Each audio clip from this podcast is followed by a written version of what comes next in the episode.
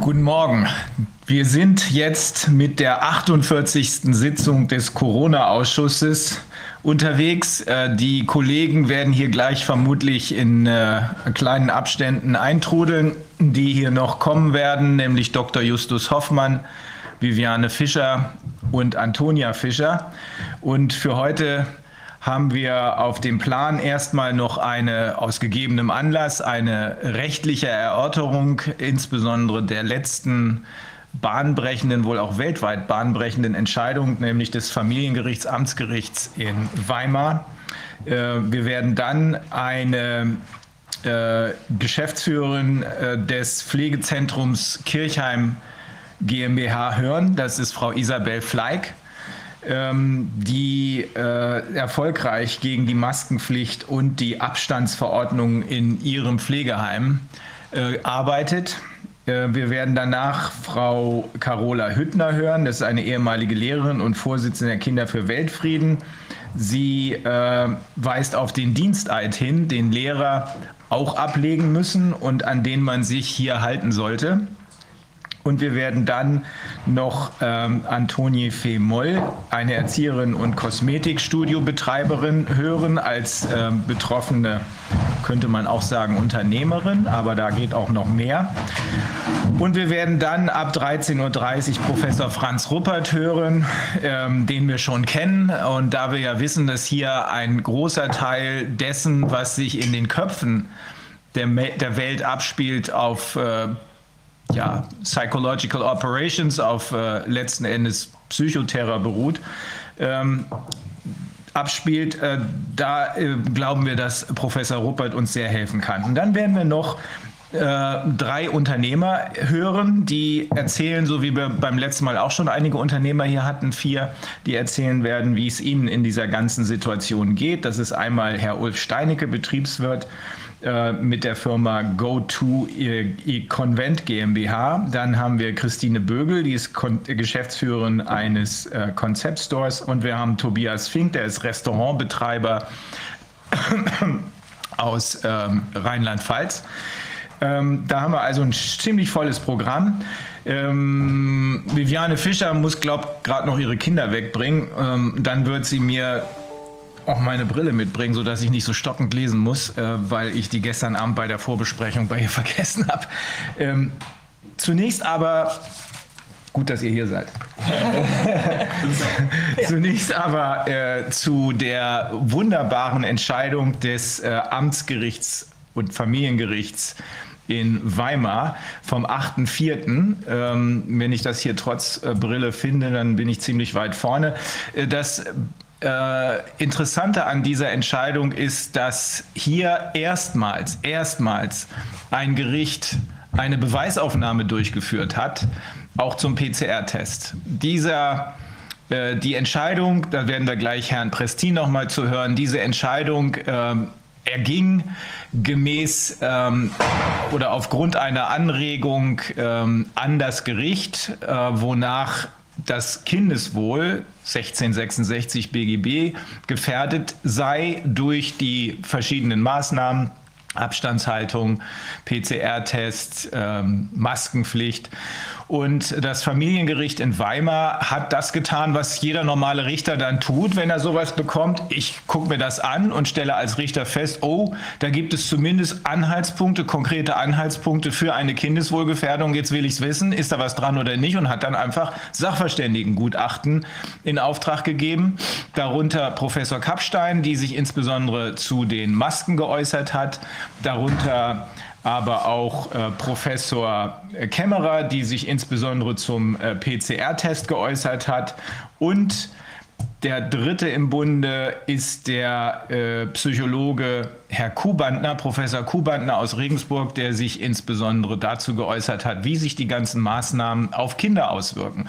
Dazu muss man wissen, dass im Sachverhalt dieses Falles, als es also um die Frage ging äh, oder auf, auf dessen Grundlage das Gericht entscheiden musste, was mache ich denn hier. In dem Sachverhalt des Falles ist mir aufgefallen, äh, wird beschrieben das Schicksal von zwei Kindern, äh, für die das Ganze gesundheitlich extrem schwer erträglich war. Eins der Kinder konnte nicht, Kinder konnte nicht mehr schlafen, hatte Bauchschmerzen.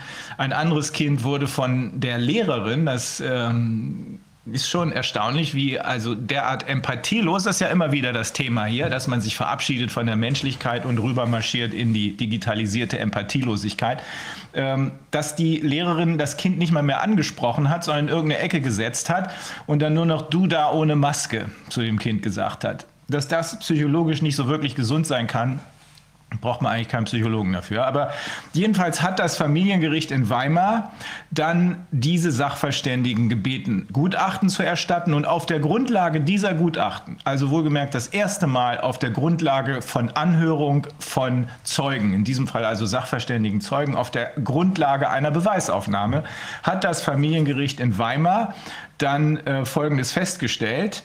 Ähm, warten Sie, auf Seite 166 unten ist eine sehr lange Entscheidung, weil alle drei Gutachten in vollem Wortlaut drin sind. Das heißt also, und das habe ich heute Morgen mit den Australiern schon besprochen, das kann auch in Australien sonst so benutzt werden, weil, wie gesagt, komme ich gleich noch drauf, die Grundlage, die sachliche Grundlage für alle Maßnahmen, letztlich auch insbesondere für die Ausrufung des Public Health Emergency of International Concern. Das war die Grundlage für alles. Daran knüpfte dann auch die Pandemieausrufung an. Die Grundlage für alles sind immer dieselben Fakten. Insbesondere der PCR-Test. Also, das Gericht stellt auf Seite 166, nachdem die ganzen Gutachten da zitiert werden, fest, die Ungeeignetheit und Unverhältnismäßigkeit der vorgeschriebenen Maßnahmen wird nachfolgend begründet. Gleichwohl ist darauf hinzuweisen, dass nicht die Beteiligten die Verfassungswidrigkeit der Eingriffe in ihre Rechte zu begründen hätten, sondern umgekehrt der Freistaat Thüringen, der mit seinen landesrechtlichen Vorschriften in die Rechte der Beteiligten eingreift, mit der gebotenen wissenschaftlichen Evidenz beweisen müsste, dass die von ihm vorgeschriebenen Maßnahmen dazu geeignet sind, die angestrebten Zwecke zu erreichen und dass sie gegebenenfalls verhältnismäßig sind. Das so stellt das Gericht fest, ist bisher nicht ansatzweise geschehen. Dazu müssen Sie wissen, das Gericht hat auch den Freistaat Thüringen um Stellungnahme gebeten. Da kam dann wohl nicht so richtig was Überzeugendes. Ähm, auf Seiten 172 bis 174 wird zum PCR-Test ausgeführt. Bereits die Gutachterin Professor Dr. Kappstein weist in ihrem Gutachten darauf hin, dass mit dem verwendeten PCR-Test lediglich genetisches Material nachgewiesen werden kann, nicht aber, ob die RNA aus infektionstüchtigen und somit replikationsfähigen, gleich vermehrungsfähigen Viren stammt. Auch die Gutachterin Professor Dr. Kämmerer bestätigt in ihrem molekularbiologischen Sachverständigengutachten, dass ein PCR-Test, auch wenn er korrekt durchgeführt wird, keinerlei Aussage dazu treffen kann, ob eine Person mit einem aktiven Erreger infiziert ist oder nicht. Denn der Test kann nicht unterscheiden zwischen toter Materie, zum Beispiel einem völlig harmlosen Genomfragment als Überbleibsel des Kampfes des Körper, körpereigenen Immunsystems gegen eine Erkältung oder eine Grippe. Solche Genomfragmente finden sich noch viele Monate nachdem das Immunsystem das Problem erledigt hat.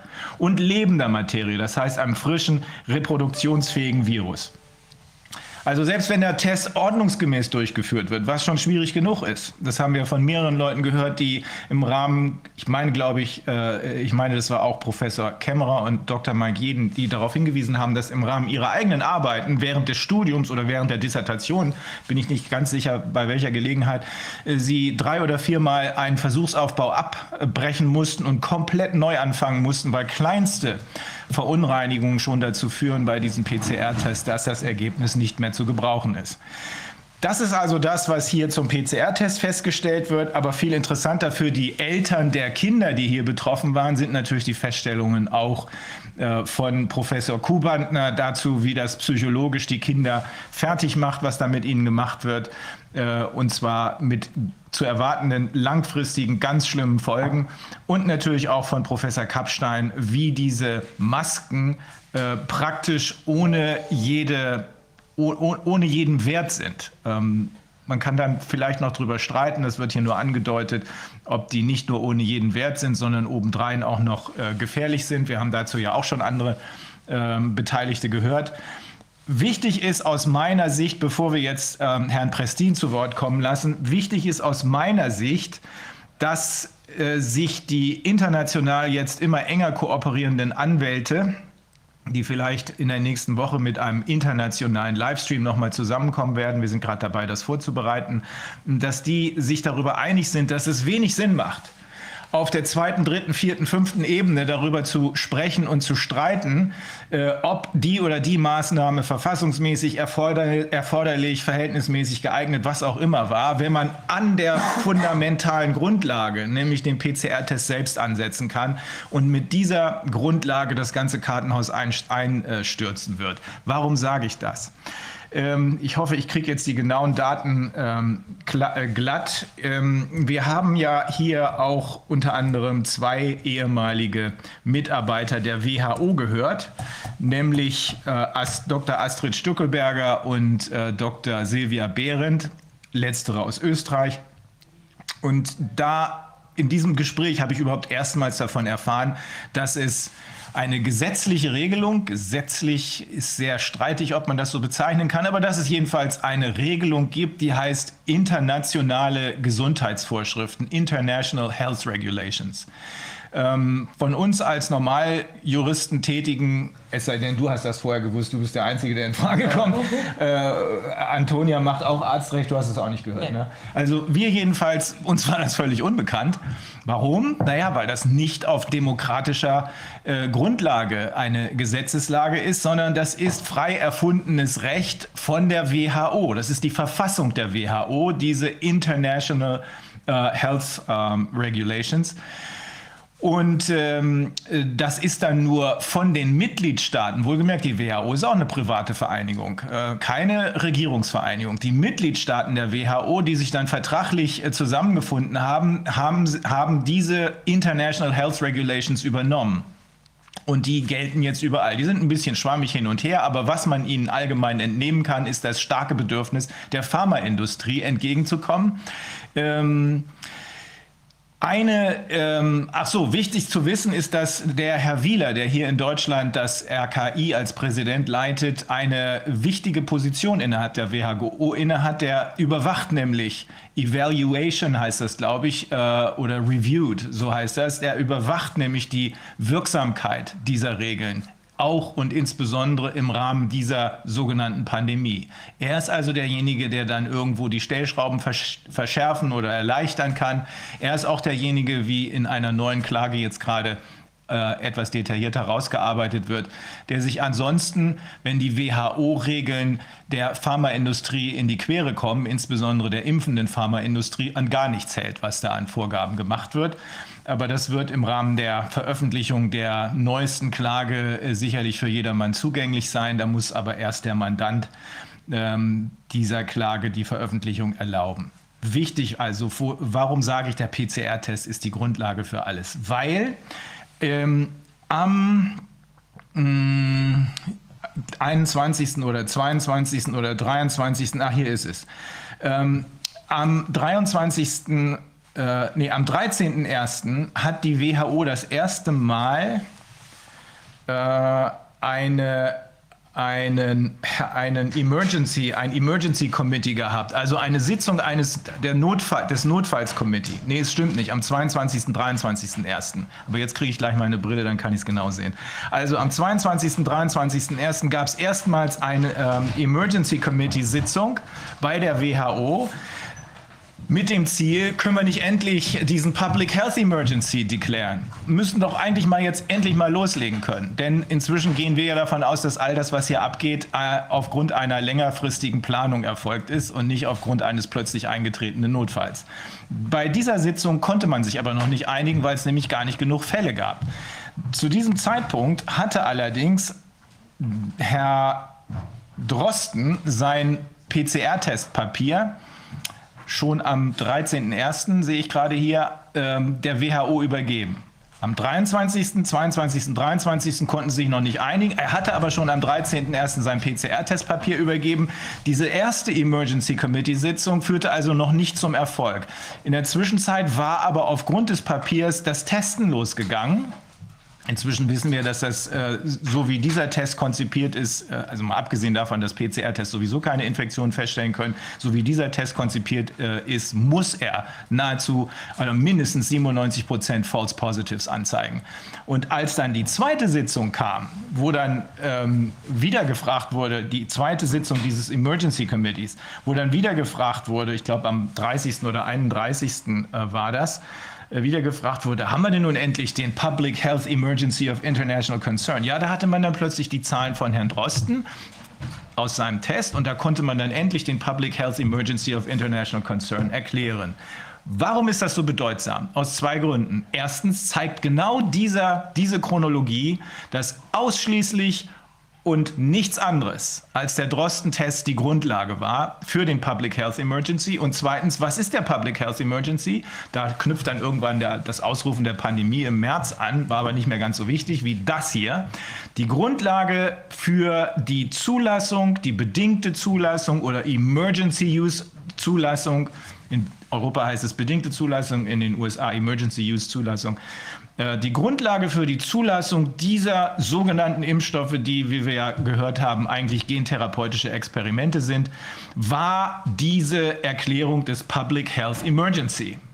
Diese Erklärung des Public Health Emergency war die Grundlage dafür, dass die eigentlich das eigentliche Ziel darstellenden sogenannten Impfungen mit diesen noch nie durchgetesteten äh, Stoffen, mRNA-Stoffen, äh, durchgeführt werden konnte. So, das ist der Hintergrund äh, und das ist die Besonderheit äh, dessen, was wir jetzt durch die nochmalige Befragung der WHO-Mitarbeiter feststellen konnten. Äh, so dass wir jetzt auch die Chronologie absolut dicht haben, meinen wir. Das haben wir auch den Kollegen international erläutert. Da sind zwar gelegentlich Leute darunter, die immer noch darauf beharren, dass man sich besser nur über die Wirksamkeit der, äh, der äh, Maßnahmen unterhält. Äh, Erforderlichkeit und so weiter und so weiter. Aber äh, entweder haben die es noch nicht ganz verstanden oder es geht darum, uns abzulenken. Werden wir sehen. Hast du meine Brille mit, Viviane? Super.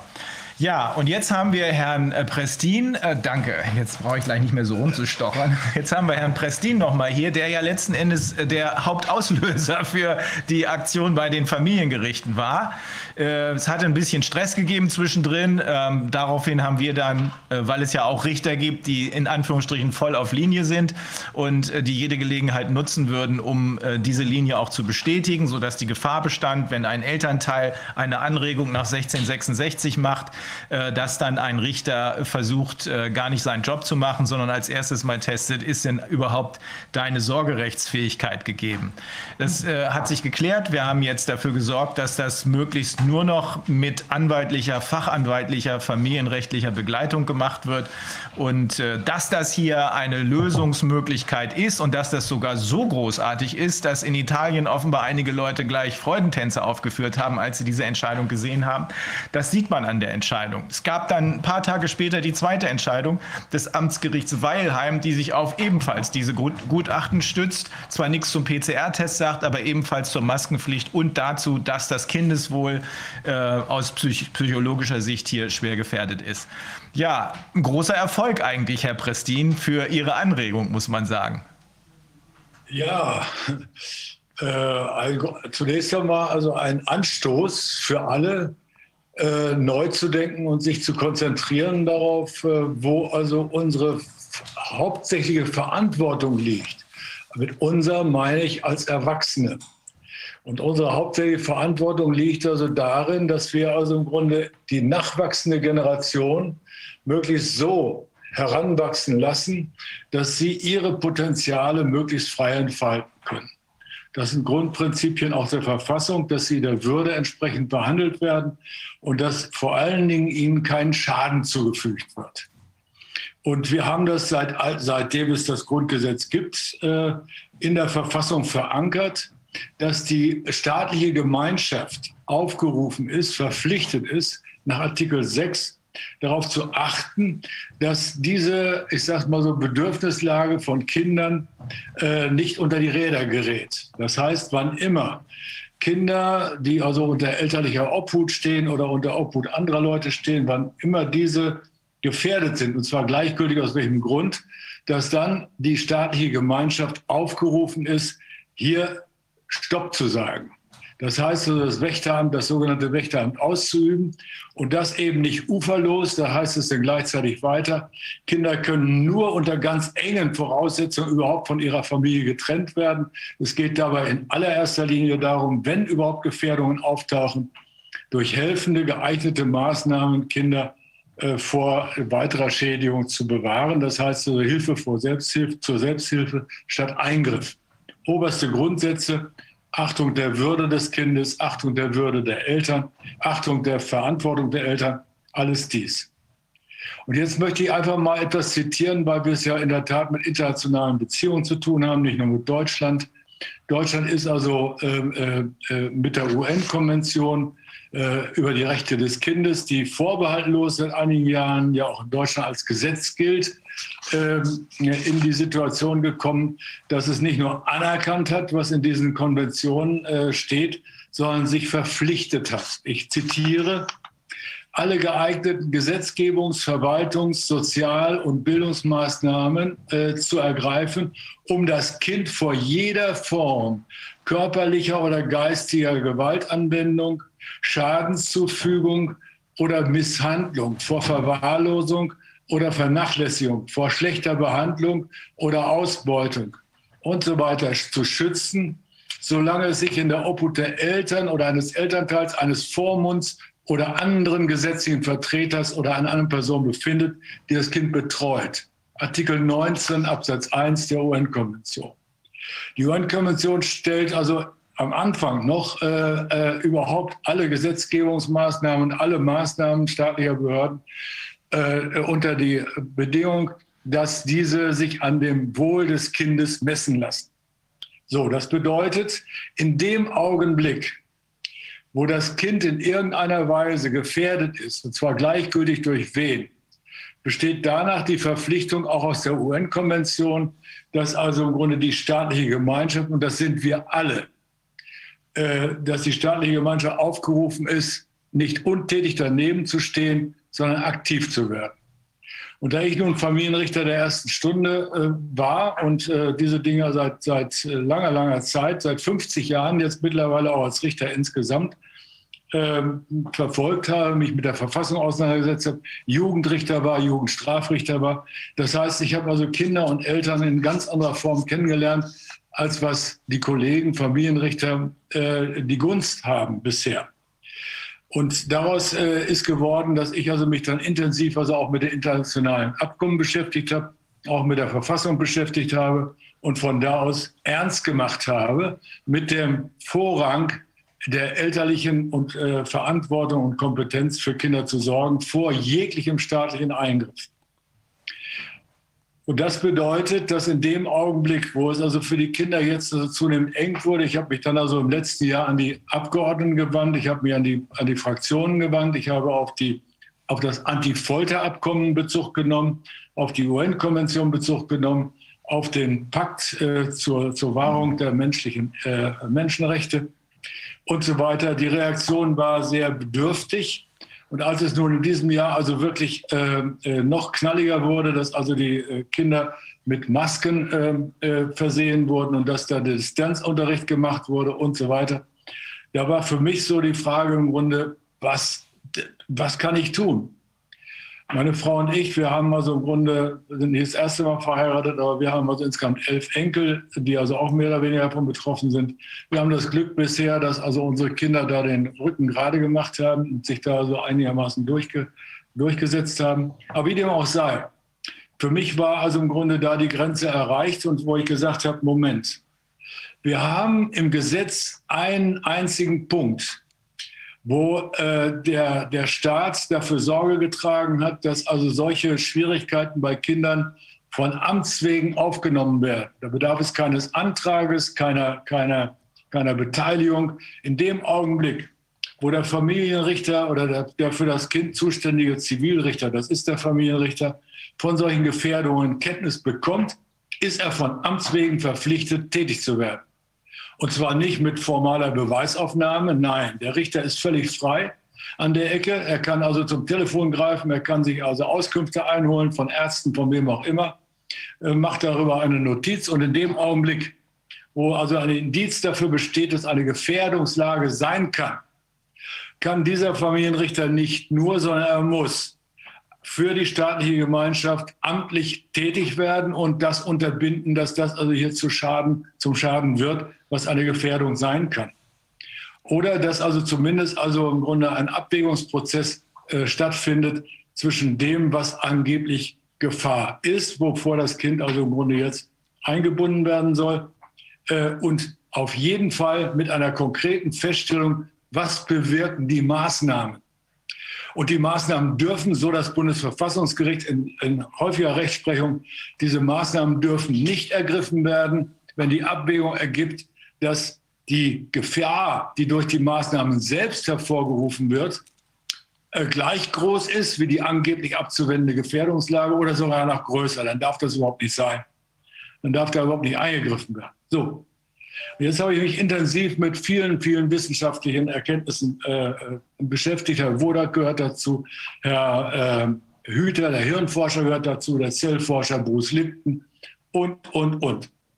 Der langen Rede kurzer Sinn. Am 22.03., das ist so das letzte, das jüngste, was mir so aufgefallen ist, hat Herr Hüter Bezug genommen auf seine, auf seine Veröffentlichung Wege aus der Angst und hat das auf YouTube also deutlich gemacht, welche Gefahr es psychologisch, psychisch für die Kinder mit sich bringt, wenn sie also in einer Weise in, äh, hier drangsaliert werden, wenn sie gezwungen werden, ich sage mal so, Masken zu tragen, sich zu verstecken, wenn ihnen suggeriert wird, dass sie gefährlich sind.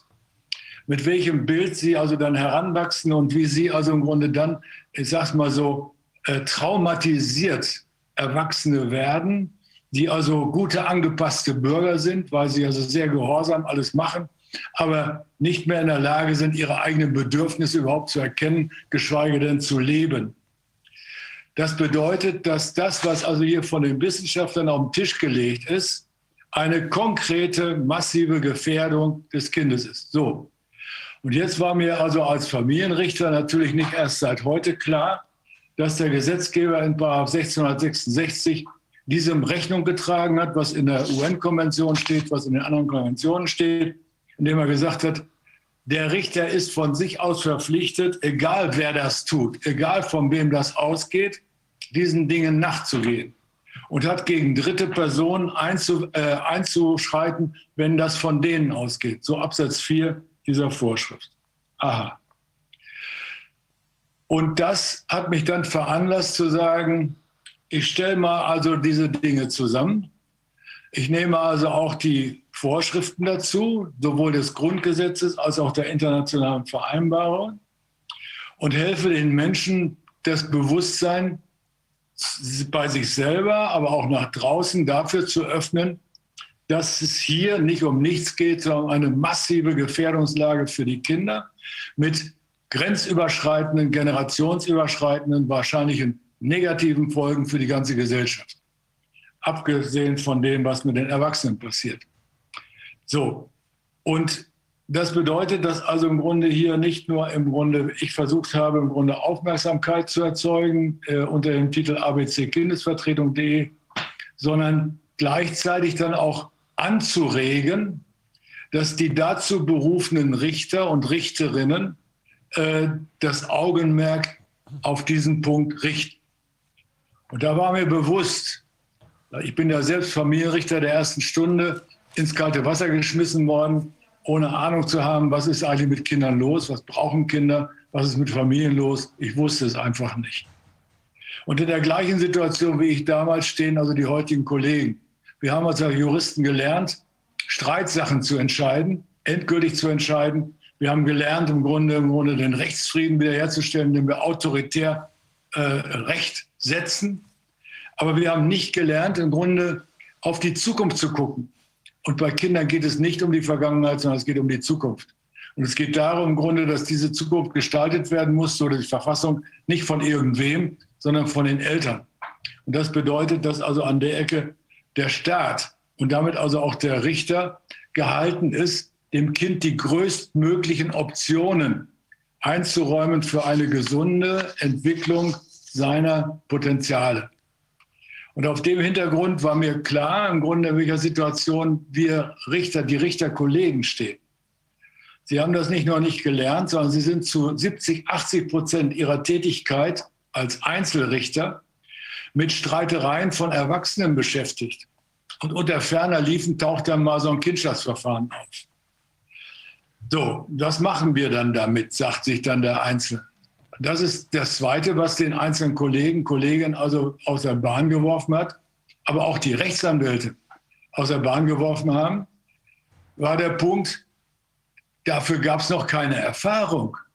Das heißt, dass sich also im Grunde hier richterliche Autorität auf das Handeln staatlicher Funktionsträger konzentriert oder die im Auftrag des Staates da die Kinder irgendwie beeinflussen, damit die Kinder irgendwas machen.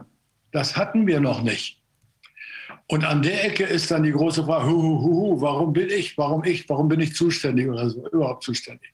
Und das führt in Anführungszeichen nicht nur zu einer großen Unsicherheit auf Seiten der Kollegen, sondern also auch äh, nach der Suche im Grunde, wie man das Ding wieder los wird. Und deswegen hatte ich im Grunde mir schon die Mühe gemacht, das im Einzelnen aufzulisten, was hier also in Frage kommt, dem nachzugehen und den Richtern auch und den Richterkolleginnen auch Mut zu machen, zu sagen, Moment, es ist völlig egal, ob das eine Person ist, privat oder im staatlichen Auftrag. Was hier passiert, ist nicht nur eine irgendwie geartete mögliche Gefährdungslage. Was hier passiert, geht weit darüber hinaus. Und das habe ich als Strafrichter auf dem Schirm.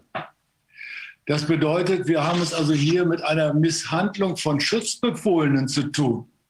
Wenn die Aussagen von der, der, der Hirnforscher, Hüter und, und äh, äh Kinder- und Jugendpsychiater wie Marz und ähnliche Leute, wenn diese Aussagen wissenschaftlich begründet äh, äh, nicht einfach nur für Quatsch erklärt werden, sondern wenn da was dran ist. Und da ist was dran, das ist mein eigenes Erleben als Richter. Und das bedeutet, jetzt möchte ich zitieren, weil das ist, wir sind also in einer Gesellschaft, die ein ganz großes Maß von Rechtsunkenntnis geprägt ist. Ach so, vielleicht noch eins. Der Familienrichter ist anders als der Zivilrichter, anders als der Strafrichter, nicht an enge Ermittlungsvorgaben gebunden. Er ist völlig frei in seiner Ermittlungstätigkeit, wenn es also darum geht, dass Kinder gefährdet sein könnten. Und ob er den, den Lehrer telefonisch anruft oder den Arzt telefonisch anruft und sich darüber ein Vermerk macht oder sonst was, das ist ihm überlassen. Und ob er rausgeht oder nicht rausgeht oder so, das muss er selber entscheiden. Und wenn es dann ganz genau wird, dass man sagt, also okay, der eine äh, äh, Sachverständige sagt dies und der andere sagt jenes, dann in der Tat, dann wendet er die Beweisregeln des Zivilprozesses an. Aber seine Situation ist völlig frei. Und dementsprechend garantiert ihm ja auch durch die Verfassung, dass diese Freiheit nicht eingeschränkt werden darf. Und dass der Richter also seinem Gewissen unterworfen ist und, und sonst gar nichts und nicht also der Meinung von irgendwer herrschende Meinung oder irgendwer sagt was anderes oder so und dass die Exekutive an Entscheidungen des Gerichts gebunden sind. Jetzt kommt noch etwas vielleicht zur Information, was in der Öffentlichkeit übersehen wird. Rechtlich ist eine einstweilige Anordnung, wie sie da von Weilheim und von Weimar ergangen ist, äh, nicht nur nicht nichts, sie ist auch ohne Rechtsmittel.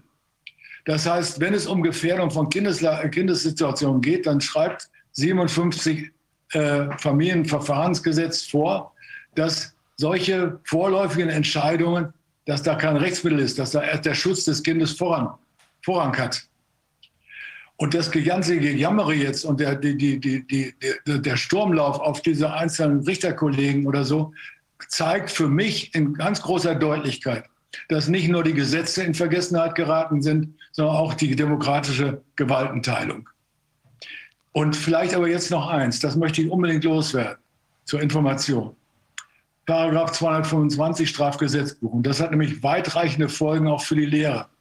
Ich, ich bin der Letzte, der den Lehrern ankreidet, dass sie im Juristischen nicht so richtig schirm sind ich möchte Ihnen helfen und ich habe gestern und, und, und, morgen und übermorgen habe ich Konferenzen, ob das in Kempten ist oder ob das in München ist, wo es also auch darum gehen wird, die Lehrer zu unterstützen und ihnen zu helfen, diese Lücken zu schließen und für sich also Klarheit zu schaffen, was sie verantworten können und was nicht.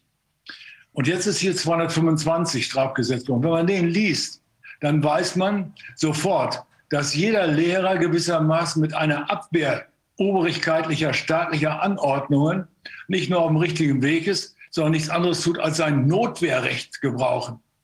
Sein Notwehrrecht gegen eine staatliche Nötigung zu strafbaren Handlungen. Und wieso ich dazu komme, ist 225 Strafgesetzbuch. Es heißt darin, Wer eine, eine Person unter 18 Jahren oder eine wegen Gebrechlichkeit oder Krankheit wehrlose Person, die seiner Fürsorge oder Obhut untersteht, quält oder roh misshandelt und so weiter, wird mit Freiheitsstrafe von sechs Monaten bis zu zehn Jahren bestraft. Nicht nichts. Auf Freiheitsstrafe nicht unter einem Jahr ist zu erkennen, wenn der Täter die schutzbefohlene Person durch die Tat in die Gefahr erstens des Todes oder einer schweren Gesundheitsschädigung oder zweitens einer erheblichen Schädigung der körperlichen oder seelischen Entwicklung bringt. Wow, das muss man mal sacken lassen. Alleine diese Vorschrift, es gibt noch eine Reihe anderer Vorschriften. Und ich drehe jetzt das noch ein Stückchen weiter. Wenn Eltern, wenn man sagt, ja, Eltern, Eltern, Eltern, die könnten das ja machen, die dürfen das machen, Masken aufsetzen. Nein, das dürfen sie nicht. Warum nicht? 171 Strafgesetzbuch bestraft also auch Eltern, jedenfalls droht ihnen diese Strafe an, wenn sie im Grunde ihr Kind seelisch schwer gefährden. Und die Tatsache, dass ich meinem kleinen Kind die Maske aufsetze, ist nicht nur seelisch eine schwere Gefährdung, weil ich ihm damit etwas suggeriere, was es verinnerlicht, sondern es ist auch eine körperliche Misshandlung. Und das bedeutet, nicht einmal Eltern ist das erlaubt, sie, auch sie stehen unter Strafe. Aber dagegen will ich gar nicht angehen. Mir geht es gar nicht um die Eltern da, dass sie also jetzt in Konflikt geraten. Mir geht es darum, dass deutlich wird, dass hier das Rechtssystem in dem Augenblick auf den Kopf gestellt worden ist oder in die Tonne getreten worden ist, wo wir also im Grunde hier also die Menschen, die sich noch nicht wehren können, äh, hier mit also Maßnahmen konfrontieren, die sie schwer misshandeln oder verletzen. Und jeder, der dazu aufgefordert wird, steht gewissermaßen in der Situation, dass ihm genötigt wird nach 240. Auch das ist strafgesetzlich verboten. Und damit hat also auch jeder Lehrer das Recht zu sagen, mache ich nicht. Und er ist obendrein durch die Remonstrationspflicht verpflichtet, bei strafbaren Handlungen seinen Vorsitz zu setzen, zu sagen, mache ich nicht. So. Und hier uns wechselseitig Mut zu machen und zu sagen, also bitte Leute, äh, es ist gut. Erwachsene können sich meinetwegen umbringen, die können sich impfen lassen, die können sonst was machen. Wenn sie also wohl das nicht zur Kenntnis nehmen wollen, was da läuft, ist das ihre Sache. Aber der Spaß hört auf, wenn ich also im Grunde Personen habe, die sich selbst nicht wehren können, weil sie noch minderjährig sind. Und dann ist, ich sag's mal so, die Fahnenstange überschritten. Und von da aus gesehen habe ich auch nicht nur nicht das Bedenken hier, also dass auch Anwälte erst abzuschieben, bevor man so eine Anregung ans Gericht steckt. Das muss von jedem nach der Verfassung sofort geschehen. Und ob das der, der Arzt ist, ob das der Kinderarzt ist, der Therapeut ist, ob das der Großvater ist, der Verwandte ist völlig wurscht. Und ob man Anwälte dazu zieht, völlig wurscht. Und es hat auch keine Kostenfolge. Denn die Leute, die das machen, sind Teil der staatlichen Gemeinschaft. Das ist ihre Pflicht nach dem Grundgesetz, das zu tun. Und der Staat kann nicht also einen dafür kostenpflichtig machen, dass er das Recht in Anspruch nimmt von Kindern. Was ist das für ein Unsinn? Und äh, wenn also im Grunde da ein Gericht hergeht, wie das Amtsgericht München, und zum Beispiel sagt, also ja, das, das, das kostet jetzt Geld. Aha, was ist mit dem? Hat er überhaupt gelesen, was da in den, in den Dingen steht? Hat er überhaupt das nachgeguckt? Was hat er gemacht? Aber das ist egal, ich will nicht dagegen ihn operieren. Mir geht es nur darum, dass wir Menschen anfangen, aufmerksam zu werden, was wir an Stoff haben. Und das ist also die Menschenrechtserklärung von 1948, die uns die Freiheit von Versammlungen garantiert, ohne Anmeldung, ohne Genehmigung. Was machen wir damit? Was machen wir also mit dieser Anordnung von Masken tragen? Und da geht es also um uns jetzt, dass wir sagen, Augenblick, Augenblick. Da geht es um mich, um meine Freiheit oder um die Kontrolle. Und jetzt kommt der Punkt, was auch Sie angesprochen haben, Herr Fühlmich, dass auch aus meiner Sicht es reichlich, ob das Herr Wodak ist, ob das die anderen äh, Wissenschaftler sind, dass reichlich wissenschaftlich nachgewiesen ist, was es mit diesen PCR-Tests auf sich hat und dass das also im Grunde, was wir an Grundrechtseinschränkungen hier bisher kassiert haben, nichts anderes ist als vermutungsbasierte äh, Behauptungen. die also null Realität hinter sich haben, weil die großen Helios-Kliniken im letzten Jahr Krach geschlagen haben, weil sie gesagt haben, ja, wir haben gar keine großartigen Patienten hier auf den Intensivbetten und so weiter und so weiter. Mehr will ich dazu gar nicht sagen. Herzlichen Dank erstmal für ihr, Ihre Aufmerksamkeit. Ja, vielen Dank. Ähm, wir haben äh, ja jetzt durch diese, durch diese beiden Beschlüsse äh, natürlich auch einen Ansturm, äh, vollkommen berechtigterweise, einen Ansturm von nicht nur von Eltern, aber hauptsächlich von Eltern erlebt, äh, die wir jetzt äh, natürlich auch in der Hinsicht beraten, was man, was man daraus, äh, daraus machen kann, wie das einzuordnen ist. Ähm, ich will dazu ein paar, paar Gedanken juristischer Natur ähm, verlieren, weil für mich das natürlich auch wichtig ist, dass wir auch, wenn, wenn das jetzt eine, äh, was, was äh, Rainer ja schon gesagt hat, auf der Tatsachenebene mit den Gutachten, ähm, da liegt aus meiner Sicht natürlich ein ganz erheblicher Fokus und das sollte man, das kann man gar nicht hoch genug bewerten, was da passiert ist, weil wir was in der Hand haben, da will ich auch gleich was zu sagen.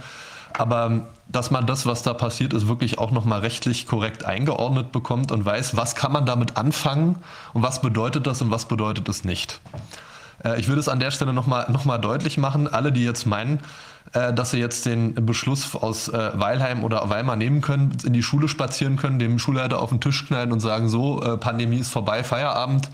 Ähm, das sollte man in der Form nicht machen, weil so funktioniert das Ganze ich will nicht sagen, leider nicht. Leider aus äh, kinderschutzrechtlicher Sicht natürlich leider, aber in einem Rechtsstaat ist es gut, dass es so nicht funktioniert. Ähm, wir können jetzt nicht äh, selber, weil uns das Ergebnis gefällt, sagen, so, dann schmeißen wir mal alle Rechtsstaatlichkeit über Bord ähm, und machen jetzt einfach mal, machen jetzt einfach mal das, was wir den anderen Leuten, die hier Schlimmes tun, was wir denen vorwerfen, machen wir jetzt selber. Ja, da bin ich anderer Meinung. Nee, ich, nee, nee, ich, ich will, er will darauf hinweisen, dass Urteile nur inter partes wirken. Und ich, ich will, was, was ich, worauf ich hinaus möchte, ist, das sollte man aus meiner Sicht machen, aber man sollte es ähm, auf, eine, auf eine zielführende Art und Weise machen. Ähm, man, ja, sollte, ja. man, sollte, man sollte es sollte nicht die Erwartungshaltung haben, dass man, wenn man auf die Art und Weise in der Schule auftritt, man auf sonderlich offene Ohren trifft. Ähm, einfach aus, vor dem Hintergrund, dass ähm, diese, diese Beschlüsse und was dort drin steht, wahrscheinlich in allen Schulen in Deutschland auch zu einer erheblichen Verunsicherung geführt haben, was gut ist, weil die Leute jetzt anfangen nachzudenken. Ähm, also, ja, ja darf, ich, darf ich mal was dazu sagen? Gerne. Äh, äh, als ich beim letzten Mal bei Ihnen aufgetreten bin, das hat also eine Bombe ausgelöst. Es hat eine Welle, eine gewaltige Welle von nicht nur Zuschriften, sondern von äh, Statements gegeben, auch von Lehrern, auch von Schulen. Und also, dass also ich mit vielen Lehrern zu tun habe und also auch mit Schulen, äh, äh, mit Schulen zu tun habe. Und es geht gar nicht darum, den Lehrern äh, da also irgendwelche Vorwürfe zu machen, sondern also ich habe also auch Muster eingestellt, wo ich auf diese sogenannte Remonstrationspflicht hingewiesen habe und das also ausgefüllt habe. Und habe auf den 29 der UN-Konvention hingewiesen, wo die UN-Konvention den Schulen ganz bestimmte konkrete Verpflichtungen auferlegt. Könnte ich auch zitieren, habe ich hier. Das bedeutet also im Grunde, äh, und diese Verpflichtungen werden also nicht nur nicht gesehen, sondern also schlicht und erweise übergangen. Aber in der Tat 36 Beamtenstatusgesetz. Das ist die eine Sache. Und das Zweite, was für die Lehrer eine große Bedeutung zukünftig haben wird, sie setzen sich der zivilrechtlichen Haftung aus, wenn sie weitermachen. Sie äh, stehen also unter nach 823, 839 BGB, 253 BGB in der Situation, dass Sie für allen zukünftigen Schaden, den Sie vorsätzlich oder bedingt vorsätzlich oder grob fahrlässig verursacht haben, persönlich haftbar sind. Und das bedeutet, dass alle Kinder, die heute betroffen sind, bereits heute Feststellungsklagen bei den Landgerichten also einreichen können gegen den Staat, und gegen diese Leute, gegen die Lehrer, wenn diese weitermachen. Das bedeutet also an der Ecke, äh, sie sind nicht aus dem Schneider, wenn sie sagen, ach ja, das ist von oben angeordnet. Das, das trifft sie selber. Und deswegen geht es mir darum, den Eltern, den Lehrern Mut zu machen und zu sagen, okay, das ist nicht böser Wille bisher, das ist Unkenntnis zum großen Teil, das ist also der Glaube, dass die Obrigkeit es schon weiß. Äh, aber ihr habt ganz klare Vorschriften und auch gesetzliche Vorgaben. Und wenn das hier vorbei ist, spätestens dann ist es so weit wie nach der DDR, nach dem DDR-Mauerfall. Dann kommt, dann kommt der, das Recht doch wieder hoch. Ja. Und dann seid ihr dran. Das, ich meine, äh, darauf, darauf wollte ich ja, wollte ich ja hinaus. Ähm, ja. Es ist ja ganz, ganz richtig zu sagen, wir müssen wir, wir können nicht, äh, auch, auch die, die Kollegen, die da tätig sind, wir können als Anwälte nicht ganz Deutschland anwaltlich verarzten. Da sind wir viel zu wenige für und das, das führt auch zu nichts.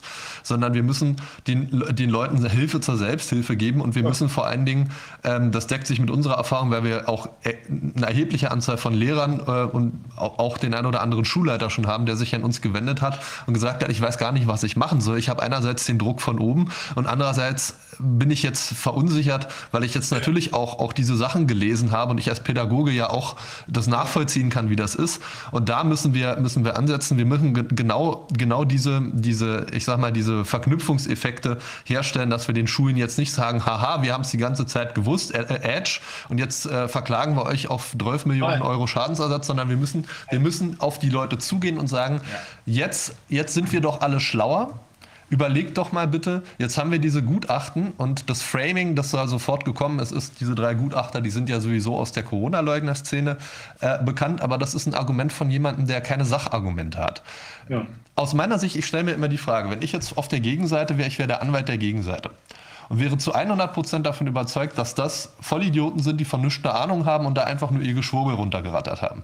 Da wäre doch das Einfachste der Welt zu sagen, ich nehme mir jetzt meine, einen von den, von den 100.000 Gutachtern äh, oder Wissenschaftlern, die ja angeblich genau das vertreten, was, was RKI und die ganzen Leute sagen, und lass die mal ein richtiges Hammergutachten dagegen anfertigen. Und da können die doch dann alle einpacken. Warum ist das noch nicht passiert und warum wird es in der Form? Nach meiner Überzeugung auch nicht passieren, weil sie genau wissen, dass, dass sie außerhalb ihrer, ihrer, ihrer Filterblase äh, der, der Regierungsberatung niemanden finden werden, der sich mit seinem akademischen Credo hinstellt und an allen Ernstes äh, behauptet, dass äh, man mit einer PCR äh, die wie auch immer abgehalten wird, irgendwelche äh, Durchläufe macht und äh, ja, eigentlich keiner genau weiß wie, aber da kommt ein Ergebnis bei raus, da kann man eine Infektion mit nachweisen und der, der Mensch ist dann krank. Das wird keiner, der, der äh, akademisches Credo hat und auf seinen Ruf noch was äh, legt, ähm, außer, außerhalb äh, von Leuten, die von der Regierung bezahlt werden, machen. Ähm, weil ich glaube, dass äh, damit, das ist so eine Art Selbstbegräbnis, die man dann, äh, die man dann durchführt, weil ja, das, das, keiner ernst nimmt. Ja, aber das brauchen wir doch auch gar nicht. Nein, nein, das, ich, ich sage nur, deswegen. Das, das brauchen wir nicht. Äh, lass mich kurz einrätschen, ja. weil wir sind ein bisschen hinterher ja. jetzt, weil Frau, ähm, Frau Fleig schon wartet. Frau Fleig kann sich nicht mehr, kann nicht mehr, sich nicht mehr lange hinziehen, aber das ist eine sehr, sehr wichtige Diskussion, äh, weil sie im Moment weltweit Wellen schlägt. Ich will nur einmal noch eins dazu ja. sagen. Wir brauchen Sie dafür, Herr Prestin.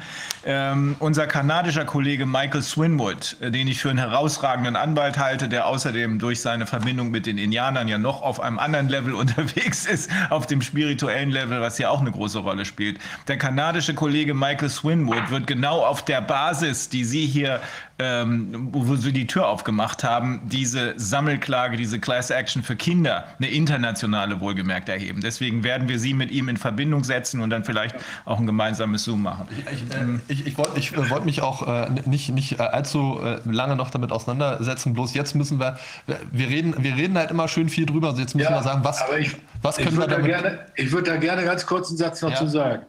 Ich mache den, den Lehrern Mut, ja. nicht nur jetzt nach oben zu gehen und dagegen anzustinken, das auch, natürlich, Remonstrationspflicht. Aber ich mache ihnen auch Mut, sich selbst an das Familiengericht zu wenden ja. und, und das feststellen zu lassen, ja. dass das bitteschön so und so ist und nicht anders. Und damit auch das Familiengericht unterstützen. Und jetzt kommt noch etwas. Äh, äh, mit, den, mit den Urvölkern beschäftige ich mich sehr intensiv ob das hier Frau Schäf ist oder andere. Mhm. Das bedeutet also, von deren Weisheiten können wir eine Menge lernen. Ja. Wir sind tatsächlich in der Situation, dass wir an eine Neuaufstellung denken müssen. Und jetzt kommt eine Bitte an, an euch alle. Dass also äh, ich als Familienrichter damals, nachdem ich also Jugendsachen gemacht habe und mit 600 Jugendlichen zu tun hatte und dann feststellen musste, dass da die falschen Leute auf der Anklagebank saßen, sondern dass eigentlich der frühere äh, Richter dahin gehörte oder das Jugendamtsmitarbeiter, der den Eltern nicht geholfen hat, hier eine vernünftige Erziehung hinzukriegen, sondern die Kinder in Rivalitätskonflikten zerrissen wurden. Und dass das dann die Grundlage war zu 75 Prozent ihrer strafrechtlichen Auffälligkeit. Das bedeutet, dass sie ver verantwortlich gemacht wurden für etwas, was sie gar nicht verursacht hatten. Und das bedeutete für mich, mit Wissenschaftlern damals äh, äh, im Bereich des Kinderschutzbundes zu überlegen, wie kriegen wir das hin, dass wir die Justiz kompetent machen. Eine Revolution kann man nicht machen, die damaligen Richter. Also, wie kriegen wir das hin? Und da ist der Gedanke geboren worden, äh, eine fachübergreifend unabhängige Beratungs- und Vertretungskompetenz für Kinder und Familien zu schaffen. Das ist ein erster Schritt.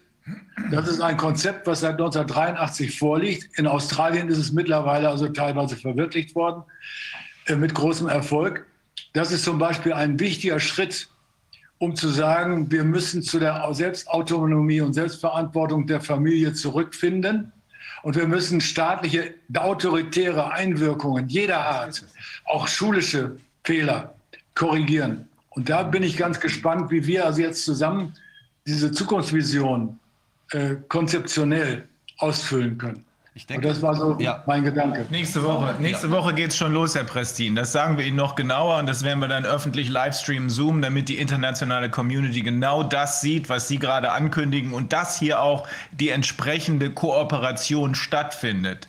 Sie haben ja zu Recht, gerade eben haben Sie darauf hingewiesen, Australien ist es schon ähm, in großem Umfang jedenfalls umgesetzt worden. Ja. Wir werden dafür sorgen, dass das überall geschieht. Und das hier ist der Hebel, das ist der Hebel, den hat keiner gesehen.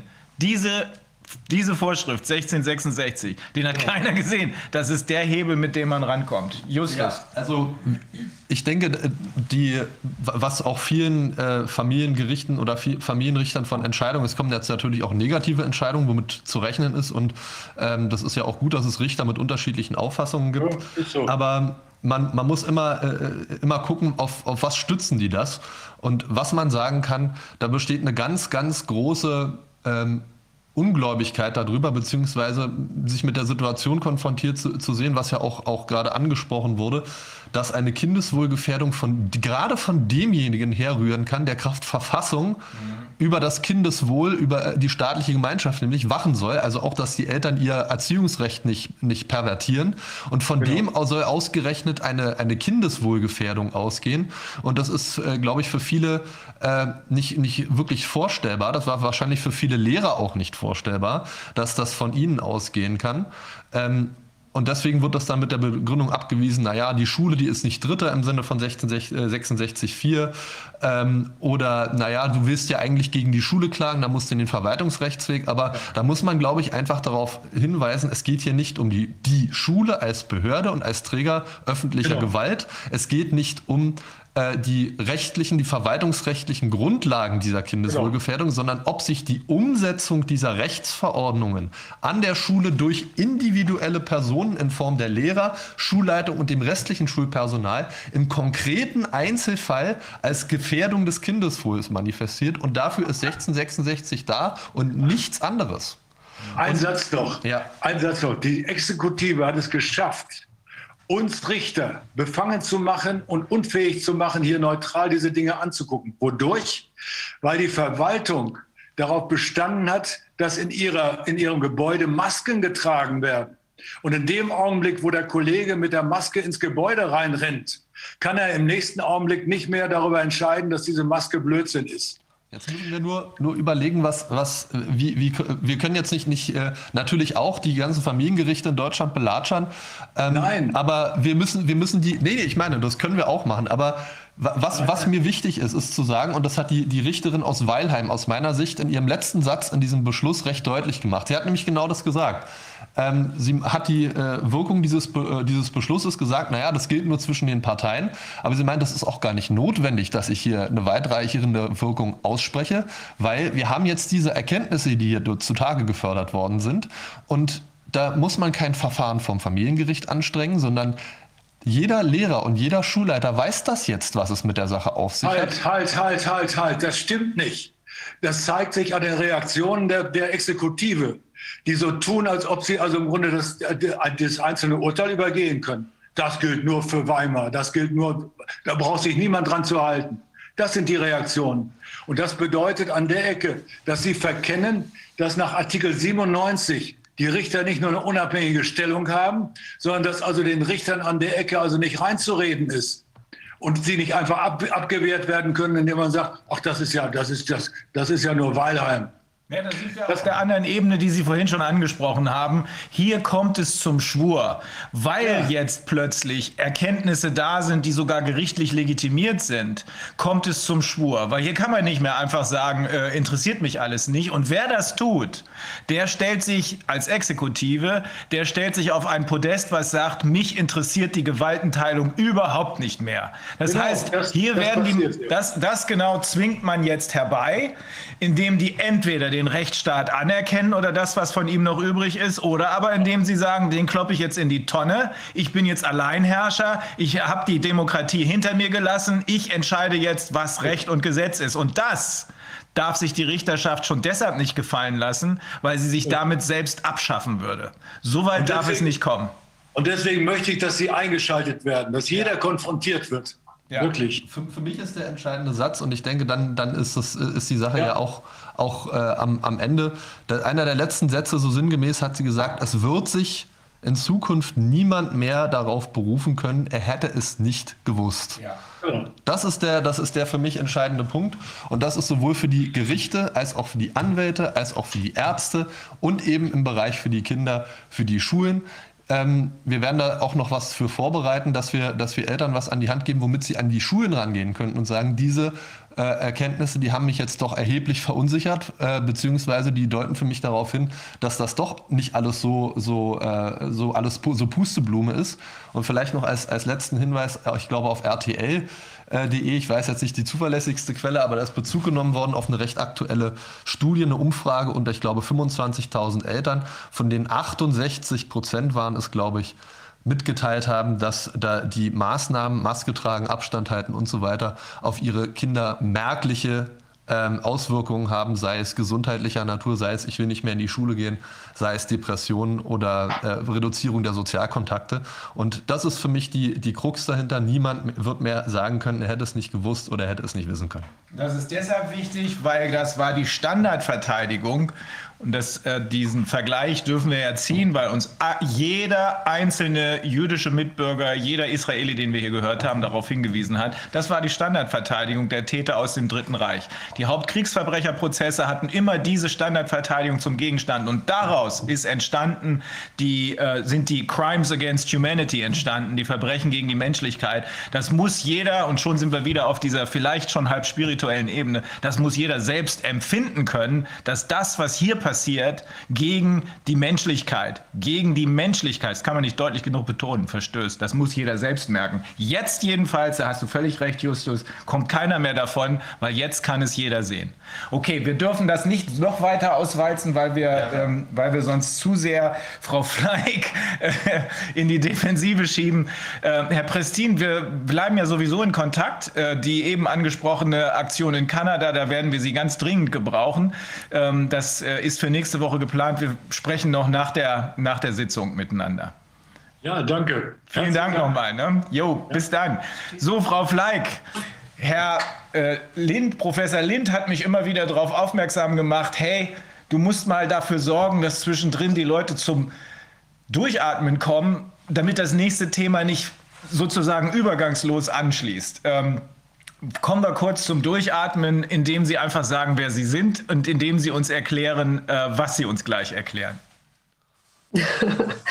Also, ähm, mein Name ist Isabel Fleig. Ich bin ähm, Pflegeheimbetreiberin hier im Landkreis Esslingen und ich hatte mich gegen eine Verfügung der hiesigen äh, Landes, ähm, des Landratsamts von der Heimaufsicht gewehrt, indem ich gesagt habe, meine Mitarbeiter brauchen nicht getestet werden, müssen nicht getestet werden. Die Mitarbeiter wollten sich auch nicht testen lassen mit Antigen-Schnelltests und PCR-Tests und weiß der Kuckuck was. Und ich hatte dann einen Beschluss beim Verwaltungsgericht in Stuttgart erwirkt am 12.03.2021, dass diese Verfügung verfassungswidrig ist. Und ähm, das hat einen richtigen Sturm ausgelöst. Ich werde gerade von, auch von Lehrern angeschrieben, wie Sie denn das jetzt ähm, übernehmen könntet, diesen Beschluss. Und was ganz wichtig ist, er hat nämlich der, das Verwaltungsgericht in Stuttgart hat festgestellt, dass es gegen Artikel 2 des Grundgesetzes verstößt, gegen die körperliche Unversehrtheit.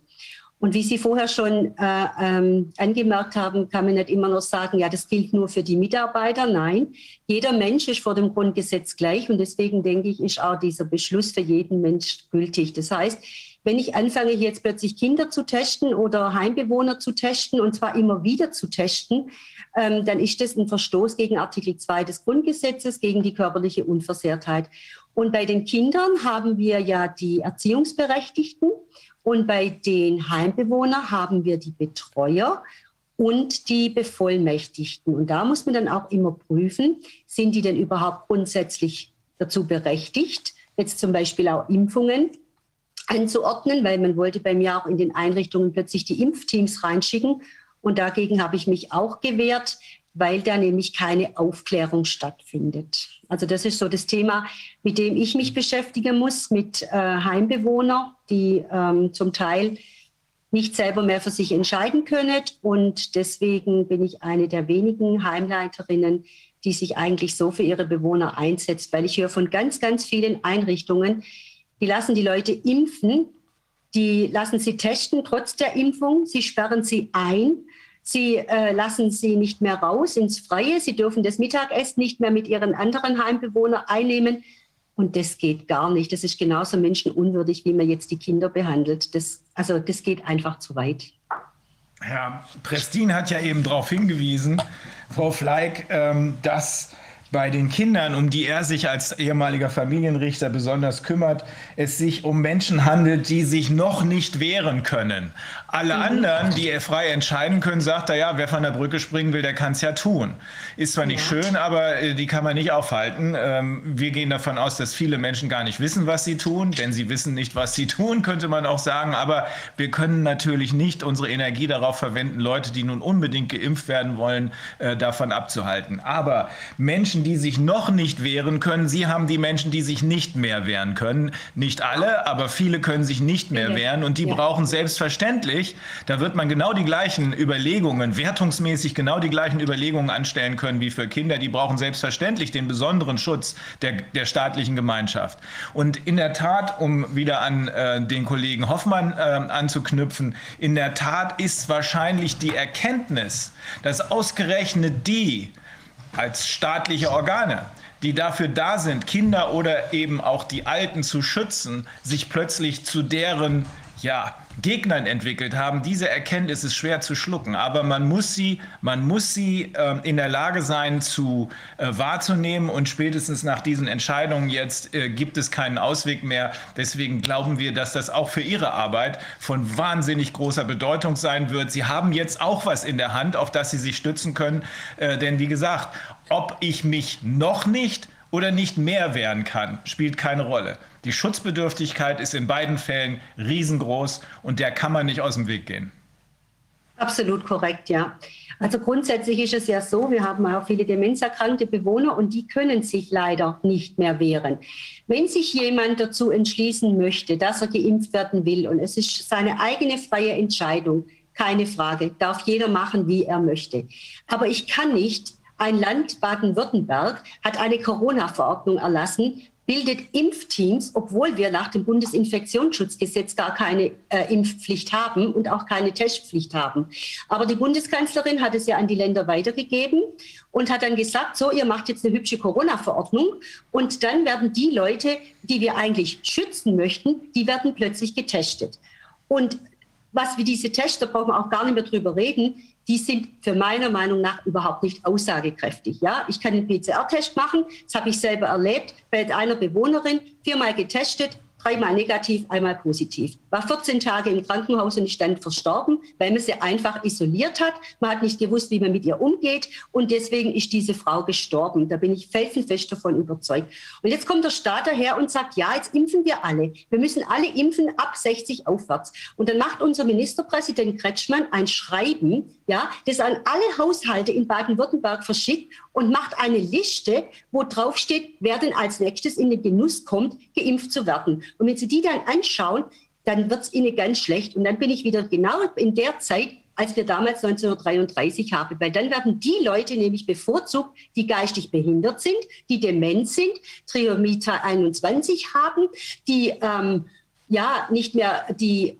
was stand noch drin? Obdachlosen und Asylmenschen, die dort wohnen, die werden als allererstes geimpft. Das muss man sich mal vorstellen. Ja, also das geht gar nicht. Ja? Und jetzt sagt der Staat, wir müssen alle Alten schützen und die Leute sterben nach der Impfung wie die Fliegen. Aber dann heißt, oh nee, das hat mit der Impfung nichts zu tun, weil die hattet ja multimorbide Erkrankungen.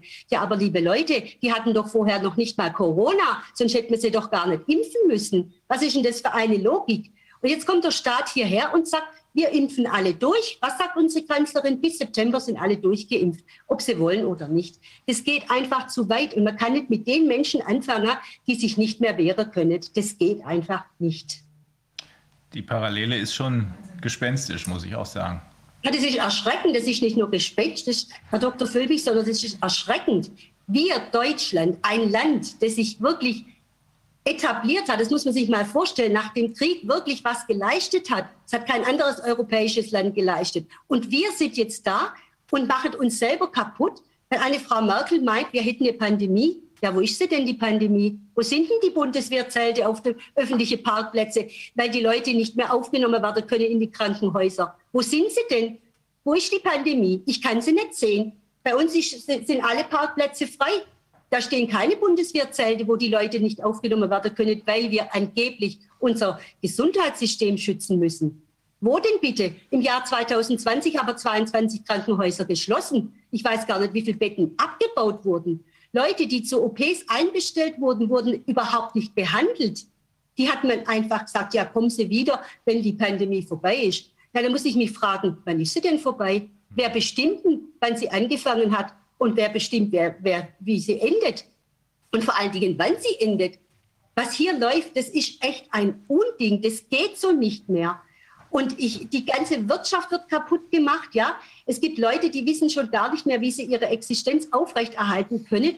Und wir sitzen alle da und sagen, ja, ja, wir machen das, was die Frau Merkel sagt. Oh, jetzt müssen wir eine Notbremse machen, das übrigens heute entschieden werden soll, dass die Länder gar nichts mehr zu sagen haben, sondern die liebe Frau Merkel entscheidet, wie damals, Entschuldigung, der Herr Hitler, und sagt, so, jetzt machen wir bei 200 Inzidenzen, wo kein Mensch weiß, wie man die überhaupt berechnet. Wie berechnet man die denn?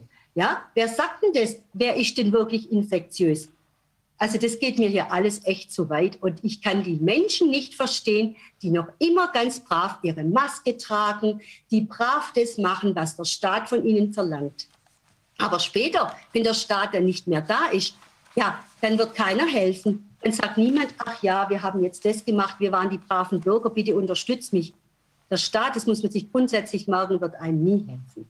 Und deswegen, das geht hier alles zu weit. Und deswegen fordere ich wirklich alle auf, macht was. Es haben so viele Menschen für die Freiheit gekämpft. Wir können sie nicht einfach so jetzt hier, hier aufgeben und sagen, ach ja, die Frau Merkel wird schon wissen, was zu tun ist. Nein, die weiß es eben nicht. Die ist genauso hilflos. Und dann hat sie noch irgendwelche Berater, die ganz ehrlich auch keine Ahnung haben.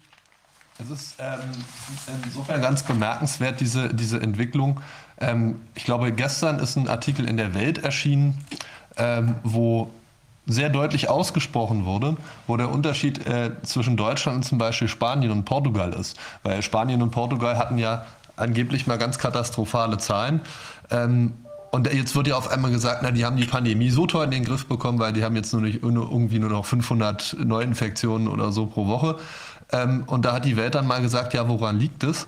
Weil man in Spanien auf den Trichter gekommen ist, nicht nur einfach nur die, den positiven Test zu nehmen, sondern die Tests tatsächlich zu vereinheitlichen und sagen, wir gucken jetzt mal, äh, wie viele Vervielfältigungszyklen der Kram hat und wie viele, auf wie viele Gene getestet wird und untersuchen die Leute dann, ob sie tatsächlich krank sind. Und dann kommen sie auf halt 500 oder so. Und deswegen sagen sie, jo, äh, dann ist an der Sache wohl nichts mehr dran, jetzt können wir hier aufmachen. Und dass dieser Unterschied einfach unter den, äh, unter den Tisch fällt, dass wir hier in Deutschland ähm, was ja glücklicherweise in den äh, beiden Beschlüssen von, äh, von den Amtsgerichten aus äh, äh Weimar und Weilheim äh, ebenfalls sehr deutlich angesprochen wurde, dass äh, es sich nicht um ähm, Inzidenzwerte handelt, sondern um bloße Meldewerte. Meldewerte aufgrund eines nicht einheitlichen Testes mit einer hohen Fehleranfälligkeit. Ähm, wo es den äh, zuständigen Infektionsschutzbehörden und Gesundheitsämtern mehr oder weniger auch selber überlassen ist, wann sie die Werte melden. Ähm, und die, zu dieser Erkenntnis sind offensichtlich andere Länder schon gekommen, dass das nicht viel bringt. Und wir in Deutschland sitzen immer noch hier, aber es ist jetzt eben auch im Mainstream angekommen und äh, die Klage, dass man äh, jetzt möglicherweise vielleicht mal doch dazu übergehen sollte, diese Sache aus der Perspektive zu betrachten, ähm, die wird jetzt zumindest mal erhoben in den, äh, in den in Anführungszeichen Mainstream-Medien. Die Welt ist ja jetzt auch nicht irgendwie so ein, so ein Schmierblatt von, vom, äh, von, von um die Ecke. Äh, von daher bin ich da recht, äh, recht positiv eingestellt, dass das vielleicht auch so langsam bei dem einen oder anderen Richter ankommen wird. Und das bringt mich zu was, weil ich da ähm, im Rahmen meiner Recherche darüber gestolpert bin und weil das mit dem, mit dem von Ihnen so wundervoll erstrittenen Beschluss ähm, äh, vom, vom Verwaltungsgericht in Stuttgart zusammenhängt. Ähm, aus einer ganz anderen Richtung. Aber ich möchte das einfach mal vorlesen, weil es mir ein ziemliches Schmunzeln ins Gesicht gezaubert hat. Es geht äh, um die Frage, äh, auch an einem Familiengericht, übrigens ein Betreuungsgericht. Ähm, da muss man ja, bevor man betreuungsrichterliche äh, Maßnahmen erlässt, in der Regel den Betroffenen vorher anhören. Und man muss sich, muss ja, das werden Sie besser wissen als ich, da kommt dann der Richter auch mal äh, ins Heim und redet mit den Leuten, guckt die sich an, weil er muss sich ja, er darf ja nicht einfach nur den Arzt vorschicken und sagen, erklär mir mal, sondern er muss ja mit den Leuten, Leuten reden. Und da hat ein Gericht das abgelehnt, in die Heime zu kommen, weil wer weiß, wie so ein Betreuungsrichter arbeitet, der, ist, der macht halt die Woche über nichts anderes, als in die Krankenhäuser und die Pflegeheime zu gehen und sich die alten Leutchen da anzuschauen. Das ist ja auch, ein, auch eine äh, sehr lobenswerte und noble Tätigkeit. Und das hat hier ein Gericht abgelehnt. Ähm, weil auch der Richter natürlich, bevor er ins äh, Krankenhaus, ins Pflegeheim reinkommt, ähm, getestet werden muss. Und das ist Amtsgericht Meiningen. Ich möchte es einfach nur mal vorlesen. Das Gericht hat persönlich die Erfahrung gemacht, dass die Abstrichnahme auf diese Art, Klammer auf, meine Anmerkung PCR-Test, Klammer zu, nicht nur zum Zeitpunkt der Vornahme des Abstrichs erheblich, erheblich schmerzhaft sein kann, sondern zum Teil auch noch Stunden danach Schmerzen infolge des, des körperlichen Eingriffs bestehen. Das Gericht hat sich deshalb zu dieser Abstrichmethode ärztlich fachlich, fachkundig beraten lassen. Danach besteht bei einem nicht korrekt durchgeführten Nasenrachenabstrich die Gefahr erheblicher Verletzungen, insbesondere dann, wenn der Abstrichtupfer in der Nase nach oben in Richtung der Schädelbasis geschoben wird, da die Rhinobasis hier stellenweise nur eine einen papierdünnen Knochen darstellt. Nicht korrekt ausgeführte Abstriche bergen daher die Gefahr von Verletzungen von Nasenstrukturen und Schädelbasis. Gerade bei Personen mit, einem veränderten intranasalen, mit einer veränderten intranasalen Anatomie, die das nichtmedizinische und nur äh, geschulte Personal äh, schon nicht er er erkennen kann, kann ein Nasenabstrich erhebliche äh, Komplikationen hervorrufen mit, mit einem Quellenverweis. In jedem Fall ist ein solcher Nasenabstrich unangenehm. Und jetzt kommt's. Es kann von einem Richter nicht verlangt werden, dass er unter Umständen gleich mehrmals am Tag eine Körperverletzungshandlung an sich duldet, bei dem er zudem ein Risiko des Eintritts eines Körperschadens besteht, nur um die Durchführung einer Diensthandlung, in Klammer auf, Anhörung und persönliche Eindruckverschaffung in der üblichen Umgebung des Betroffenen im Sinne der 278 319 Absatz 1 FamFG zu ermöglichen. Das ist mit dem nach Artikel 2 Absatz 2 Satz 1 Grundgesetz, also der körperlichen Unversehrtheit, verfassungsrechtlich verbürgten Recht auf körperliche Unversehrtheit schlichtweg unvereinbar und im Übrigen auch nicht verhältnismäßig. Es gibt noch einen weiteren Absatz dazu, weil der Bundesgerichtshof witzigerweise, im Dez ich glaube im Dezember letzten Jahres, das Gegenteilige entschieden hat und gesagt hat, selbstverständlich muss ein Betreuungsrichter das machen. Und äh, da sagt dieser äh, äh Richter mit sehr deutlichen Worten, äh, das, der Bundesgerichtshof, äh, äh, der selber solche Sachen gar nicht machen muss, will hier den, den Amtsrichtern an den Familiengerichten und Betreuungsgerichten eine Pflicht überhelfen, sich genau das gefallen zu lassen und hat gesagt, diese Ansicht des Bundesgerichtshofs ist verfassungswidrig. Also so, und das, und das ist der, der, der Punkt, wie, wie man das neu, neumodisch äh, bezeichnet, NIMBY, not in my backyard. Also sobald, sobald die Probleme bei einem selbst angekommen sind, oh, oh, oh, da ist PCR auf einmal. Also, ja. ganz gefährliche Nummer. Sehen Sie ganz anders aus. Also so hatten wir das auch begründet beim dem, äh, bei unserem Antrag. Wir haben nämlich gesagt, dass wenn man das nicht fachgemäß durchführt, diese Testungen, dann kann das ganz erhebliche Verletzungen hervorrufen. Und das geht natürlich gar nicht. Und wenn das jetzt sogar, also wenn Sie das äh, Urteil mir vielleicht schicken ja, können, das wäre gar nicht schlecht, weil das würde ich dann, dann auch verwenden. Ja. Also grundsätzlich denke ich, ähm, man macht hier was, man testet, testet, testet, testet. Ich hätte mal den Vorschlag, wir testen einfach mal zehn Tage gar nicht und leben unser ganz normales Leben. Und dann schauen wir mal, wer wirklich krank ist und wer wirklich auf der Intensivstation landet und wie viele Kranke wir wirklich haben. Nur so können wir es doch äh, erst mal versuchen. Wir haben es ja noch gar nicht versucht. Wir haben von Anfang an einen Lockdown gehabt. Wir haben getestet bis zum geht nicht mehr. Und deswegen würde ich vorschlagen, einfach mal zehn Tage nicht zu testen. Wir machen alles auf, die ganze Gastronomie, alles wieder aufmachen. Wir leben unser ganz normales Leben, wie wir es vor Corona hatten. Und äh, dann, wenn dann was wäre, dann gucken wir mal, wie viele Leute denn überhaupt erkranken. Und dann habe ich auch einen Status, dann kann ich sagen, oh ja, das ist vielleicht ein, ein schwieriger Virus oder ähm, es sind jetzt mehr Leute gestorben, als wir erwartet haben, weil das ist ja auch so was, diese 200.000 Tote, die der Herr Drosten uns ja prophezeit hat, ähm, wo sind die? Ich habe mich echt gefragt, wo die sind. Wir haben gar keine Übersterblichkeit. Und das naja. ist das, Provozieren Sie es nicht. Äh, Bill Gates hat ja gesagt, mit einem diabolischen Grinsen, beim nächsten Mal werden Sie aufpassen. Nicht, dass wir plötzlich tatsächlich äh, ein ganz neues Virus irgendwoher produziert bekommen. Aber Sie haben recht, bisher, das ist, äh, das sprechen Sie an, der BGH formuliert das so. Bisher fehlt für all das, was hier passiert ist, eine ja. tragfähige Grundlage im Tatsächlichen. Man braucht eine tragfähige Grundlage im Tatsächlichen. Was ist das im Tatsächlichen? Tatsächlichen. Man braucht genau das, was Sie gerade angesprochen haben. Wir brauchen nicht irgendwelche modellierten, von irgendwelchen Mathematikern zurechtgeschätzten Zahlen, sondern wir brauchen konkrete Tatsachen. Diese konkreten Tatsachen sind in der Tat die Kranken, die wirklich Kranken und die Toten. Und wir haben keine Übersterblichkeit auf der ganzen Welt nicht. Ich habe mich nochmal vergewissert, wir haben nirgends eine Übersterblichkeit. Wir haben Spikes in Bergamo und in New York zum Beispiel gehabt. Die beruhen ganz überwiegend, dafür haben wir auch in diesem Ausschuss Menschen angehört, ganz überwiegend auf Malpractice, auf, Medic, auf, auf äh, ärztlicher Falschbehandlung. Ähm, Italien sind die Leute erst durchgeimpft worden, damit ist dann ihr Immunsystem erst recht äh, gefährdet gewesen. Äh, danach die ganzen Intubationen, die äh, vermutlich vollkommen neben der Spur gewesen sind und das Bewegen von äh, kranken Menschen aus den Krankenhäusern, die man freihalten wollte für die ganzen Covid-Leute, die nie gekommen sind, in die Altenheime. Ist doch logisch, was dabei passiert. Die tragfähige Grundlage im Tatsächlichen ist nur und ausschließlich der PCR-Test von Drosten. Deswegen habe ich das am Anfang gesagt. Und da müssen die internationalen Kollegen mitspielen. Die können auch auf anderen Ebenen spielen, aber da muss reingegrätscht werden, weil nur so kriegt man die Beine unter dem Tisch weg und dann kracht er zusammen. Aus meiner Sicht ist das, das ganz Dramatische ja, ähm, dass das, was wir hier machen, Gesundheit, gesundheitsökonomischer Harakiri ist. Ähm, wenn, wir, wenn, wir, wenn wir von der Prämisse ausgehen, dass dort ein und ich möchte, ich möchte das nicht ausschließen, dass das ein gefährlicher Virus ist und dass da Leute in, einem bestimmten, äh, in, einer, bestimmten, in einer bestimmten Komorbidität ähm, exponierter und gefährdeter sind als andere. Das äh, ist wahrscheinlich auch der Fall. Gehen wir mal davon aus, das ist so. Und gehen wir mal davon aus, wir können irgendwas dazu, dagegen unternehmen. Wir wissen bis heute nicht, was wir dagegen unternehmen können, weil wir uns die Mühe nicht gemacht haben. Das, was wir hier betreiben, hat mit, mit effektivem Infektionsschutz nicht das Geringste zu tun, weil wir einfach nur sagen, testen, Lockdown. Äh, weil wir wollen ja die, die, die Intensivstationen nicht überlasten.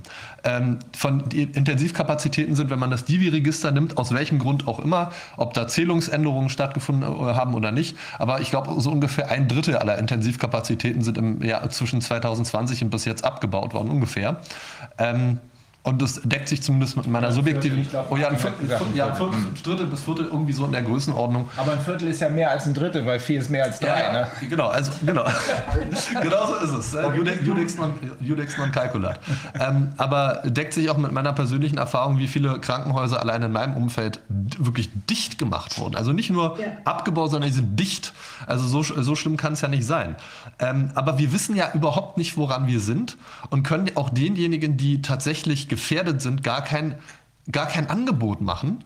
Sagen wir, okay, wir wissen jetzt, woran wir sind und wir wissen jetzt, die müssen wir besonders schützen und das können wir auf die und die und die Art und Weise machen. Und die Leute brauchen keinen Schutz und die brauchen so irgendwo dazwischen, die brauchen das, die brauchen das. Wir können den Leuten, die tatsächlich gefährdet sind, kein tatsächliches Schutzangebot machen und ihnen das, die Hilfe zukommen lassen, die sie verdienen. Und es gibt natürlich Leute, die äh, Infektionsschutz verdienen und ihn auch brauchen, weil wir alle genau gleich behandeln, alle, allen genau die, den gleichen, die gleichen Maßnahmen angedeihen lassen und überhaupt nicht wissen, wo weil, welches Geschehen stattfindet, weil wir Meldewerte haben anstatt Inzidenzwerte, weil wir im, äh, einfach nur irgendwelche Zahlen erheben und in irgendwelche, irgendwelche Computer reinhacken und die geben uns dann, kommt eine Statistik hinten raus und dann, ah, cool, so das müssen wir machen. Ja, es scheint ja nichts zu bringen. Ähm, Und das machen, es gibt offensichtlich Länder, die das anders hinkriegen, die sich gesagt haben, wir schauen uns das, was hier passiert, mal wirklich, wirklich korrekt an und machen mal wirklich Datenanalyse und gucken, was ist effektiv und was ist nicht effektiv. Und bei uns ist einfach immer nur der, der, der, der Lockdown, dann kam der Wellenbrecher-Lockdown, jetzt kommt die, die, die, die Notbremse, dann kommt wahrscheinlich die, äh, als nächstes die Notbremse Teil 2, dann kommt äh, Wellenbrecher-Lockdown 2, Electric Boogaloo, dann kommt äh, die 15. Welle mit äh, wieder, es ist immer nur noch eine Frage von Begrifflichkeiten. Wir müssen einfach immer noch, äh, als das Wort Notbremse kam, ist dann wieder, äh, ach, das, jetzt haben sie das nächste Wort gefunden, weil man immer noch eine weitere Eskalationsstufe oben draufsetzen muss. Das nächste ist wahrscheinlich die, äh, die Katastrophenverhinderung oder der, der Verhinderung der Apokalypse, ich weiß es nicht. Ähm, ich will das auch gar nicht, gar nicht äh, irgendwie mich darüber lustig machen, wenn da, wenn da Leute sterben und beatmet werden müssen. Überhaupt nicht, überhaupt nicht der Fall. Aber diese sprachliche Eskalation, die dahinter äh, steckt, zeigt ja auch die, die absolute Hilflosigkeit. Ähm, und ich denke, wir sind aber auch am Ende der Fahnenstange angekommen, weil jetzt denken wir über tatsächlich über, über äh, Ausgangssperren ab 21 Uhr bis 5 Uhr nach, wo dann auch schon die, wirklich viele Verwaltungsgerichte gesagt haben, äh, würdet ihr euch vielleicht mal die Mühe machen, dafür irgendeine Form von Evidenz zu produzieren? Also ich glaube, das VG Mainz hat, hat das sinngemäß formuliert und gesagt, der Beklagte macht sich offensichtlich nicht mal mehr die Mühe, seine Maßnahmen überhaupt begründen zu wollen.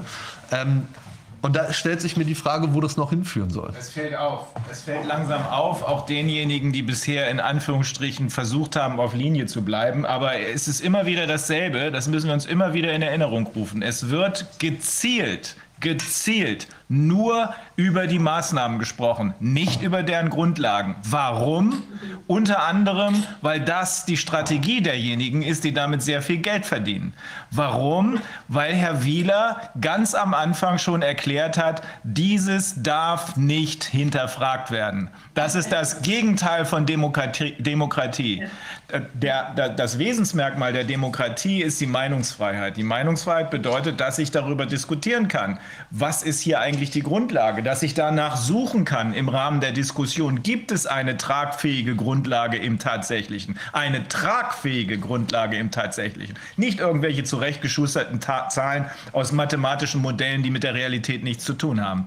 Das ist die entscheidende Frage, die jetzt immer mehr auch bei den Gerichten ankommt, die auch immer mehr begreifen, dass wenn sie das Spiel hier mitmachen, sie bald sich selbst abgeschafft haben werden. Für mich ist jetzt die entscheidende Frage, wie ist denn jetzt bei Ihnen gerade die Lage vor dem Hintergrund äh, dieser sowohl juristischen als ich sage mal auch tatsächlichen Entwicklungen bei Ihnen?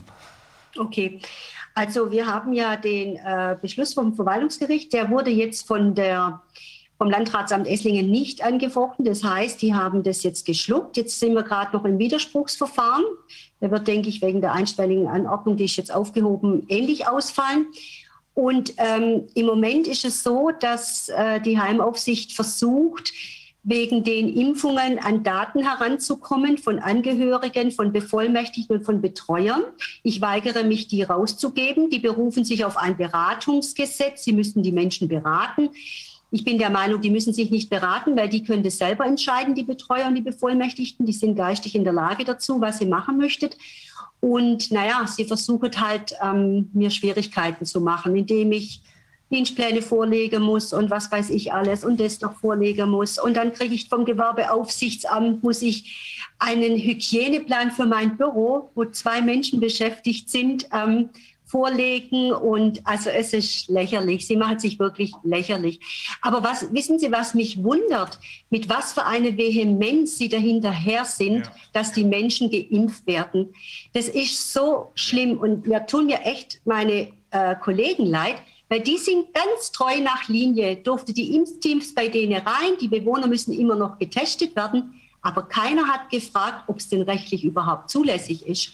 Weil nach dem BGB müssen sie nämlich eine, eine richterliche Anordnung haben bei den Menschen, die sich selber, die selber nicht mehr entscheiden können, ob sie geimpft werden wollen bzw. möchten. Das heißt, Sie müssen nach dem BGB 1904 eine richterliche Anordnung haben. Und eine Impfung keine lebensnotwendige Sache ist, denke ich, haben die alle einen Fehler gemacht und haben die Leute impfen lassen, obwohl es gar keine richterliche Anordnung gab. Und wenn dann jemand stirbt, und vorher haben wir gehört, die haften sogar persönlich selber, die Lehrer. Dann ist, dann ist mal interessant die Frage, haften denn dann die Heimleiter oder die Träger, wenn sie in ihre Heime Verstorbene haben, die aufgrund, zumindest mal im zeitlichen Zusammenhang mit der Impfung gestorben sind? wer haftet dafür? Hatten die alle eine richterliche Anordnung oder hatten sie keine? Und ich vermute mal, sie hatten keine. So, und jetzt geht es darum, wer haftet dafür, wenn die Menschen im zeitlichen Zusammenhang mit der Impfung verstorben sind. Und ich kenne allein fünf Heime, wo mindestens in einem 14 Bewohner gestorben sind nach der Impfung. 14 Bewohner. Und dann waren noch in Berlin welche, in München welche, ich weiß nicht wo überall. Aber wissen Sie, dahinter fragt es niemand. Da heißt es dann, ja, die hatten ja, die hatten ja multimorbide Erkrankungen und die waren ja auch schon alt. Also deswegen hm, braucht man da gar nicht nachfragen. Aber in meinen Augen ist das, also ich bin jetzt keine Juristin, aber fahrlässige Körperverletzung mit Todesfolge? Ich weiß es nicht, keine Ahnung. Aber das ist richtig fraglich. Und wenn hier der Rechtsstaat aufrechterhalten werden muss, dann sollte das mal ein Staatsanwalt hinterfragen. Was ist denn wirklich mit diesen Menschen passiert? War die richterliche Anordnung da? Und wenn Sie schon sagen, der Richter geht nicht rein, der Betreuungsrichter, weil er sich nicht testen lassen will, dann wird er mit Sicherheit auch keine richterliche Genehmigung zu einer Impfung geben, weil nämlich er das gar nicht entscheiden kann, ob die Impfung denn wirklich vor der Krankheit schützt oder ob sie den Verlauf nur abmildert. Also muss er sagen, nein, es gibt keine Impfung, weil ich kann es nicht hundertprozentig sagen. Und hier wurden Menschen geimpft, reihenweise durchgeimpft, all die Menschen, die sich nicht wehren konnten und letztendlich dann gestorben sind oder zumindest noch schwerer erkrankt sind. Oder gestern hatte ich einen Bericht gehört von einer Beatmungs-WG, da wurden auch einfach diese beatmeten Menschen durchgeimpft. Plötzlich haben die keine Luft mehr bekommen. Alles musste geändert werden, die ganze Beatmung. Was? Das ist doch da wurden rechtens. beatmete Menschen geimpft? Ja, die wurden geimpft. Und stellen Sie sich vor, sogar bei einem Hospiz muss man mit Masken zu den Menschen gehen. Leute, das ist krank, das ist nicht mehr normal. Das ist krank. Wer, wer denkt sich denn sowas aus? Wer denkt sich sowas aus, dass man in einem Hospiz eine Maske tragen muss? um den armen, sterbenden Menschen zu begleiten. Wer denkt sich sowas aus? Also ich bin fassungslos. Ich, mir fällt da echt nichts mehr dazu wir ein. Hier, wir sind hier, Sie haben ja eben auch beschrieben, wie Sie hier unter Druck gesetzt werden. Ähm, ja, absolut. Es, es, ist schwer, aber wir müssen, wir müssen unter allen Umständen die Nerven behalten. Wir dürfen nicht Natürlich, konfrontativ ja. werden. Äh, wir werden das mit sachlichen Argumenten eher erreichen, äh, als dass wir uns in irgendeine aggressive Haltung reindrängen lassen. Aber ich kann. Ihnen, ich kann Ihnen nur sagen, dass, ähm, Frau Fleig, dass das, was Sie da beschreiben, das verstößt gegen das Schikaneverbot des BGB. Paragraph 226, die Ausübung eines Rechts ist unzulässig, wenn sie nur den Zweck haben kann, einem anderen Schaden zuzufügen. Man versucht ihnen auf die Nerven zu gehen, man versucht sie zu unterwerfen. Ne? Ja, aber gut dass, sie, gut, dass sie stehen bleiben. Ich will noch eine positive Sache sagen. Ähm, wir haben gestern ähm, mit Menschen gesprochen, von denen einige der Meinung sind, stützen das unter anderem auf eine Rede von Putin, die ja vor dem World Economic mhm. Forum gehalten haben, dass wir schon längst gewonnen haben, dass das, was jetzt passiert, Rückzugsgefechte sind. Das könnte sein. Wir haben äh, von einer Kollegin, einer Ärztin, Entschuldigung, aus äh, den USA die Mitteilung bekommen, ich lese das mal kurz vor, Florida, Texas, Idaho, Montana and Tennessee have banned so-called vaccine passports. Also diese vier Staaten in den USA äh, sagen, wir lassen diese Impfpässe nicht zu. Ähm, in anderen Staaten versucht man das äh, ebenso durchzusetzen. Äh, und die Fluglinienorganisation IATA hat ebenfalls sich geäußert, hat gesagt, these are measures that may be necessary as temporary arrangements while we go through this crisis. But once we're through it, we want to see these restrictions permanently removed so that people can get back to traveling as they experienced back in 2019. Das äh, hat äh, der frühere, frühere CEO der, von British Airways äh, gesagt. Also diese Maßnahmen, die jetzt gerade ergriffen werden, die müssen so schnell wie möglich wieder beseitigt werden. Das geht zwar vielleicht während einer Krise, aber sobald wir damit durch sind, muss das endgültig wieder beseitigt werden. Und sogar die WHO, auch da sind ja nicht, wir haben, ich habe das ein paar Mal gesagt, auf der anderen Seite steht kein monolithischer Block, die bekämpfen sich gegenseitig, die vertreten unterschiedliche Interessen und innerhalb der WHO gibt es das auch. Deswegen habe ich vorhin darauf hingewiesen, dass Herr Wieler zugunsten der Pharmaindustrie genau die WHO-Regelungen, die er eigentlich beachten müsste, missachtet und dagegen verstößt. Ist in den in, in der neuesten Klage auch ausführlich erwähnt worden. WHO sagt nämlich, ähm, dass die National Authorities and Conveyance Operators should not introduce requirements of proof of COVID 19 vaccination for international travel as a condition for departure or entry. Also die sagen ausdrücklich,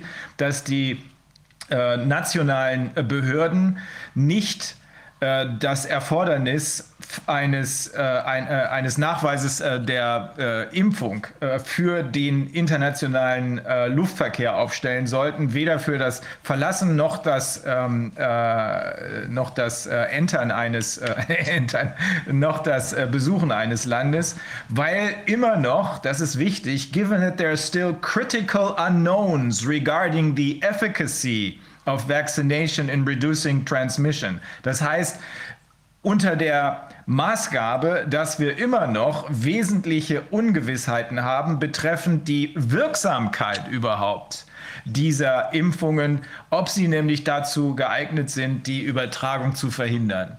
Also sogar die WHO ist da inzwischen offenbar auf einem anderen Trip. Also ob das wirklich so ist, wie manche Leute sagen, dass wir eigentlich schon längst gewonnen haben und dass das hier Rückzugsgefechte derjenigen sind, die sich langsam in ihre Höhlen zurückziehen, während die Marionetten da draußen wahrscheinlich unter den Bus geworfen werden, das wird man noch sehen müssen.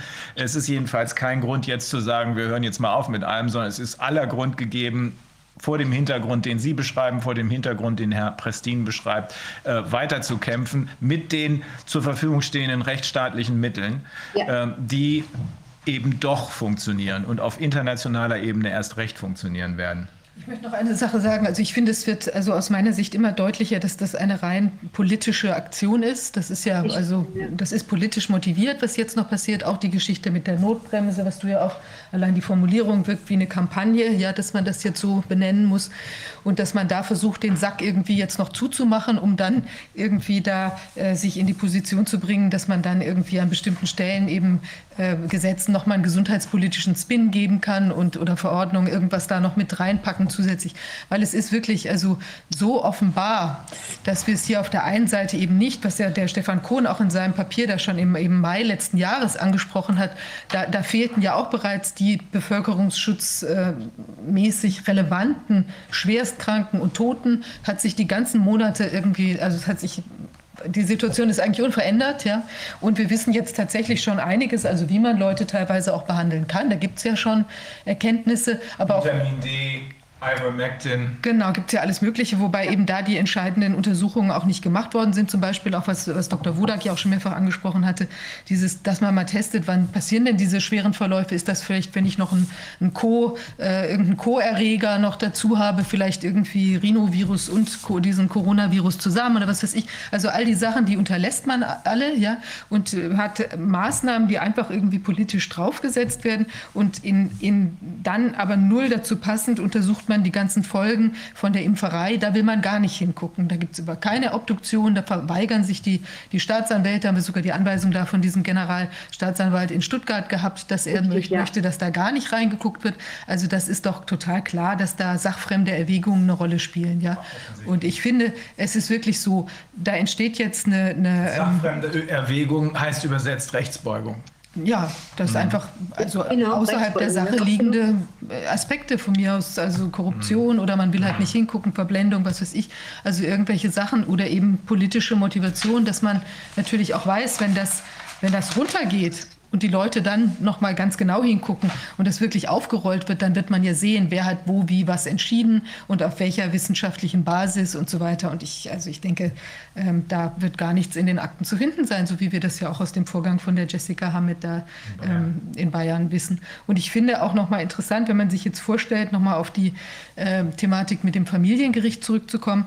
Also wir haben ja jetzt diese sehr ausführlichen Gutachten vorliegen. Also wenn jetzt wirklich die Regierung dagegen anstinken wollen würde, also wo findet sie denn dann überhaupt noch irgendeine valide Studie, die sie dagegen setzen könnten, könnte? Weil zum Beispiel die Frau Professor Kapstein hatte sich das ja, hatte ja die ganze äh, vorliegende Literatur und wissenschaftliche Studien ausgewertet. Alles ausgewertet. Alles ja. ausgewertet. Wo, wo, ja, wir haben, es, gibt, äh, es gibt da übrigens eine ganze Menge Studien, die erst im Jahr 2020 angefangen haben. Die erst, da hat man es sehr, sehr stark angefangen zu forschen. Und zwar sind das alles Studien, das kann man deutlich sehen, die 2000, vor 2020 gemacht sind, die lehnen den Effekt von Masken, lehnen die ab, sind negativ und sagen, das bringt nichts. Und erst die Studien, die 2020 dann begonnen wurden, meistens sehr schnell zusammengeschusterte Studien, da gibt es positive Studien, die das positiv bewerten. Und das stinkt richtig danach, dass die Leute dann Geld gekriegt haben für diese Studien. Deshalb sollte sich das, sollte die Maske ihren Schutzeffekt erst seit äh, Frühjahr 2020 denn entwickelt haben. Das passt also überhaupt nicht. Und von daher bin ich also den, den Gutachtern auch sehr dankbar. Ich wollte wollt noch mal was sagen, und das möchte ich mal zeigen, was die Indikation für Impfung angeht, die Priorisierung. Da gibt es von der Barmer Ersatzkasse, und zwar von den Gesundheitsökonomen der Barmer Ersatzkasse, gibt es einen Vorschlag, den ich jetzt wiedererkannt habe in den Empfehlungen auch aus der Regierung. Und der ist ziemlich erschreckend. Da geht es nämlich darum, wen sollte man zuerst impfen. Und da ist hier diese Tabelle. Und da sieht man, da wird geguckt, äh, wie viele Versicherte gibt es da, die da in Frage kommen. Wie oft werden die hospitalisiert? Wie oft müssen sie beatmet werden? Und wie, wie viele versterben? Und dann, daraus leiten sie dann die Empfehlungen für die Impfung ab. Und das sind die Trisomie-Betroffenen, die Menschen mit degenerativen Hirnerkrankungen, mit Lungenmetastasen, die Blutkrebs haben, die psychisch Kranken, die Leute mit Nierenversagen.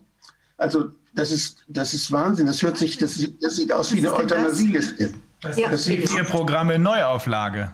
Das sind von der Barmer Ersatzkasse. Das sind die Leute, die für die Barmer Kasse teuer sind. Oh. Ja, genau, die teuer sind. Gott, das, das, ist sowas von entsetzlich, finde ich. Und das ist, das ist empfohlen worden, das haben die veröffentlicht. Und ganz äh, ja, rationell leiten sie das ab, dass da, da der Schaden, der, äh, ich weiß nicht, welchen Schaden die da rechnen, wahrscheinlich den finanziellen Schaden lediglich, wie man den dann möglicherweise minimieren könnte. Und der Schaden wird natürlich dann minimiert, wenn die Leute sterben, dann kosten sie nichts mehr.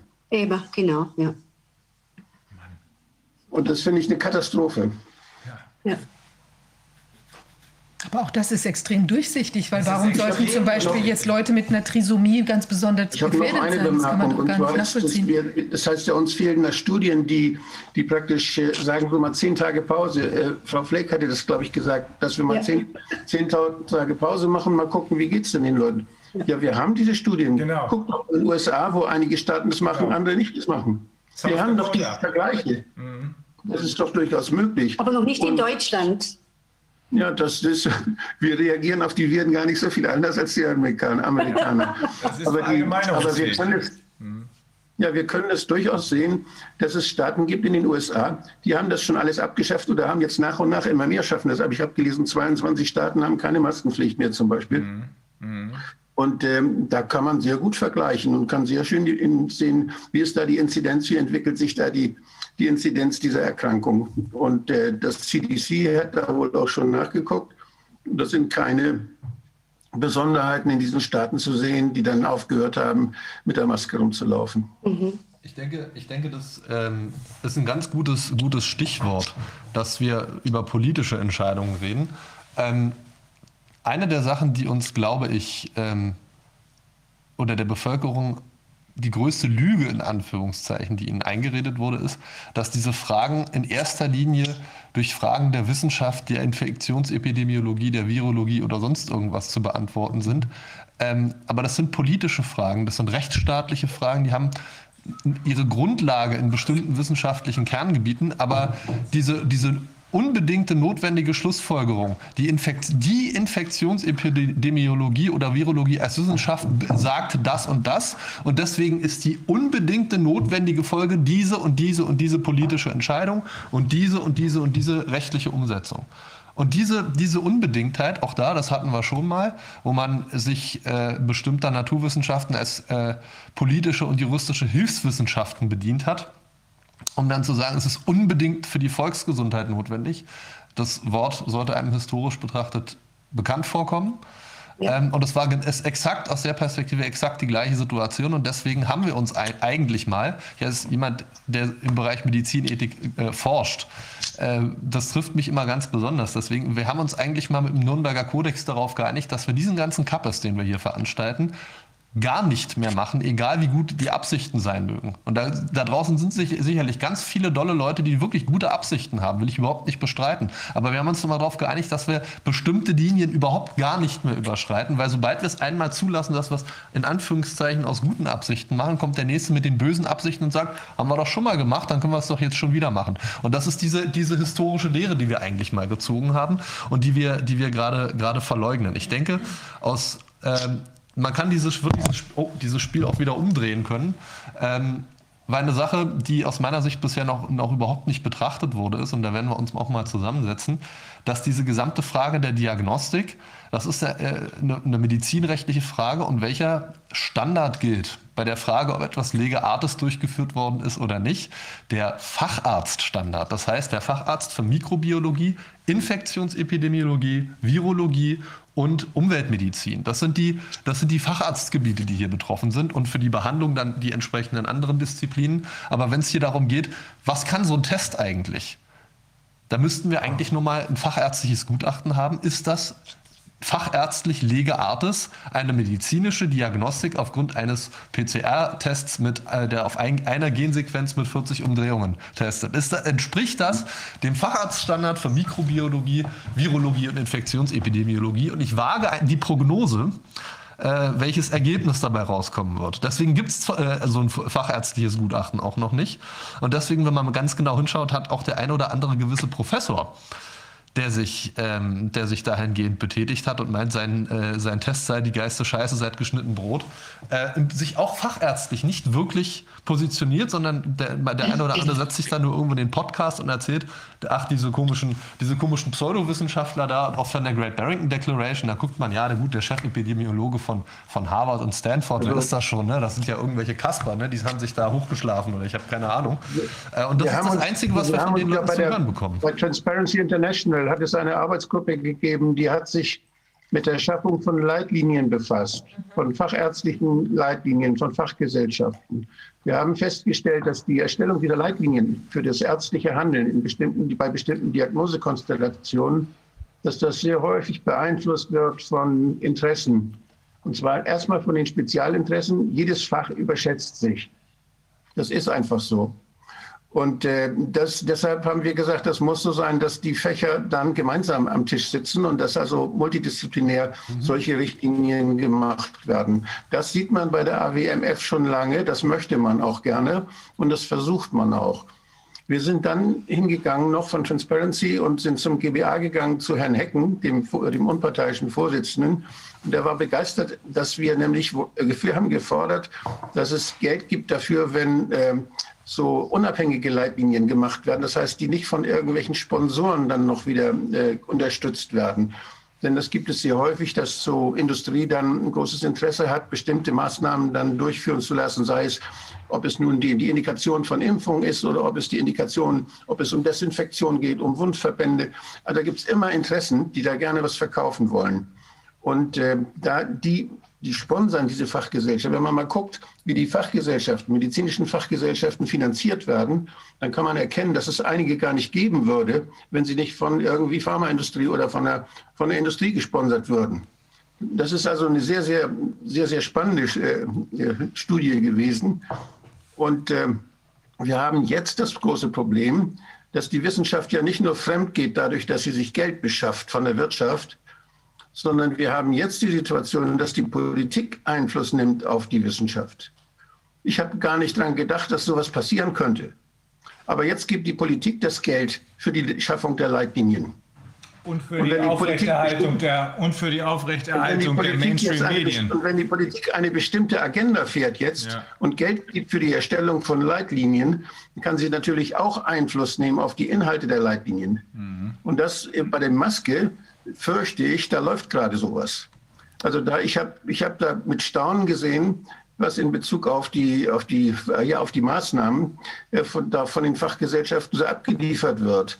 Da geht es natürlich, wird geguckt, was ist das für eine, was ist das für eine Leitlinie, was ist, wer, wer beantragt, das geht ja aus dem Innovationsfonds der Krankenkassen, also der, der GKV wird das bezahlt. Und da kann man jetzt mit diesem Geld, kann der Bund dort sehr wohl steuern, äh, welche Leitlinie ja dann geschaffen werden soll. Also ich mache da nur darauf aufmerksam, Eine unabhängige Wissenschaft äh, haben wir immer noch nicht.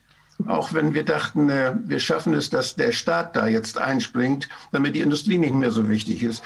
Jetzt ist plötzlich der Staat am Ruder und kann das auch missbrauchen. Das mussten wir im Kopf haben dabei. aber, das hat, uns, aber das hatte doch die Frau Merkel gesagt auf einem Pharmakongress. Sie hatte doch gesagt, die Forschung kostet über 800 Millionen Euro. Und glauben Sie, hat sie gemeint, das Geld wollen wir doch gern wieder zurückhaben. Das sagt doch das schon ganz deutlich. Der Staat investiert 800 Millionen für die Forschung und irgendwo wollen sie es zurückhaben, indem sie Schnelltests machen, Masken machen und alles das Geld will der Staat wieder zurückhaben. Der macht das nicht einfach so aus, aus äh, Friede, Freude, Eierkuchen, sondern er will daran letztendlich verdienen. Und deswegen kann die Politik hier auch so großartig sagen, wir finanzieren das, aber dann macht ihr auch bitte das, was wir wollen. Es ist so. Wir, wir, werden das, noch ein, wir werden das, Wolfgang, wir hängen, wir hängen ein bisschen sehr hinterher jetzt gerade, weil. Ja, ja aber, aber, aber bitte, ja, bring den Punkt noch. Also es gibt einen weiteren Hebel, mit dem Einfluss genommen wird auf das, was uns geboten wird und was uns nicht geboten wird. Das ist das Patentrecht. Mhm. Das ist aber ein großes mhm. Feld. Mhm. Aber wenn, es sich, wenn man kein Patent auf Impfungen kriegen würde, dann hätten wir dieses ganze Theater nicht. Ja. Dann hätte, Bill, hätte Gates kein Interesse an, uns so viele Impfungen zu verkaufen. Das heißt, das Patentrecht als Anreizsystem wird ja auch politisch gesetzt. Und das ist etwas, was wir uns genauer angucken müssen, damit sowas in Zukunft nicht wieder passiert. Ja. Die Patentierung von Genen zum Beispiel gegen die ich lange gekämpft habe, ja. die ist ja möglich. Und was das, was das bedeutet, das und sehen wir ja. Leute, und ja, und dann, das sind ja genetische Informationen, mhm. die man patentiert. Das sind Teile von Lebewesen. Das hat ja, ja niemand erfunden, sondern da hat jemand sich die Biologie angeguckt und sagt, das will ich wirtschaftlich nutzen. Ich dann nehme ich ein Patent drauf mhm. und nur ich darf das denn nutzen. Ja. Und das ist etwas, was unmöglich ist, was, eine, was wir sehr, sehr teuer bezahlen. Eine ja. Krebstherapie kostet, weil wir das erlauben, über 100.000 Euro. Nur weil wir das Patent erlauben. Ja, es, eine Therapie. Es ist in diesem Zusammenhang noch ein bisschen schlimmer. Da haben wir, da wird gerade ein Bericht fertig, den wir hier auch äh, natürlich veröffentlichen werden. Es ist offenbar über die letzten Jahre in riesigem Umfange aus versteckten Stellen des Bundeshaushalts extrem viel Geld, extrem viel Geld an die letzten Endes Impfindustrie gelaufen. Das hat keiner mitgekriegt. Das werden wir auch noch bringen. Wir müssen eine, aber. Ich möchte nur eine ganz kleine Anmerkung dazu, Wolfgang. Ich glaube, dass das mit dem Patent möglicherweise in der Zukunft gar nicht mehr so schrecklich relevant sein wird, weil wenn man diese Verschmelzung jetzt von quasi Politik und Wirtschaftsinteressen sich anschaut und Pharmainteressen, dann braucht man ja sogar wahrscheinlich demnächst, um irgendwie die Leute zu zwingen, irgendein Aspirin zu nehmen oder was auch immer. Ähm, also wenn das vom Staat der Druck sozusagen kommt, ja, dann kann ich den Preis ja auch, ich meine, der, der das ist ja sozusagen, die, das wird ja vom Staat finanziert, was das Ding kostet. Das ist ja ein Ineinandergreifen. Da kannst du, du hast ja noch nicht mal mehr eine Konkurrenz unter den Leuten. Ja. Da muss man sich die internationale Gliederung des Patentsystems angucken. Da geht es ja um räumliche Märkte dann auch, wo die Patente gelten, wo sie nicht gelten. Das ist sehr komplex, aber es ist unheimlich wichtig, die Anreize und Fehlanreize, die dadurch entstehen, sich genauer anzugucken. So, jetzt lass uns trotzdem, weil wir sonst wirklich aus dem Ruder laufen, unseren Plan hier ein bisschen im Auge behalten. Frau Hüttner wartet schon seit einer halben Stunde darauf, dass sie zu Wort kommt. Frau Fleig, ganz herzlichen Dank und äh, bleiben Sie stehen. Bleiben Sie stehen. Auf jeden Fall. Okay. Also, Frau Hüttner, können Sie sich auch kurz vorstellen und äh, uns erklären, wo Sie herkommen? Ich habe natürlich schon einiges über Sie gelesen, ähm, aber ich glaube, das ist eine ganz interessante Entwicklung, die Sie durchgemacht haben. Ja, also ich bin, ich bin Carola und ähm, 49 Jahre alt und war mein Leben lang im Schuldienst sozusagen. Ja. Bin in Schule reingeboren worden, in ein Elternhaus mit zwei Lehrern, wollte nie Lehrer werden, bin es dann geworden bin ähm, ein halbes Jahr vor dem Abitur aus einem System rausgegangen in ein anderes System, weil in dem alten System niemand ähm, seine Meinung sagen durfte und das gerade sich zuspitzte. Also ich komme aus der DDR. Ähm, ich kenne das alles, was jetzt hier läuft und ähm, bin äh, trotzdem der Meinung, ähm, dass jeder das Recht hat, seine Meinung zu sagen und ich gehe für die Würde des Menschen. Ich habe mich am 19.06. entschieden, in Schule auszusteigen und nicht mehr mitzumachen letzten Jahres, ähm, wusste aber dann noch lange nicht, wohin bin in einer Dienstunfähigkeit gelandet und war monatelang in der Stille und habe dann im Dezember meine Kündigung eingereicht. Ich habe gesagt, ich kann das nicht mehr mittragen. Ähm, das ist so die Kurzversion, die Langversion ein bisschen ausführlicher. Ich habe vor vier Jahren einen Verein gegründet mit Freunden zusammen. Kinder für Weltfrieden e.V. heißt der, um für die Kinder einzutreten ja, und mit den Kindern zu gestalten, weil das, was wir alle aus den Augen verlieren gerade, das sind die Kinder. Und auch wenn wir im, ähm, im Rückzugsgefecht sein sollten, ähm, das, was jetzt gerade in den Schulen und mit den Kindern passiert, das ist das Wichtigste, was wir jetzt anschauen dürfen. Und es wurde vorhin schon angesprochen, ähm, immer wenn es in die persönliche Berührtheit geht, dann macht man den Mund auf und dann setzt man sich in Bewegung. Und das war bei mir auch so. Ja. Ich bin ähm, mit meinem Verein, also die haben letztes Jahr dann ähm, sehr, sehr alleine gehandelt, weil ich mich total zurückgezogen habe und die haben Fragen gestellt. Und unsere Art und Weise ist es, niemanden anzugreifen, sondern aus dem Herzen heraus Fragen zu stellen.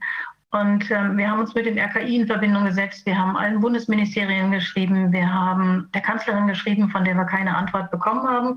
Ähm, was sind die Grundlagen für diese Entscheidung des Maskentragens in Schule? Was sind die, die Hintergründe? Wir haben ähm, Kontakt aufgenommen mit Professor Dr. Wieland Kies in Leipzig. Und ähm, mein Team hat da super tolle und nette und wertvolle Gespräche geführt. Ähm, haben wir alles veröffentlicht auf unserer Facebook-Seite. Ähm, ich trage keine Maske. Ja, ich hatte eine Lungenvorerkrankung, gehöre zu der Risikogruppe und habe aus persönlichen gesundheitlichen Gründen mich mit vielen, vielen Themen beschäftigt. Ähm, hatte eine zweiprozentige Überlebenschance vor ein paar Jahren und habe dann gesagt, ich kann die Maske nicht tragen. Ich spüre das, das stimmt was nicht, das ist nicht in Ordnung und es nimmt mir die Luft. Und ähm, in der Schule war ich die Einzige, die das gemacht hat. Ähm, habe damit, ja, war dann eine Zeit lang im Online-Unterricht äh, die Kinder begleitend tätig und ähm, alles das, was sich dann gezeigt hat, was sich entwickelt hat, was sich ähm, ja, in unserer Gesellschaft so verändert hat, die digitalisierte Version des Lernens, ähm, das hat mir sehr viele Fragen und auch sehr viele Bauchschmerzen gemacht. Ich konnte für mich kein Teil dessen sein. Ich war bis dato ähm, auch alleinerziehende Mutter und hatte natürlich genauso wie viele Kollegen jetzt, die sich an mich wenden, Angst. Ja, was ist denn, wenn ich den Mund aufmache? Und ich habe dann einfach nur für mich geguckt. Ich habe ähm, das, was Herr Pressin vorhin sagte, das ist de facto so. Ja, viele, viele Lehrer kennen die rechtliche Lage überhaupt nicht. Als ich mich entschieden habe, im, im Juni zu sagen, ich ähm, kann nicht mehr mitmachen, das, das schaffe ich nicht, das vereinbare ich nicht mit meinem Diensteid, den ich geschworen habe, mit dem Erziehungs- und Bildungsauftrag, den wir in Schule haben und jetzt gerade nicht leben können, ähm, habe ich dann das erste Mal von der Demonstrationspflicht erfahren. Aber da war ich dann schon zu Hause. Ich habe dann mit Kolleginnen und Kollegen gesprochen, aber die Menschen, die da drin sind und die selber ähm, die, die Ausführenden sind, sind in einer Hilflosigkeit auch an vielen Stellen und nehmen das tatsächlich so hin, wie es äh, vorhin schon erwähnt wurde. Das ist das, was mir widerfahren ist. Und ich bin wirklich dann erstmal nur für mich gegangen und habe geguckt, was machst du, wie gehst du damit um, was, was tust du? Und ich, ich hätte keinem Kind sagen können, setz die Maske auf. Ich hätte es nicht tun können. Und ich konnte dann quasi nur für mich gehen. Ich habe dann, ähm, als die Maskenpflicht im August dann in unsere Schulen kam, habe ich die Maske meiner Tochter eingeschickt in ein Labor. Ähm, habe das nach acht Stunden Unterricht. Ja, ich habe ihr gesagt, bitte trag die acht Stunden lang ähm, an diesem einen Tag. Wenn du das machst, würde ich die einschicken, ansonsten bleibst du zu Hause. Ich melde dich auch ab. Also ich stehe da auch hundertprozentig hinter meiner Tochter. Aber da kommt dann die nächste Spirale hinzu und ähm, da geht es um das ausgegrenzt werden Gefühl von den Kindern, was die dann haben. Meine Tochter ist in 16, die ist jetzt in der 11. Ähm, sie hat es gemacht, wir haben es eingeschickt und das Ergebnis hat mich ziemlich ähm, überrascht. Es waren ähm, 82 Bakterienkolonien und vier Schimmelpilzkolonien auf dieser Maske. Damals, das Ergebnis durfte ich noch veröffentlichen, das haben wir über den Verein gemacht. Ähm, ich musste dann im Oktober zum Amtsarzt, zur amtsärztlichen Untersuchung und ähm, weil ich keine Kraft mehr hatte, und habe ich gesagt, gut, ihr müsst für mich kein extra Konzept entwickeln. Ich komme ohne Maske eigentlich weil ich eine Vorerkrankung habe. Für diesen Fall setze ich diese Maske auf. Ähm, dann schicke ich sie halt hinterher auch mal ein und lasse die untersuchen. Auf meiner Maske nach 55 Minuten sprechen. Ich musste meine ganze Geschichte erzählen, was mich dazu gebracht hat, auszusteigen und wie ich mich fühle und wie es mir geht. Ähm, habe ich dann meine Maske eingeschickt und da waren 474 Bakterienkolonien drauf und eine Schimmelpilzkolonie. So, und wer übernimmt die Verantwortung? Ja, wer übernimmt die Verantwortung? Ähm, ich habe dann meinen Lungenfacharzt angerufen und der hat gesagt, ähm, ja, es tut mir leid, dass wir Lungenfachärzte nicht auf die Idee gekommen sind, das zu testen. Ähm, ich kümmere mich darum. Wir haben eine Lungenfachärztekonferenz demnächst, dann möchte ich das gerne mitnehmen. Darf ich das? Ich sage, ja, das Ergebnis meiner Tochter dürfen Sie gerne mitnehmen. Das von mir gehörte auch, aber ich darf es nicht mehr veröffentlichen, weil das Labor halt ähm, ein, ein, ja, ein Nein gegeben hat für die zweite Veröffentlichung. Er hat sich dann bei mir nicht mehr gemeldet. Ich habe dann im Januar einen Termin mit ihm gemacht, weil ich einen Attest gerne gewollt hätte, weil ich dachte, ich brauche das Attest, weil ich muss mich ja rechtfertigen, ne, weil ich ohne Maske gehe. Ähm, und dann haben wir einen Termin gehabt und dann ähm, war er sehr betreten und sagte, nein, also ähm, die Ärzte der Lungenfachärztekonferenz haben mir empfohlen, mir die Finger davon zu lassen, es ist ein zu heißes Eisen. Ähm, sie haben sich dazu entschieden, er hätte dagegen gestimmt, aber Sie haben sich dazu entschieden, keinerlei Attests auszustellen. Ich sage, Sie können das verantworten mit Ihrem Eid, den Sie als Mediziner geleistet haben ähm, keine Menschen, die so schwer lungenerkrankt sind, ähm, also ich bin es nicht, ja, meine Lunge habe ich im Griff, aber ich muss nicht mehr, ähm, ich muss das nicht fördern und dass dann nochmal wieder was kommt. Und ein Schimmelpilz in meiner Lunge, das ist Aspergillose, das kann ich mir nicht erlauben, das will ich nicht haben und das will ich auch niemandem zumuten, der mit mir ähm, zusammen ist, dass ich dann sage, du setz die Maske auf das musst du tun, weil die das sagen. Und ja, ich habe dann mit ihm darüber gesprochen. Ich sage, auch wenn die Beeinträchtigung der Maske für mich ein größerer Schaden ist, als jemanden anzustecken, dann, dann, dann, dann können Sie dennoch nicht sagen, Sie stellen einen Test aus. Nee, es tut mir leid, sagt er. Ich sage, gut, okay. Ähm, ich habe an der Stelle nicht weitergefragt. Ich habe dann nichts mehr dazu wissen wollen. Ich habe dann immer nur geguckt, wie das für mich geht. Ich habe dann einen Arzt gefunden, zu dem ich 400 Kilometer gefahren bin ähm, und der mir einen Attest ausgestellt hat. Da gibt es also auch tatsächlich noch welche, die ähm, dann mutig genug sind, obwohl sie selbst Restriktionen dann dadurch erleiden. Ähm, wir haben uns sehr, sehr intensiv darüber unterhalten. Naja, und dann habe ich halt am 21.12. habe ich den Antrag auf Entlassung eingestellt, weil ich gesagt habe, ich, ähm, ich packe das nicht. Ich kann die Kinder in der Schule nicht begleiten. Ich war vom Herzen her immer gerne mit den Kindern zusammen im Schulsystem, habe mich ähm, auf den Weg gemacht, wollte ähm, mit den Kindern das Schulsystem verändern. Vor zwei Jahren hat unser Verein eine Aktion ins Leben gerufen, die hieß, stell dir vor, es ist Schule und jeder geht gern hin. Ähm, das kam aber nicht ins Laufen, wie das oft so ist. Wenn so, wenn so Ideen ist ähm, und man ähm, etwas initiieren möchte, dann braucht es Konzepte, dann braucht es Genehmigung und das kam dann halt nicht. Und da habe ich gesagt, gut, es wird sich was anderes auftun und habe immer gehofft, von Ihnen heraus etwas bewegen zu können. Ähm, es funktionierte aber nicht. Und dann konnte ich natürlich nur für mich die Entscheidung treffen, diesen Weg zu gehen. Ich habe mich dann mit einer Freundin zusammen ähm, getan, eine türkische Freundin, meine Seelenschwester, so will ich es mal nennen. Und wir haben zusammen ein Institut gegründet zum 1.4. Ich bin zum 31.3. aus dem Schuldienst ausgestiegen.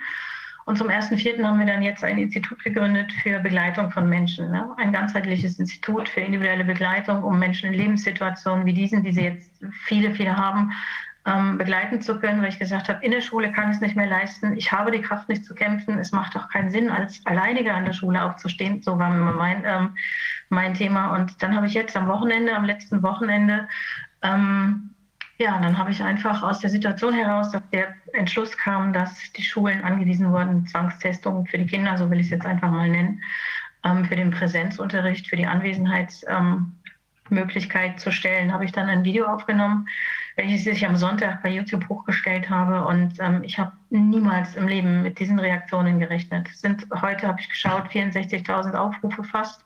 Ich bekomme E-Mails ohne Ende. Ähm, über, über Facebook schreiben mich die Menschen an. Und ähm, was mir begegnet ist, große Verzweiflung. Eltern, ich habe vorhin gerade auch nebenher hier am Handy gesessen, schrieb mich eine Mama an, meine Schulleiterin hat mich angerufen, meine zwei Kinder, die müssen am Montag zur Schule kommen, die wollen nicht, die beiden, die haben Präsenzpflicht, die haben Schulpflicht, damit wir die einhalten, sollen die kommen. Also was sich hier für Dramen jetzt abspielen, das ist unbeschreiblich. Das kann ich, das kann ich gar nicht in Worte fassen. Ähm, ich alleine kann es nicht stemmen und wir sind jetzt dabei, diese ganzen E-Mails zu, ähm, zu prüfen, zu lesen. Es kommen Hilfsangebote von Menschen, die sagen, ich bin auch schon aus dem Schuldienst ausgestiegen. Es kommen Lehrer, die sagen, oh, Carola sagt, ich habe nicht den Mut, ich weiß nicht, wie das geht, ich halte es aber auch nicht mehr aus, ich lasse mich krank schreiben, das macht so viel mit mir. Also was da jetzt gerade passiert, ist unglaublich, unbeschreiblich ich, ich wünsche mir sehr, dass es die Menschen bewegt zum Aufstehen. Und das ist der Grund für mein Video, welches ich am Sonntag dann, dann bei YouTube eingestellt habe. Ich habe gedacht, ich muss, ich muss was sagen. Ich, ich muss jetzt meinen Mund aufmachen. Ich bin raus. Ja, ich hatte im Schuldienst, im aktiven Schuldienst, hatte ich Angst, das zu tun, weil ich gedacht habe, nee, das, was die Menschen auf den Demonstrationen machen, sich auf die Bühne stellen und dann ähm, suspendiert werden, das geht nicht. Ich habe ähm, seit März, April letzten Jahres Kontakt mit dem Kernteam von Eltern stehen auf. Da gibt es eine große Bewegung, eine große Organisation. Und darüber haben wir jetzt auch ähm, ein, ein Netzwerk gegründet und sind in Gesprächen und in Kooperationen, wie können wir die Bildung anders gestalten, was braucht es, um die Kinder, die jetzt so traumatisiert sind, ähm, aufzufangen, zu begleiten. Fragen wir sie, fragen wir die Kinder, das ist was, was wir alle ein bisschen vernachlässigt haben. Das war immer so mein Anliegen mit den Kindern gemeinsam, weil die wissen genau, was ihnen gut tut und was nicht. Und ähm, die wissen, was sie stört. Vorhin schickte mir meine Tochter noch ähm, eine WhatsApp von einer Freundin, ähm, ihre Kinder, Tochter in der Grundschule oder noch nein, in einer anderen Schule, die, die musste sich dieses Stäbchen reinstecken und die Lehrerin steht daneben und sagt, das musst du noch tiefer reinstecken. Was, was passiert hier? Ja, was passiert hier? Und ich habe jetzt gesagt, okay, ich habe keine Angst mehr, ich habe nichts zu verlieren. Ähm, ich habe de facto diesen Monat noch keine Einnahmen, aber das ist mir egal, weil ich habe einen Bausparvertrag gekündigt und damit komme ich erstmal über die Runden und es wird sich aufbauen und ich gehe dafür. Ähm, diese Rückmeldung, die jetzt wirklich von den Eltern kommen, ich habe schon überlegt, ähm, ich habe noch nicht allen einzelnen antworten können, aber ich möchte ganz gerne Teile davon veröffentlichen, anonym natürlich zum Schutz der Menschen, die, die dazu stehen, die sagen, ich, ähm, du kannst meine Geschichte gerne veröffentlichen, das mache ich. Ähm, die werde ich benutzen. Ich bekomme Unterstützung von Menschen, die sagen, hey, wenn du Ideen brauchst, Hilfe brauchst bei irgendeinem Netzwerkaufbau digital, wir sind da, wir machen mit. Ähm, ich habe im Leben nicht damit gerechnet, was einfach seine Meinung ausdrücken, seine Gefühle beschreiben bringt. Ja? Und ähm, mit meiner Tochter ist es jetzt so, sie hat sich entschieden, ähm, Fragen zu stellen an die Schulleitung. Die habe ich transportiert auf eine sehr friedliche freundliche, klare und sachliche Art und Weise. Und das ist immer mein Weg, der ähm, bei uns viel bewegt. Ja. Ich frage nach, wie kann es sein? Also gut, Emily möchte diesen Test nicht machen. Sie hat eine Präsenzpflicht ähm, mit Test. Ähm, online hat sie keinen Anspruch auf eine Bildung, aber wie kann Schule ein Angebot machen und gewährleisten, dass das irgendwie funktioniert? Und ähm, ja, wir haben dann sehr klare Gespräche führen können mit der Schulleitung, aber es gibt eben auch andere Schulleiter, die anders unterwegs sind. Und ähm, da gibt es halt viele davon. Und das, das kann ich als Mensch nicht mitverantworten. Und deshalb habe ich diesen Aufruf gestartet und gesagt, steht auf für eure Kinder. Frau Hüttner, ich würde ganz, ich würde ganz gerne äh, ganz kurz einfach sagen, äh, gehen Sie auf unsere Seite abc-kindesvertretung.de. Da haben wir also auch Muster eingestellt, wie man also Schulen anschreibt und Aufmerksamkeit erzeugt, hier also richtig zu gehen. lassen Sie uns, dass wir uns vernetzen. Genau, darum geht es. Danke. Ja, ja. Ganz wichtig. Aber wir kriegen ja auch mit, dass immer mehr, mehr Schulleiter auch total verzweifelt sind. Also die sprechen mit den Eltern, wenn sie angesprochen, also da angesprochen werden und die sagen, äh, äh, also bitte verklagt uns. Ja, verklagt uns, geht vor, sodass wir auch eine Handhabe haben, da, da eben entsprechend äh, das, äh, das sein zu lassen mit dem Testen, weil wir wollen es auch nicht, aber wir können nicht gegen zum Beispiel jetzt irgendeine, also gegen die Landesregierung oder was weiß ich, wir können das nicht machen, weil wir drohen, unsere, äh, also eben Repressalien zu bekommen oder sonst was, irgendwelche Probleme zu bekommen. Aber wir wollen es auch nicht und wir haben auch Bedenken in Bezug auf die ganzen Lehrer, die da die Tests machen müssen. Wir wollen nicht, dass die in eine Haftung kommen. Wir wollen das ganze Theater nicht und wir haben auch große pädagogische Bedenken. Das sagen ja. die Leute und sprechen so mit den Eltern, dass die selbst tätig werden sollen. Also ich glaube, das ist was, und die Eltern wollen ja auch tätig werden. Also ich denke, das ist, das ist was, das wird eine Welle. Aber da läuft also auch eine Vernetzung jetzt zu den Schulen. Ja. Ich habe also eine solche Menge von also Kontakten jetzt. Morgen äh, äh, bin ich also auf einer Demo in, in Kempten, werde davon also auch erzählen. Und jedenfalls bilden sich also auch schulisch mhm. äh, Kreise, die also im Grunde hier sich mit uns wiederum vernetzen und wo ich aufmerksam mache, dass auch die Schule, auch der Lehrer hergehen kann und sich ans Familiengericht wenden kann. Das hat einen anderen, anderen Druck nochmal, mhm. da also was Vernünftiges herzukriegen. Aber jedenfalls, dass man nicht Opfer bleibt und mhm. sich ausgeliefert fühlt, sondern dass man aktiv wird. Genau. Und in dem also Augenblick den Rücken gerade macht. Und da biete ich mich an ja. und da müssten wir also gucken, wie wir also hier zusammenkommen. Und ja. bloß nicht abwarten. Also das ist etwas von Eltern stehen, auch was ich nicht verstanden habe dass man sagt also im Grunde, okay, wir müssen das mit anwaltlicher Beratung machen. Nein, weil wenn wir das mit anwaltlicher Beratung machen, dann sind wir geschmort, bevor mhm. wir überhaupt wach geworden sind. Also ich habe das vorhin auch sehr genau mitgeschrieben, was Sie erzählt haben. Deswegen war ich hier auch immer ein bisschen beschäftigt, weil ähm, das, sind, das ist Neuland für mich. Ich habe bislang nur Kinder unterrichtet und das gesamte Rechtswesen, das ist für mich ein, ein, absolut neues Feld, wo ich nie eine Ahnung von hatte. Aber ich habe vorhin wertvolle, ähm, ähm für mich für mich Argumente und Möglichkeiten mitgenommen und ja, da tue ich gerne meinen Anteil dazu. Ich, ich habe auch, ich hab auch, hab auch eine Reihe von Zoom-Konferenzen mit Eltern im Emsland, in Nordrhein-Westfalen. Das heißt also, wenn Eltern äh, sich melden, ich habe jetzt vor zwei Tagen mit 40 Eltern in, in Bielefeld zusammengesessen mhm. über Zoom, dann äh, äh, kann ich Ihnen also einiges vermitteln, was Ihnen bisher unbekannt ist. Perfekt. Herzlichen Dank. Stärker werden. Und melden Sie sich. Mache ich, mache ich ganz bestimmt. Ich habe auch von, von einigen Lehrerkollegen, die selber im Aufbruch sind und noch im Schuldienst sind, auch eine Möglichkeit bekommen. Die haben auch gesagt, hey, wir wollen was Neues aufbauen und wir sind auf dem Weg. Und ähm, was aber so die große Tendenz ist, die ich beobachte, ist, dass an vielen Schulen ähm, Lehrer mit einer anderen Meinung sehr alleine sind. Ich habe den großen Vorteil, dass meine Frau aus dem Schuldienst kommt, mhm. dass wir beide also ein Team geworden sind. Sie ist, mhm. hat sich ausbilden lassen als Familienberaterin und deswegen machen wir also auch Workshops das heißt, wir machen Workshops also auch für Profis, äh, wie also im Grunde sie mit beiden Kompetenzen also so umgehen können, dass sie also an der Ecke stark werden und, und, sich nicht also ducken müssen. Und auch Krisen, dass wie, in welcher Art und Weise Krisen bewältigt werden, egal ob die Leute geschieden sind oder nicht. Genau. Also für mich ist es auch wunderbar zu sehen, weil in jeder Krise steckt eine Chance, für sich zu ja. gehen und, und sein eigenes wirklich zu entdecken. Und ähm, ich weiß für mich, im aktiven Schuldienst hätte ich mich jetzt niemals für andere so einsetzen können, wie ich es jetzt anders tun kann. Und ähm, dann ist jetzt eben meine Aufgabe eine andere. Und ähm, ja, danke für die. Für die Ihnen geht es so wie mir. Ich habe bezahlten Urlaub, weil ich pensioniert bin. ja. ja. Frau Hüttner, Danke. Ähm, John Wayne hat mal gesagt, Mut ist Todesangst zu haben und sich trotzdem in den Sattel zu schwingen. Das scheinen Sie getan zu haben. Ähm, ja, das äh, finde ich vorbildlich. Ähm, und ich glaube, das löst auch sehr viel aus. Ich glaube, das äh, werden Sie an den Reaktionen merken, die ja. Sie auch jetzt hier auf äh, Ihre Aussagen hier bekommen werden. Frau Hüttner, vielen, vielen Dank.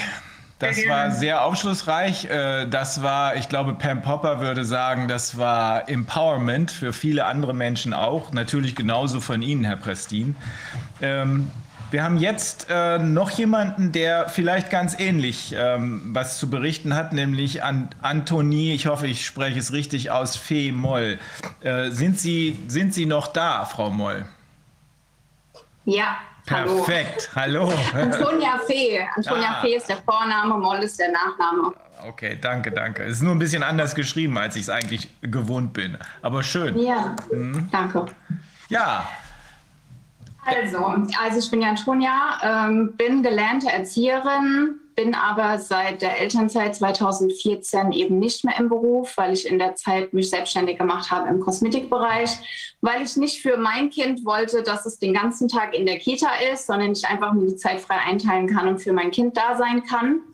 Und ähm, bin aber dann von meiner ehemaligen Chefin in der Not 2016 angerufen worden, hat gesagt, Antonia, bei uns sind ähm, drei Erzieher schwanger, die haben alle Arbeitsverbot, kannst du vor Weihnachten aushelfen? habe ich gesagt, ja, okay, ich bin kein Unmensch, ist zwar jetzt nicht der Job, den ich weitermachen will, aber ich springe natürlich ein und aus diesem, ich springe mal kurz ein, wurde, ich bin in den Springerpool gekommen und bin halt als Aushilfe tätig. Also ich war auch jetzt nicht festangestellt. Ich kam einfach dann, wenn Not am Mann war, wenn jemand krank war oder Urlaub eingetragen war. Und für mich war das einfach so Geld on top Ne? Ähm, wenn ich im Kosmetikstudio einfach noch nicht so viel Kundschaft hatte, als ich 2018 eröffnet hatte und die mich angerufen haben, habe ich gesagt, okay, ich kann, ich komme. Ja, und dann ähm, war das letztes Jahr so, ja, mit Corona, erst der Lockdown Kosmetikstudio zu, mein Kind zu Hause, Kitas zu und ähm, da wurde ich natürlich auch nicht gebraucht. Und dann stand ich eigentlich am 1.8. bei Null da dann durften wir wieder öffnen im Kosmetikstudio und ähm, dann kam der Oberlockdown am 1.11. Und dann hat meine Chefin mich angerufen und gesagt, wir brauchen wieder Leute, kommst du? Und dann bin ich wieder eingesprungen. Dann kam die Frage, wir brauchen jemanden für zwei Tage ab, März, äh, ab Januar bis März und wir brauchen dann jemanden vom 1.4. für eben vier Tage die Woche. Heißt also, ich habe es nicht von Anfang an des Lockdowns mitbekommen, wie das so war mit den Masken und dem Ganzen. Ich habe es halt wirklich erst miterlebt ab November. Und bei uns war das so, wir mussten mit der Maske halt reinkommen. Das war für mich okay. Ja, zehn Sekunden bis in den Gruppenraum, dann wieder aus. Wenn wir die Kinder entgegengenommen haben, im Kontakt mit den Eltern, Maske halt anlassen. Und wenn ich in der Küche war, um die Spülmaschine zu machen, ja, das waren zehn Minuten. Also summa summarum hatte ich die Maske eine halbe Stunde an. Ich habe überempfindliche Bronchien, ich habe Asthma, ich habe Heuschnupfen und ab Januar fing es bei mir an, dass ich halt hier vermehrt in dem Bereich mega Schleimhalt hatte und ich dachte, okay, das ist definitiv nicht gesund. Auch im Kosmetikstudio habe ich nicht mit Maske gearbeitet, Schande über mein Haupt, aber ich bin da nicht mitgegangen. Und ich habe auch zu meinen Kunden gesagt, es ist mir egal, du kannst hierher kommen, zieh die Maske an, wenn du reinkommst, aber hinter der Mauer, ich mache das nicht. Wenn dir das nicht passt, geh bitte woanders hin. Ja, aber ich riskiere nicht meine Gesundheit einfach dafür, dann geh woanders hin. Und dann hatten wir letzte Woche Donnerstag im Kindergarten Teambesprechung.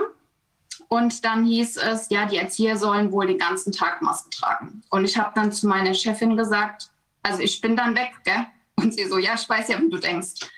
Und wir sind 50 Leute, also wir sind eine große Einrichtung. Und ähm, davon sind es, glaube ich, 37 Erzieher, der Rest sind Aushilfen. Und keiner ist aufgestanden. Und ich dachte, das kann ja wohl nicht wahr sein, dass ihr den ganzen Tag mit Maske arbeiten wollt.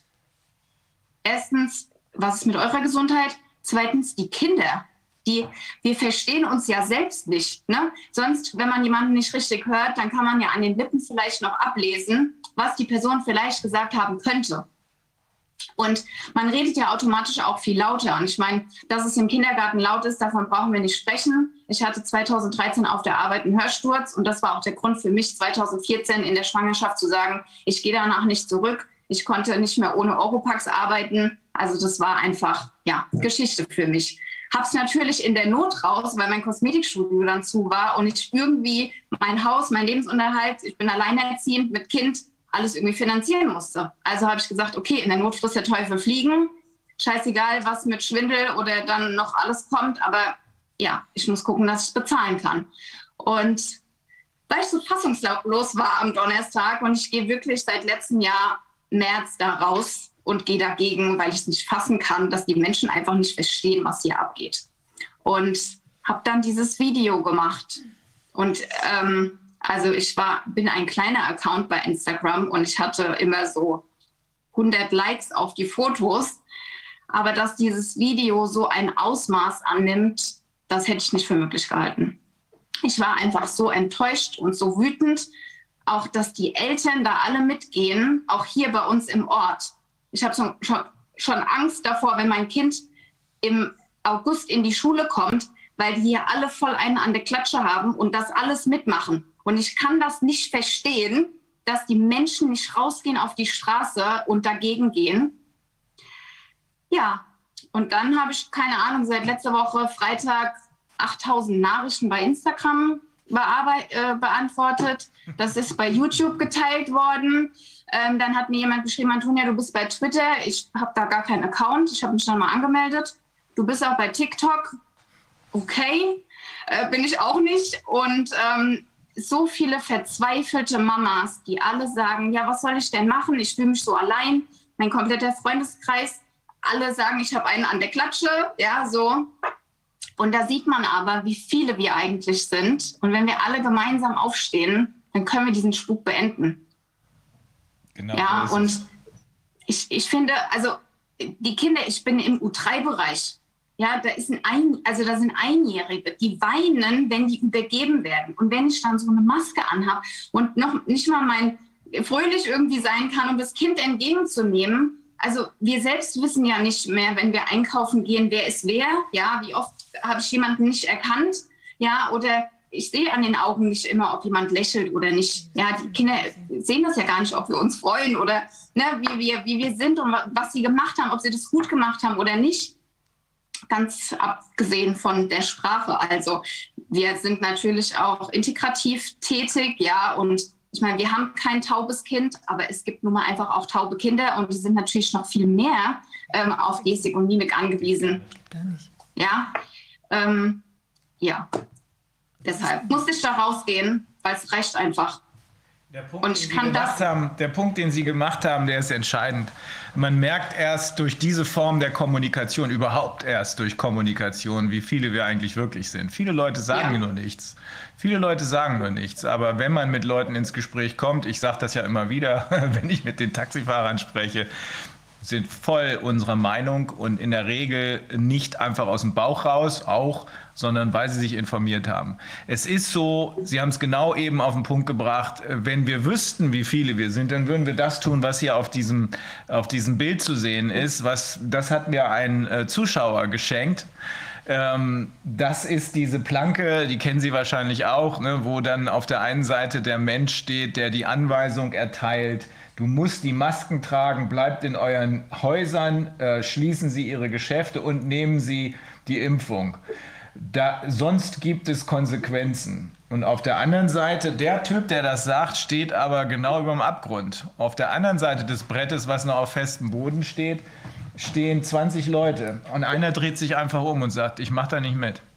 Und ja. dieses Bild muss man nicht erläutern. Wenn alle absteigen würden, was passiert dann? Dann sind die Leute, die diese Illusion, das darf man nicht vergessen, diese Illusion hervorgerufen haben, wir hätten einen Notfall und es gäbe eine Krise, die sich nicht anders beherrschen lassen. Die Leute, die sagen, ihr dürft keine Fragen stellen, dann sind die im Abgrund. So sieht ja. das aus. Ja, ich habe auch ähm, gepostet, dass mein Studio offen ist für die Menschen und dass Masken und Testpflicht nicht willkommen sind. Ich habe ja nichts mehr zu verlieren. Ich bin bei Null. Ne?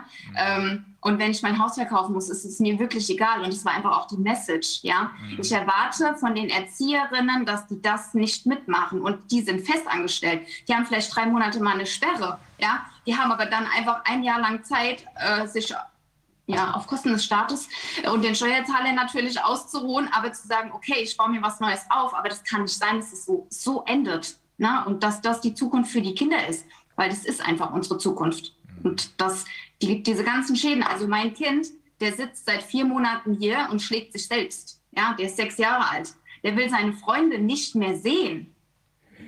Gott, das ist Wahnsinn. Das ist echt grässlich. Ja, ich habe ihn gefragt, wie er das findet mit den Masken, dass sie jetzt hier das jetzt den ganzen Tag anziehen müssen. Er hat gesagt, doof Mama, ich verstehe die auch gar nicht mehr, was die sagen.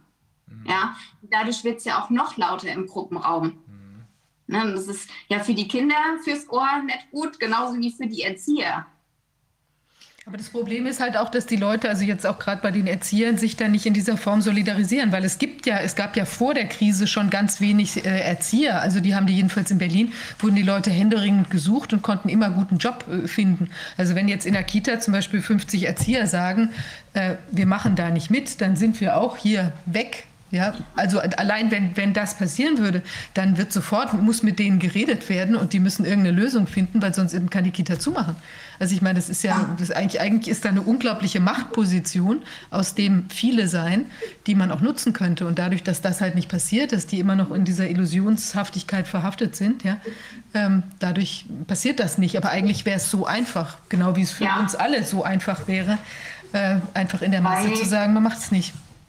Zwei haben mir geschrieben, dass sie ihren Job gekündigt haben und auch gesagt haben, ich mache da nicht mit. Mhm. Aufgrund meines Aufrufs und des Mutmachens. Und das ist halt dann für die Eltern schlimm, ne, wenn die Kitas schließen. Aber vielleicht steht dann der Rest der Eltern einfach auch auf. Na, vielleicht ist es auch einfach nur in einer vorübergehenden Situation, dass man genau. jetzt mal sagt, wir machen alle nicht mit so und dann muss man aber miteinander ins Gespräch kommen. Also die Leitung ja. und die entsprechenden Aufsichtsbehörden, was weiß ich, müssen das Problem ja dann lösen, weil man kann die Leute ja nicht alle äh, dahin tragen. Wenn die alle kündigen würden, ich meine jetzt nur einfach als eine, eine Aktion und dann wird man danach, genau. wird sich eine Lösung zusammenfinden müssen, das ist ja klar. Aber ich denke, ja. da gibt es auch Lösungen. Also es gibt aber auch Kitas. Sehen, denke ich mal, ähm, ja. was es ähm, oder was es auslöst, wenn man so viele Leute schafft, die sagen, jetzt habe ich nichts mehr zu verlieren. Ja. Wenn die sich jetzt solidarisieren, zusammenschließen und irgendwas starten, weil sie schlicht nichts mehr zu verlieren haben, dann glaube ich, passiert was ganz Großes. Die Erkenntnis, das ist eine echt wichtige Erkenntnis. Ähm, die wird wahrscheinlich schockartig für viele kommen, weil tatsächlich gibt es nicht mehr viel zu verlieren, sondern es wird wahrscheinlich sehr bald erforderlich sein, ein komplett neues Wirtschafts- und Finanzsystem aufzubauen, weil wir mit dem, was wir bisher gehabt haben, in den Abgrund rauschen. Also so ja. oder so wird das erforderlich sein. Inso, insofern kann man sich lieber jetzt als dann, wenn es gar nicht mehr anders geht, sagen, ich habe nichts mehr zu verlieren, ich wehre mich hier. Und wir haben ja jetzt, das hat Herr Prestin ja eben nochmal deutlich gesagt, äh, Justus Hoffmann hat auch darauf hingewiesen, wir haben jetzt tragfähige Grundlagen im Tatsächlichen, um zu sagen, das hier macht keinen Sinn. Das geht nicht. Im Gegenteil, das ist gefährlich.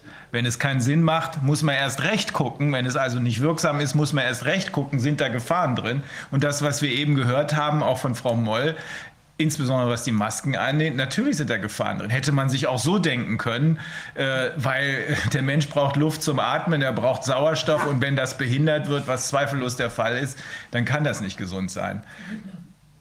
Frau Hüttner, Frau Hüttner hat das gesagt, ja genau. Mhm. Aber auch dieses Phänomen, ich hatte ein Gespräch mit einer äh, Kita, äh, Kita-Mutter, irgendjemand, bei irgendjemand ist, glaube ich, nicht auf stumm gestellt, oder? Also, Wolfgang wollte irgendwas sagen. Ach so, also ja, ich wollte auch was sagen. Ja, oder Herr Prestin, ja. Ich wollte nur ganz kurz, ich hatte auch die, eine, ein Gespräch mit einer Kita-Mutter, also auch die werden immer bewusster, was da sich jetzt abspielt. Und die erzählte, dass sie, weil sie selbst irgendwie, ich glaube, Corona-positiv war, aber jetzt so grippeartig, also nicht, nicht äh, schlimm krank oder so, da hatten sie das kleine Kind auch drei Jahre auch mitgetestet. Und jedes Mal, wenn sie jetzt da irgendwie, wenn der auch nur so ein, eine Andeutung von irgend so was sieht, was so dünn und spitz ist, ja, dann fängt er an zu weinen und ist völlig außer sich. Also das, was man den kleinen Kindern da jetzt auch zumutet, ja. also insbesondere den kleineren, das ist wirklich also so unerträglich und ich glaube, das spüren ja jetzt auch immer mehr Eltern und sehen, dass das nicht geht. Im, im Erstrechtsschluss, Herr Prestin, im Erstrechtsschluss muss man sagen, das, was für kleine, das, was für Schulkinder gilt, gilt erst recht für Kita-Kinder. Ja, ja, genau da wollte ich ansetzen, bitte. Es ist staubtrocken, äh, dass wir also im Grunde es nicht nur hoch unter Strafe gestellt haben, Paar 225 Strafgesetzbuch. Bitte gucken Sie sich an, noch gilt das Strafgesetzbuch. Ja. Das sind Verbrechen, die da verübt werden, sowohl an, klein, an kleinen Menschen, die also da in dieser Weise misshandelt werden, aber auch an großen Menschen, die sich nicht wehren können. Das ist hier auch nochmal auf die zur Sprache gekommen, nämlich also in den, in, den, in den Kliniken oder in den Pflegeheimen oder so, wo die also im Grunde sich überhaupt nicht mehr wehren können. Das sind genauso Schutzbefohlene und die sind durch 225 Strafgesetzbuch genauso geschützt. Und noch etwas. Wir haben einen internationalen Pakt über bürgerliche und politische Rechte vom 19. Dezember 1966. Da gibt es also Vorschriften, die dürfen nicht aufgehoben und auch nicht angetastet werden. Und da ist Artikel 7, nur als Beispiel. Niemand darf der Folter oder grausamer, unmenschlicher oder erniedrigender Behandlung unterworfen werden. Insbesondere darf niemand ohne seine freiwillige Zustimmung medizinischen oder wissenschaftlichen Untersuchungen unterworfen werden. Was ist das für eine Vorschrift? Deutschland hat sich verpflichtet dazu, diese Vorschrift einzuhalten. Internationaler Pakt, wo also im Grunde überhaupt nur Einschränkungen möglich sind, wenn ein nationaler Notstand ausgebrochen ist. Aber nicht einmal dann darf diese Vorschrift berührt werden. Also äh, was wir mit dem Infektionsschutzgesetz gemacht haben, ist der absolute Schrott. Warum? Weil hier also der Willkür, auch das ist verboten nach allen internationalen Vorgaben, der Willkür Tür und Tor geöffnet ist. Genau. Und ich habe den Abgeordneten am 17. Dezember geschrieben, es hätten, sie hätten sich einfacher machen können. Eine Vorschritt hätte gereicht, indem man gesagt hätte, Herr Spahn kann machen, was er will. Ja, ja genau so ist es. Genau so ist es. Ähm, sehr viel Psychoterror spielt hier eine ganz große Rolle. Man sieht es an der Art und Weise, wie das auf Kinder wirkt. Äh, das ist keine Nebenfolge. Das ist genau. beabsichtigt. Und dem muss man sich in den Weg stellen. Ähm, das ist strafbar, genau. Ja, ähm, ja. wir sind. Äh, wir sind an einem Punkt, wo wir vielleicht tatsächlich jetzt ganz vernünftig äh, Professor Ruppert noch mal fragen können, äh, was hier eigentlich gespielt wird. Warum machen so viele Menschen das mit, obwohl sie genau sehen können, wie es ihren Kindern äh, dabei geht? Äh, Professor Ruppert, sind Sie, also vielen Dank, Frau Moll. Vielen Dank. Danke auch. Frau Ruppert, äh, Entschuldigung, Professor Ruppert, sind Sie äh, quasi in der Leitung? Ich bin jetzt da, ja. Ich habe mich jetzt zugeschaltet, äh, habe eben diesen knappen Zeitslot für heute, weil ich noch meine Weiterbildung habe. Ja. Und ja, könnt ihr jetzt ein bisschen was sagen, äh, wenn Sie, wenn Sie gerne, mögen? Ja? Gerne, ja. Und ja, erstmal herzlichen Dank. Ich muss mich wirklich äh, mal ganz herzlich bei allen bedanken, die jetzt diesen Corona-Untersuchungsausschuss machen. Ist so fantastisch, dass Sie das tun und dass Sie wirklich hier Aufklärungsarbeit leisten. Das ist super. Also ganz, ganz herzlichen Dank. Danke, danke, danke. Und vielleicht kann man mir den Co-Host geben. Ich habe mir Folgendes vorgestellt. Ich lese mal ein kleines Kapitelchen aus meinem neuen Buch vor und dann können wir weiter die Fragen stellen und vertiefen, weil damit meine Art von Psychologie und psychologischer Sichtweise deutlich werden kann. Mhm. Äh, kann ich den Co-Host bekommen, um, ich, damit ich Bildschirm, Bildschirmfreigabe äh, machen kann? Also müssen wir jetzt jemand den Host übergeben.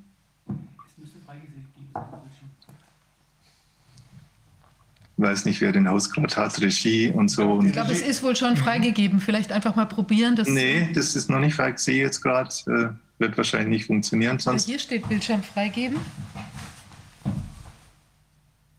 Also jemand müsste das jetzt mir direkt übergeben, dann kann ich über mein Bildschirm freigeben. Kannst du das hier machen, Viviane? Oh. Ist das richtig? Nein, das, das hilft nichts, weil dann sehen Sie ja Ihren Bildschirm und nicht. Kann mal jemand kommen? Also jetzt müsste jemand mir den Host geben. Ich habe vorher dem, dem Corwin auch schon mal geschrieben, dass er das machen sollte. Der hat gesagt, man kann das machen. Ich äh, frage ihn mal eben. Bisher hat es ja immer geklappt. Wolfgang hatte das ja machen können. Genau, können wir mal. Also ich sage mal halt Vorbemerkungen. Also was ich halt äh, mache, ist immer, ich bin ein Mensch, der immer gerne aufschreibt, was er so erlebt und, und analysiert.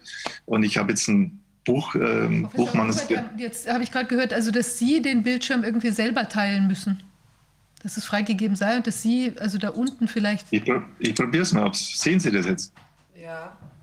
Wird es jetzt gesehen? Genau, ich will, ich will leben und so weiter steht da. Okay, prima, dann haben wir es ja genau. Also das ist jetzt das neue Buch, das ist gerade schreibe das Manuskript. Ich habe auch dem, dem, dem auch gesagt, das darf gerne verlinkt werden. Das ist mir wichtiger, als dass ich jetzt dann von dem Buch so, so Einnahmen habe, sondern dass es wirklich ver verbreitet wird, dieses Wissen.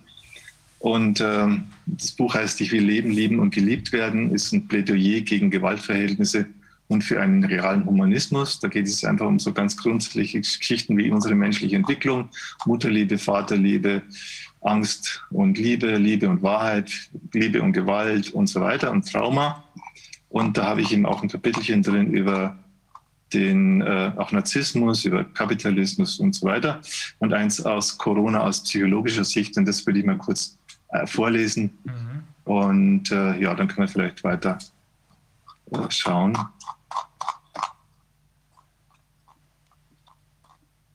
Also auch Wahnsinnsprojekte. Ich finde das nicht was narzisstische Wahnsinnsprojekte, die wir gerade haben, nämlich eine ganze Welt zu impfen. Ja. Das ist wirklich ein narzisstisches Wahnsinnsprojekt. Ja, das gefällt Und, mir gut. Und jetzt war jetzt das.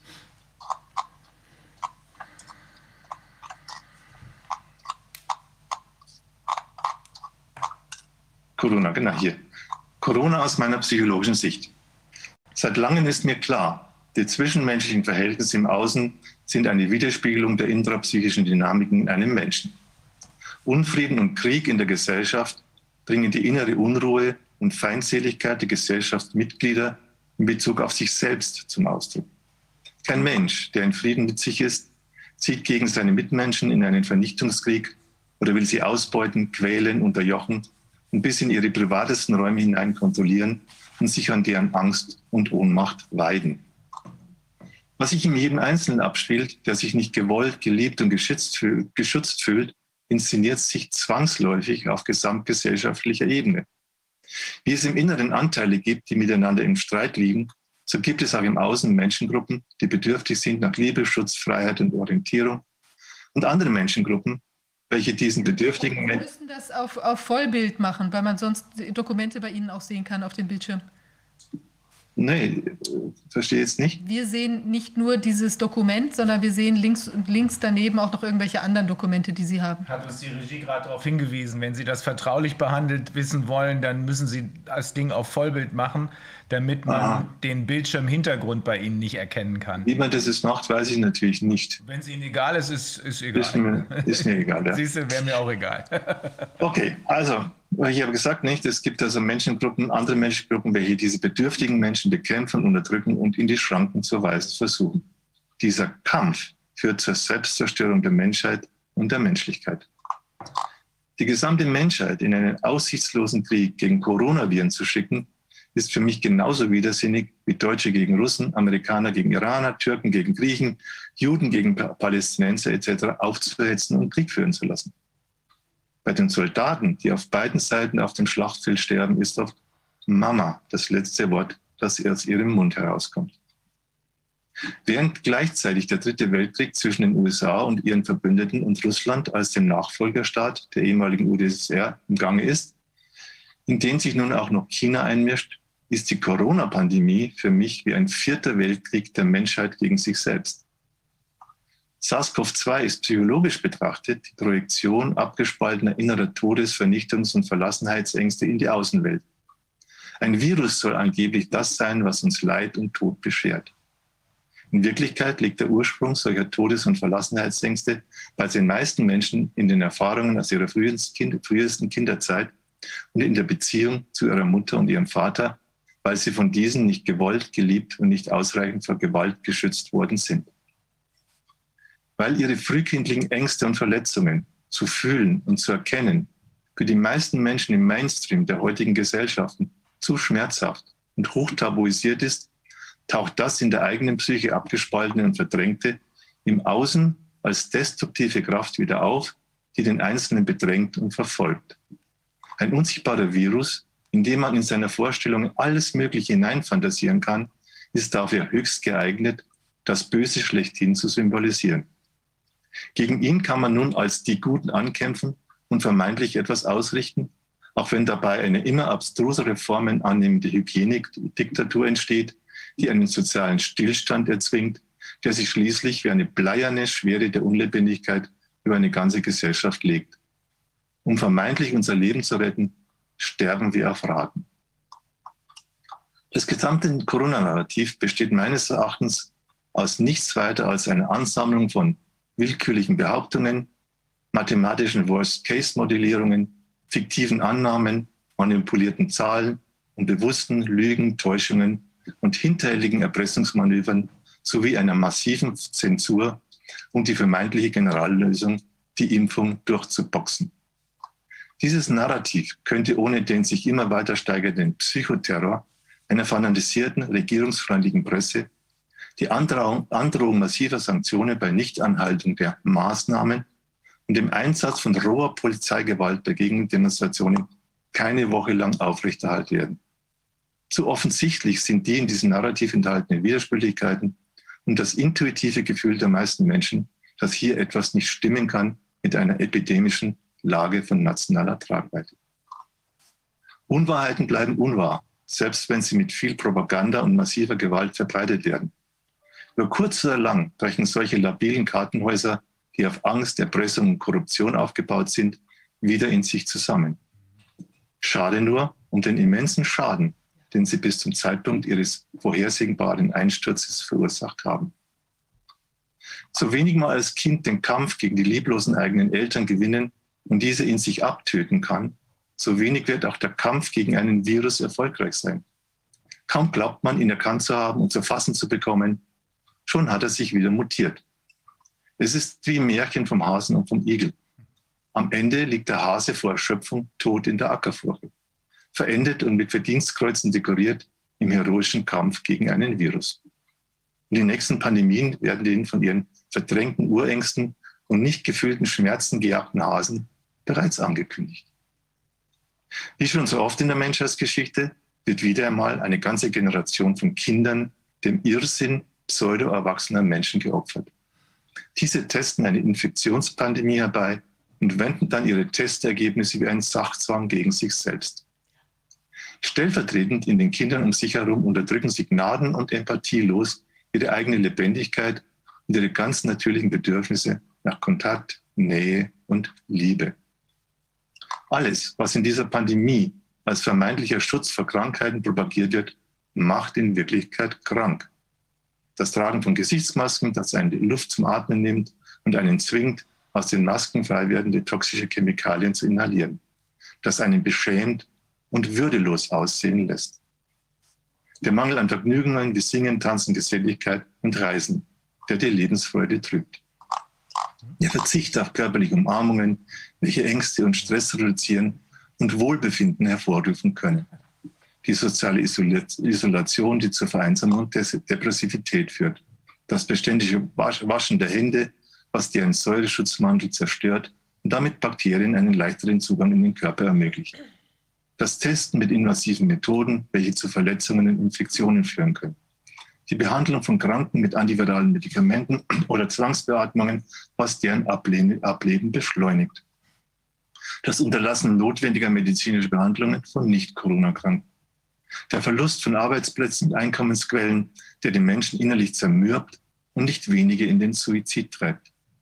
Die arbeitsmäßige Überlastung von Müttern und Vätern, die den Wahnsinn des Homeschoolings aushalten müssen, von Angestellten, die den überbordenden Bürokratismus von Verhaltensregeln stemmen sollen, von Kurierfahrern, die bis zur Erschöpfung die eingesperrten Menschen beliefern müssen, oder von Polizisten, die unbescholtene Bürger von Parkbänken verjagen sollen.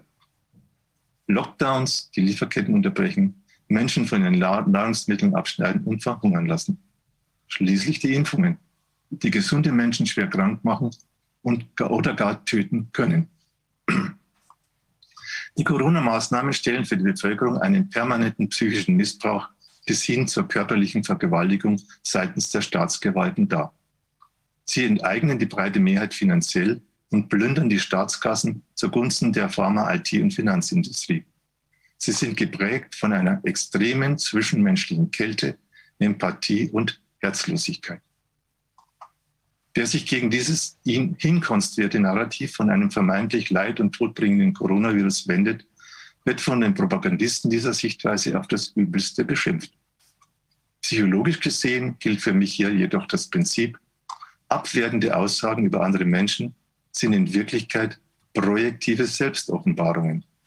Was ich in anderen in verleumderischer Absicht vorwerfe, das bin ich selbst. Mich würde brennend interessieren, ob diejenigen, welche diese Pandemie inszenieren und am Laufen halten, und diejenigen, die dabei bedenkenlos mitmachen, als Kinder von ihren Eltern gewollt waren, bedingungslos geliebt und vor Gewalt in Schutz genommen wurden. Oder ob sie vielleicht eingesperrt worden sind und Zimmerarrest bekamen, wenn sie, nicht, wenn sie sich nicht ruhig verhielten und das taten, was ihre Eltern von ihnen verlangten. Wie viel an körperlichen Übergriffen haben sie selbst schon erlebt? Mich würde auch interessieren, ob es einen Unterschied macht bei den Professoren, Wissenschaftlern, Lehrern, Kontrolleuren, Polizisten oder Beamten, die Maskenzwang, soziale Distanzierung und Impfungen rechtfertigen, um und durchsetzen, ob sie als Kinder gut behandelt wurden oder nicht. Ebenso wäre es eine empirische Studie wert zu sehen, welche Ärzte ohne Zögern Menschen impfen mit einer völlig unerforschten Flüssigkeit und jenen, die das nicht tun. Für mich ist diese Corona-Pandemie global gesehen ein Indikator für die Entfremdung der Menschen von sich selbst, dass sie vor sich davonlaufen und keine wirkliche Verantwortung für ihr eigenes Leben übernehmen und sich von einer paternalistischen Führungsregie Riege bevormunden lassen. Sie zeigt ihren weltweit verbreiteten Ab sie zeigt ihren weit verbreiteten Abscheu ihrer eigenen Gattung gegenüber und der Bereitschaft, ihre ganz natürlichen, gesunden Lebens- und Liebesbedürfnisse um des vermeintlichen Überlebens willen in einer traumatisierten und sie traumatisierenden Gemeinschaft zu unterdrücken. Die Vorstellung von einer, von einer Überbevölkerung stimmt nur insofern, als es viel zu viele Kinder gibt im Verhältnis zu den Müttern und Vätern, die, sich, die sie wirklich lieben, wollen und schützen. In solchen Gemeinschaften gibt es keine wahren Freundschaften, kein verlässliches Gefühl von Zugehörigkeit und keine konstruktiven Kooperationen sondern Geld- und erpressungsbasierten Zweckbündnisse zum Bekämpfen gemeinsamer Feinde und der Eroberung von Markt- und Machtpositionen. Und schnell kann da aus einem Freund jemand werden, den man wie eine heiße Kartoffel fallen oder als Bauernopfer über die Klinge springen lässt. Diese Pandemiesituation bringt den weltweiten Mangel an echter Solidarität und Mitmenschlichkeit schonungslos ans Licht. Diese Corona-Situation, die von Menschen inszeniert sind, die in ihrer Infantilität stecken geblieben sind, ist nun für uns alle zu einer großen Herausforderung geworden. Wir können darin in unserem Menschsein reifen und zu autonomen, erwachsenen Menschen werden oder darin zugrunde gehen. Jeder ist auf seine Weise gezwungen, den Ausstieg aus dem Wahnsinn dieser global erzeugten Täter-Opfer-Dynamik in eigener Verantwortung zu schaffen. Niemand kann das für einen anderen tun. Nur die Rückbesinnung auf mich selbst, auf das, was ich wirklich bin und will und auf meine grundlegenden Bedürfnisse kann diesen Irrsinn für mich beenden. In der Tat brauchen ganze Gesellschaften, in denen fast überall Trauma-Überlebensstrategien in einem Konkurrenz, konkurrenzfixierten Geldvermehrungssystem am Werk sind und das politisch nur durch extreme Gewalt und Gewaltbereitschaft am Laufen gehalten werden kann, einen Reset. Allerdings nicht im Sinne eines empathielosen, technokratisch-autoritären Transhumanismus, bei dem eine macht- und geldgierige Elite die Menschheit in ihren Wunschfantasien zu passiven Befehlsempfängern degradiert und ihre wahren Absichten hinter der Sorge um deren Gesundheit versteckt und sich dabei auch noch als Menschenfreunde tat, sondern als Reset im Sinne eines individuellen Back to our Roots, zurück zu unserem Lebensbeginn, als noch ganz klar war, ich will leben, lieben und geliebt werden. Darauf aufbauend würde eine in Lebenslust und Liebe miteinander verbundene, traumasensible Weltgemeinschaft ganz andere gesellschaftliche Strukturen schaffen, als das heute der Fall ist. Wir würden sofort erkennen, was dem Gemeinwohl schadet und was ihm dient. Okay, so, soweit mein Statement zu dieser Situation. Und ja, vielleicht, wenn es Fragen gibt an mich oder dann gerne jetzt. Ja, ich kann, ich kann da Herr Professor Ruppert wirklich jedes Wort unterstreichen. Das äh, bringt die Dinge komplett auf den Punkt. Ich äh, würde nur um sicherzustellen, dass ich da nicht äh, äh, mich irre, die eigentlich von selbst schon beantwortete, von Ihnen schon beantwortete Frage stellen wollen. Also die Leute, die das hier mit uns anstellen, die ja äh, wie Sie ja eben auch nochmal betont haben, äh, gekennzeichnet sind durch absolute Empathielosigkeit. Äh, da war ja immer meine, meine Frage, wie kann jemand sowas tun? Also für mich das, ähm, äh, das, das, das letztlich Furchtbarste, wie kann jemand alte Menschen, die sterben, dazu zwingen, isoliert zu sterben, ihre Angehörigen davon abhalten. Sie sagen, das hat natürlich, das natürlich kommt von mir, mit der eigenen Kindheit zu tun. Das ist die Folge der eigenen Kindheit. Ja. Und das, um jetzt nicht da Feindbilder zu schaffen, es gibt niemanden, der absolut empathielos ist. Es gibt nur Menschen, die haben ihre Empathie, das Mitgefühl auch mit sich selber so weit unterdrückt, weil sie einfach auch eine Kindheitssituation erlebt haben, wo sie eben nicht gewollt, nicht geliebt, nicht geschützt sind, wo sie Gewalt erlebt haben, wo es ihnen überhaupt nicht möglich war, ja, überhaupt äh, ins Gefühl zu gehen. Heute habe ich auch in meinem Kurs wieder jemanden gehabt, der ist von seinem Vater permanent verprügelt worden. Ja? Und dann von daher, der hat dann auch zu seinem eigenen Sohn gesagt, du, lieber streite ich mich mit dir, das ist einfacher, weil dann kann ich diese ganzen Argumente an mir abprallen lassen, als dass du mir sagst, ich liebe dich. Weil das bringt mich in Not. Und das ist eigentlich auch das, wo man sagen wird, auch die Tyrannen, die Diktatoren wollen eigentlich im Kern, eigentlich, ja, hier haben sie Anteile in sich, wo sie geliebt werden wollen wo sie wirklich denken, sie tun was Großartiges jetzt. Ob das für die Menschheit ist oder für das Gute oder für Gott und die Welt. Ja. Eigentlich wollen sie geliebt werden, ja. aber haben halt eine Erfahrung gemacht, das Kind, wo sie eben verletzt worden sind, wo sie so schwer psychisch verletzt worden sind, dass sie dann eben nur noch in Überlebensstrategien im Kopf unterwegs sind und Angst haben vor dem Gefühl, vor dem Schmerz, der hochkommen könnte und dann eben in, muss man auch sagen, vom Kampf leben. Deswegen muss man mal aufpassen, wenn man, wenn man hier so kämpft, ja, weil man muss aufpassen, dass man nicht demjenigen, der vom Kampf lebt, die Energie gibt, die eigene Energie gibt. Weil er, mhm. ohne, ohne diese Energie hat er ja nichts. Mhm. Der hat sich ja so von sich selbst abgespalten. Also braucht er immer Leute, mit denen er kämpfen kann. Mhm. Deswegen ist es mir so wichtig, dass man nicht kämpft gegen, sondern ich trete für mich ein. Ich will leben, lieben und gelebt werden. Und ich frage jeden, der was von mir will, tust du das, weil dir mein Leben wichtig ist? Tust du das, weil du mich liebst? Tust du das, weil du von mir geliebt werden willst? Und wenn du wenn derjenige dann sagt, nein, ich tue es wegen dem Geld, ich tue es wegen, wegen, wegen der Krankenhausbetten, ich tue es wegen, wegen, wegen der, der, der Impfstoffe, dann sage ich, okay, dann lass mich in Ruhe damit. Dann will ich mit dir so nichts zu tun haben. Wenn ich dir nicht wichtig bin, wenn ich für dir nur die Nummer 537.000 sowas bin, ja, die du jetzt auch noch impfst oder sonst was, dann lass mich bitte in Ruhe, mach dein Ding alleine, such da jemand anders. Aber mit mir kannst du es nicht machen. Ich will leben, leben und gelebt werden. Das ist mein Prinzip. Ja? Also das, glaube ich, ist wichtig. Ja? Weil dieses Merkel muss weg, Kurz muss weg. Klar, natürlich, das wäre vor, wär, aber wer, wer kommt denn dann sonst? Ja? Da sind doch die Nächsten schon da wieder da, die genau so sozialisiert sind für solche Macht- und Geldfantasien und die sich äh, manipulieren und andere manipulieren lassen. Es braucht, das heißt auch für, von, von jedem von uns, es braucht diese Klarheit, ich will leben, leben, leben. Und dann kommt es genau raus, was ich gerade so schon, schon mitgekriegt Dann sagt eine Mutter, da mache ich nicht mit. Und dann sagt auch eine Erzieherin, da mache ich nicht mit. Und dann sagt auch ein Arzt, da mache ich nicht mit. Dann sagt auch ein Polizist, da mache ich nicht mit. Wenn ich, wenn es danach geht, ich will leben, leben, gelebt werden, ja, dann ist das, was ich jetzt gerade tun soll, das glatte Gegenteil davon, dann mache ich da nicht mit.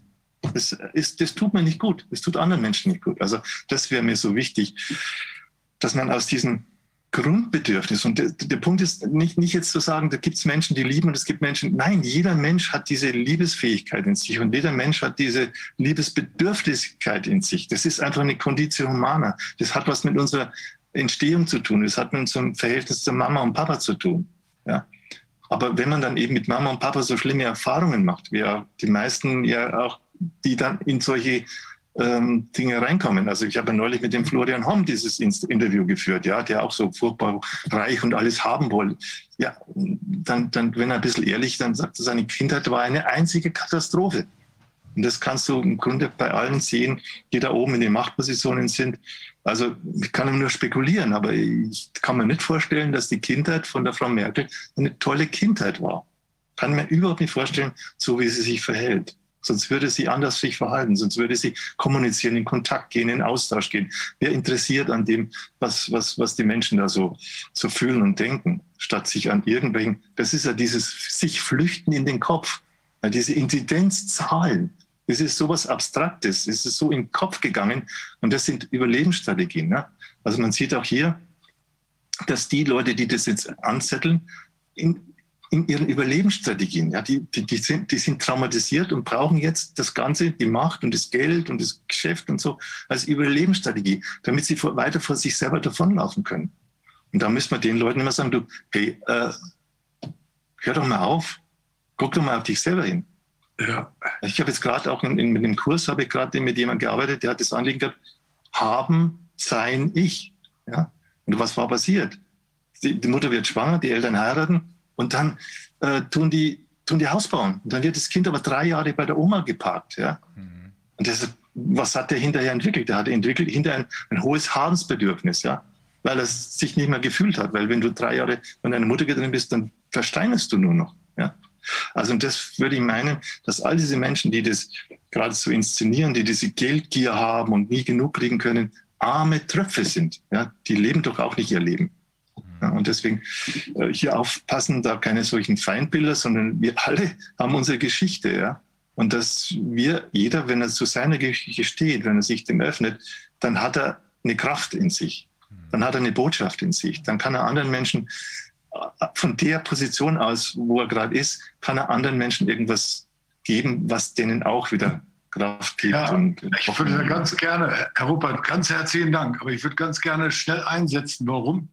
Weil das, was Sie gesagt haben, fantastisch ist, aber gleichzeitig im Grunde deutlich macht, dass wir strukturell für die Zukunft gemeinsam daran bauen müssen, dass wir keine Verrückten an der Regierung haben.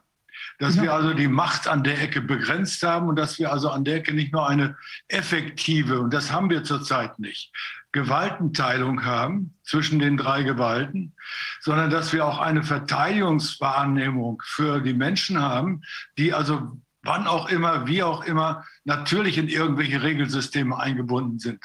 Dass also im Grunde da eine Möglichkeit besteht, immer zu sagen, zu jeder Zeit, Moment, stopp. Was läuft hier?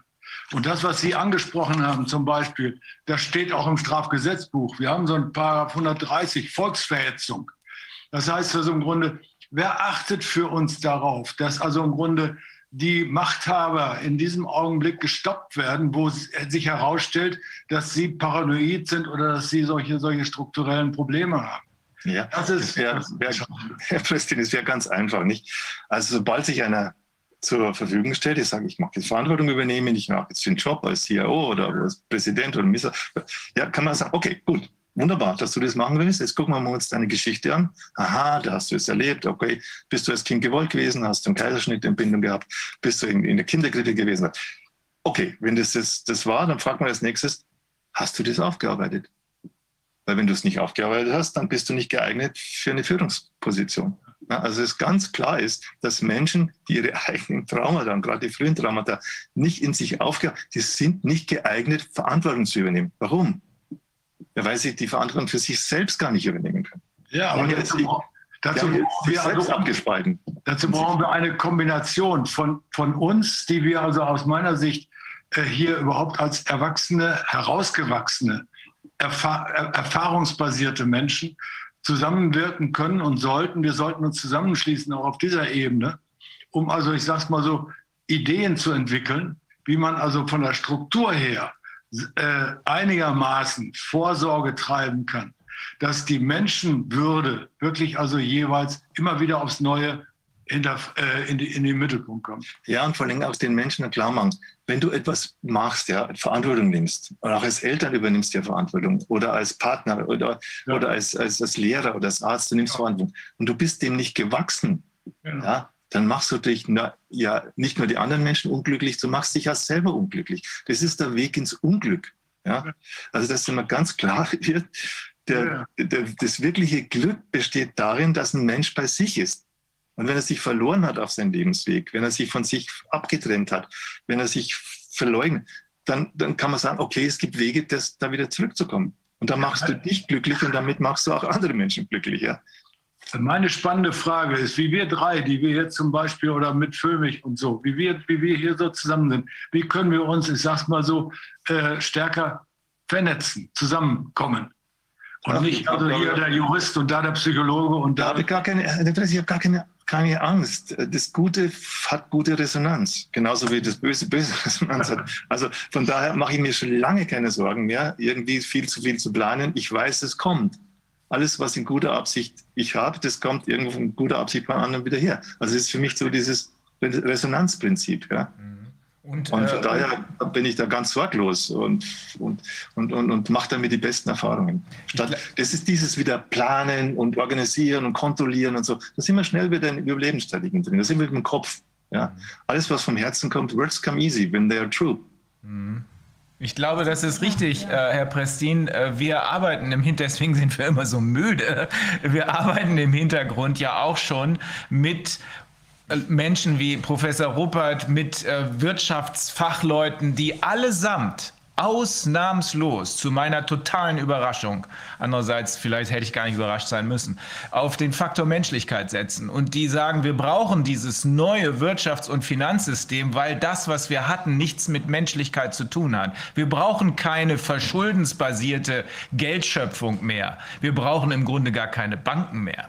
Ähm, da sind wir schon im Gespräch und da wird, da werden wir alle sicherlich noch sehr viel mehr Brainstorming-Sessions machen äh, und zwar sehr schnell. Es kommt, das ist so, wie Professor Robert gerade sagt, das passiert quasi von selbst. Deswegen habe ich vorhin darauf hingewiesen, wir werden Sie, ähm, Herr Prestin, weil wir das für die kanadische Class Action für die Kinder brauchen, ähm, wir werden Sie damit einbinden. Und das wird sich alles gegenseitig befruchten.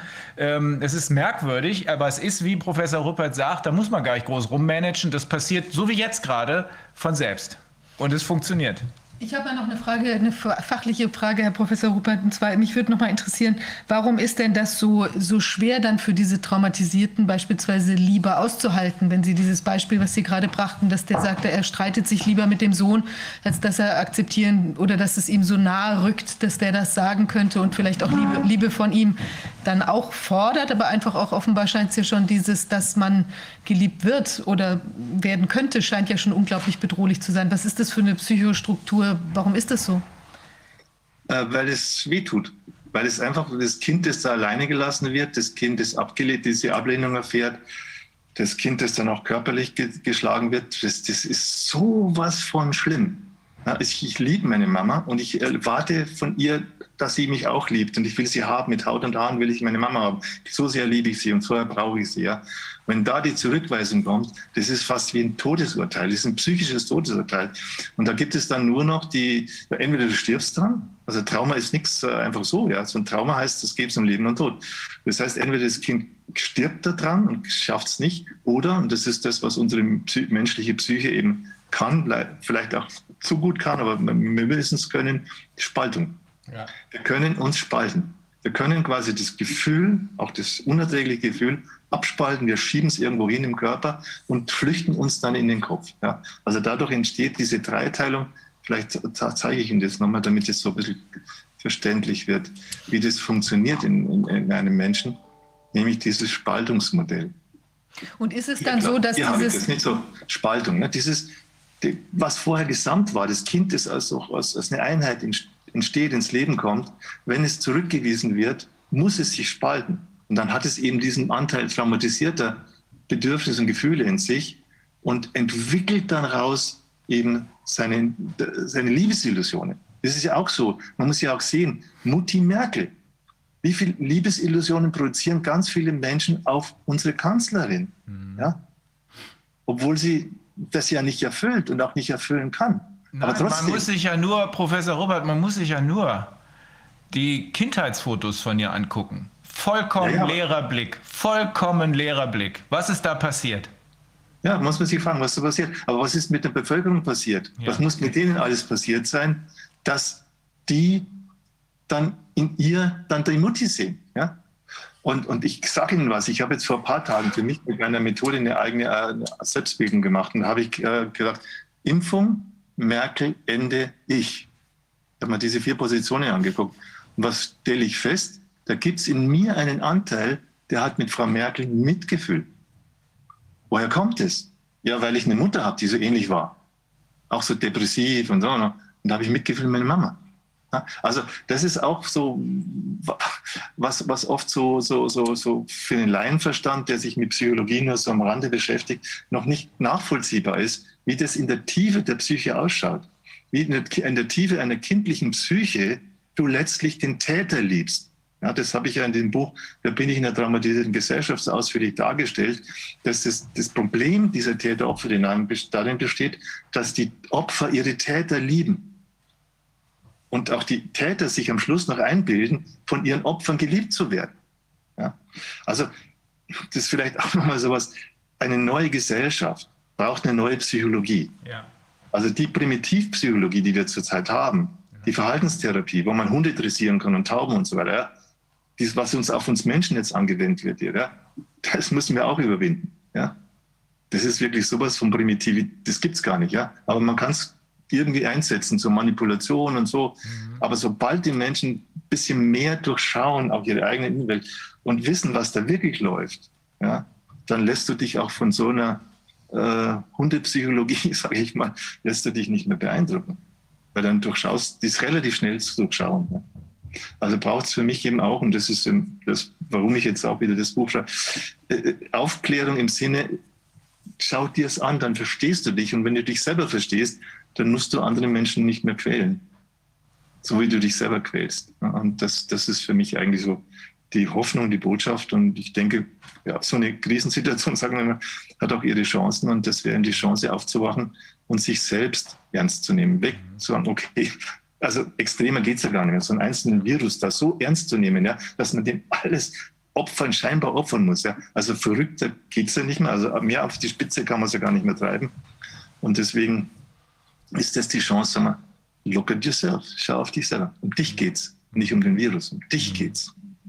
Und könnte man denn sagen, es ist ja quasi, wir haben ja, also wenn man jetzt, weil es ja so evidenzfern ist, wie ja auch der Richter in Weimar da sehr schön in seinem äh, äh, Urteil da oder in, in, dem, in, der Entscheidung, in der Entscheidung zum Schluss äh, festgestellt hat, dass es ja eine derartige Tatsachenferne hat, das ganze Geschehen. Also wir haben es ja quasi mit einem, muss man fast schon sagen, wahnhaften Zustand zu tun und der also entweder jetzt bei Frau Merkel entstanden ist oder wo auch immer entstanden ist, egal, aber jedenfalls ist es ja so, dass es quasi ja induziert ist auf die gesamte Gesellschaft, die jetzt dann mitschwimmt, also wie so eine Art Co-Alkoholikerstruktur oder was auch immer, ja, dass man eben sagt, ich glaube da jetzt auch auch dran oder so. Aber dieser Wahn sitzt ja bei den vielen, bei vielen Leuten dann eben doch nicht ganz so tief, weil er eben nicht autonom kommt, sondern eben durch dieses, dieses Beschallen aus, der, aus, der, aus Medien und äh, Politiker und auch diese, diese Ritualhaftigkeit des immer wieder Aufsetzen, der ja diese Realität des Wahns dann auch nochmal oder die scheinbare nochmal irgendwie befeuert. Ja, das kann ja nicht sinnlos sein, wenn ich mir die Maske aufsetze. Alle anderen laufen auch mit der Maske. Irgendwas muss dran sein, weil sonst könnten wir uns alle auch einen roten Punkt auf die Stirn machen und damit durch die Gegend laufen und glauben, das bringt was. Ja, aber ähm, naja, jedenfalls. Ähm, Wahrscheinlich mehr sogar. ja, ich, mich würde noch was mal, sagen zu dem, zu dem Warnthema, ja? Ja, genau. Ich, mich Tat, mal auch, auch, wie man da wieder, wie man dieser, wie dieser Wahn aus Ihrer Sicht, also wie auch jetzt der, wie, wie kappt man diese Wahnhaftigkeit auch bei Leuten, die davon jetzt noch betroffen sind? Na, der, der Hauptwahn besteht ja erstens darin, zu sagen, wir müssen alle Menschen auf dieser Welt impfen. Ja, das, ist, das ist eine Wahnsinnsidee. Das ist eine absolute Wahnsinnsidee. Da wird es normalerweise in der Psychiatrie landen, wenn du das ja. sagen würdest. So, ja? Wenn jetzt einer hier auf dem Marienplatz hier in München stellt, wir müssen die ganze Welt, alle Menschen müssen geimpft werden, wird man sagen, okay, red weiter und so, ja. Oder wenn er jetzt dann zur Tat schreiten würde mit seinen Spritzen der auf die Leute losgehen, würde man sagen, okay, den müssen wir leider jetzt ja aus dem Verkehr ziehen. Mhm. Ja? Aber nein, es wird erzählt. Es kann von höchsten Stellen, wir müssen alle impfen. Ja? Mhm. Und die zweite Warnidee ist ja das Perpetuum mobile des Kapitalismus. Mhm. Die Idee, wir haben jetzt ein, ein, Geschäftsmodell und das wird immer, immer, immer, immer, immer, immer Geld abwerfen. Ja? Und das ist ja mit diesem Impfidee ja auch so. Ja? Wir haben jetzt eine neue Art von Impfung, die kann man ganz schnell herstellen, kann man für alles Mögliche anwenden. Und dann gibt es dann die Variante, machen wir nochmal eine Impfung, dann haben wir so. Also das ist so auch, auch eine Warnidee, die dahinter steht. Ja? Man kann auch so eine Geschäftsidee, die immer läuft, die immer läuft, die immer läuft, ja? wo alle mitmachen müssen. Ja? Das ist das. Also das sind die Hauptwarngeschichten, ja. Und dann hat halt jeder, wenn, wenn, wenn, wenn, also der Punkt ist ja nicht, wenn einer keine Macht hat, dann landet er irgendwo in der Psychiatrie. Und leider die Leute, die Geld und Macht haben, die landen halt dann irgendwo an den Machtpositionen und im Fernsehen und dürfen alles mir erzählen. Ja.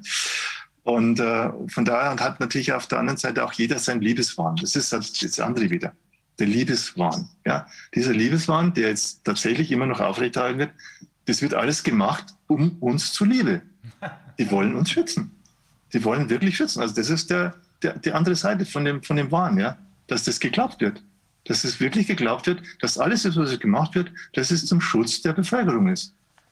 Aber die man, man auch mit Angst. Wenn man das jetzt mal sieht in der Geschichte, wie sich die Menschen entwickelt haben, von kleinen Stämmen über größere Gesellschaften. Und wir sind ja jetzt ziemlich viele, die die ganze Welt bevölkern und die sich ganz kompliziert organisieren. Wir haben sogar Juristen und wir haben sogar Krankenhäuser und, und wir, da ist also unheimlich viel passiert.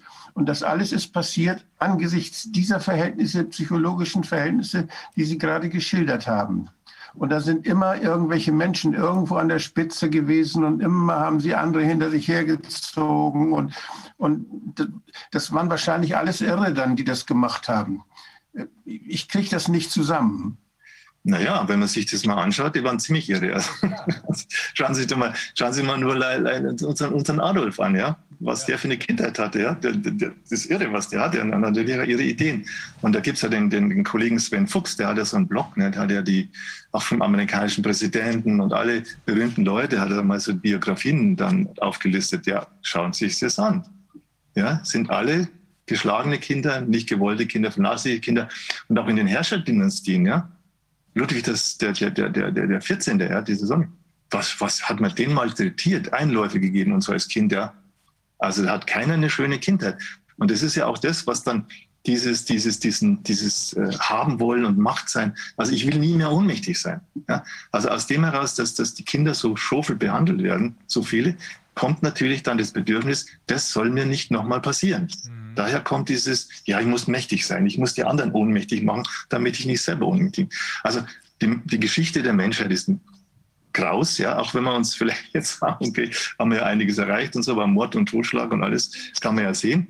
Und der, der Punkt aber ist jetzt nicht, jetzt blicken wir zurück, sondern wir blicken nach vorne. Mhm. Wir haben jetzt zum ersten Mal vielleicht eine Psychologie zur Verfügung, die uns hilft, uns besser zu verstehen und aufgrund dessen einfach ja, eine Lebensführung, Lebensgestaltung, Strukturen zu schaffen, die human sind, die wirklich unserer Menschlichkeit entsprechen. Also deswegen ist das, was ich sage, immer für mich so ein Beitrag zum realen Humanismus.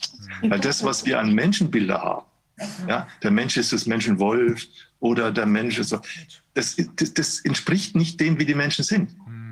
Also wir brauchen ein realistisches Menschenbild. Und dieses realistische Menschenbild bekommst du nur, wenn du den Menschen anschaust von seiner Entstehung an.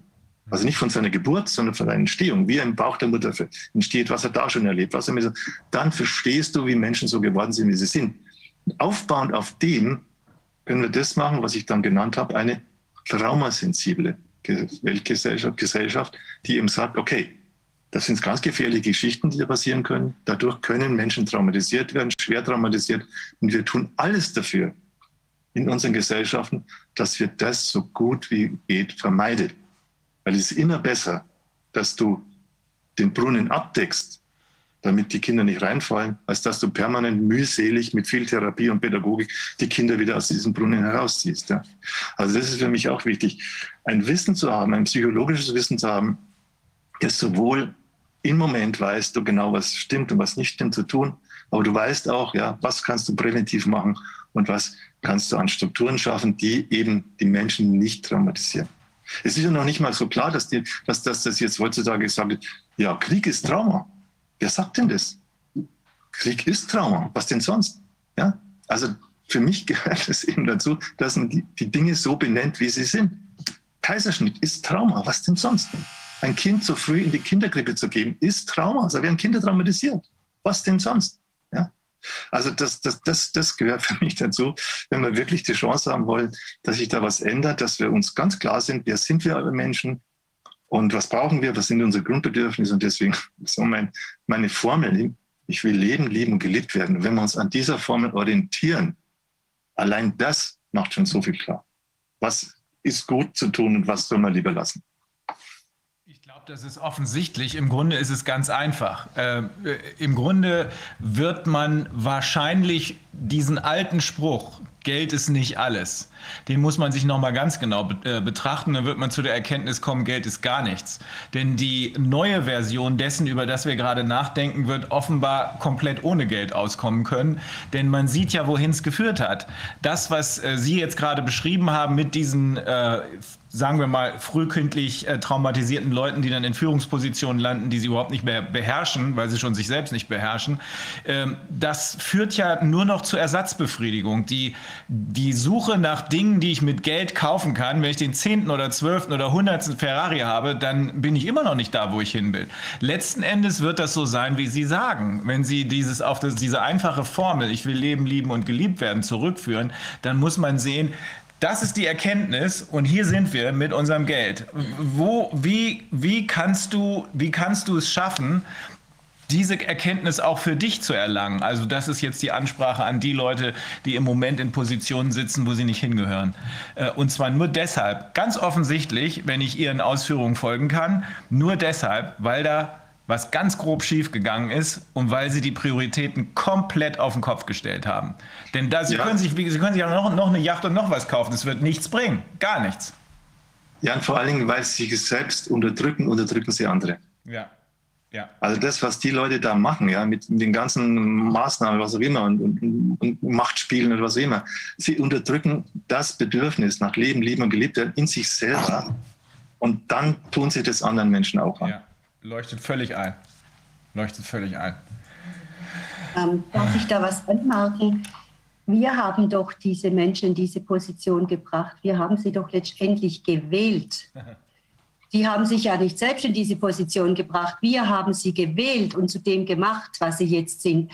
Und kein Mensch steht jetzt auf und sagt zur Frau Merkel, es tut mir ja zwar furchtbar leid, du hattest vielleicht eine schlechte Kindheit, aber das, was du jetzt hier machst, das ist absoluter Quatsch. Du machst nämlich das Leben vieler, vieler Menschen kaputt und dann wird sie trotzdem nicht interessieren. Also muss doch das Volk dann aufstehen und sagen, so, jetzt ist Schluss, wir wollen das nicht mehr.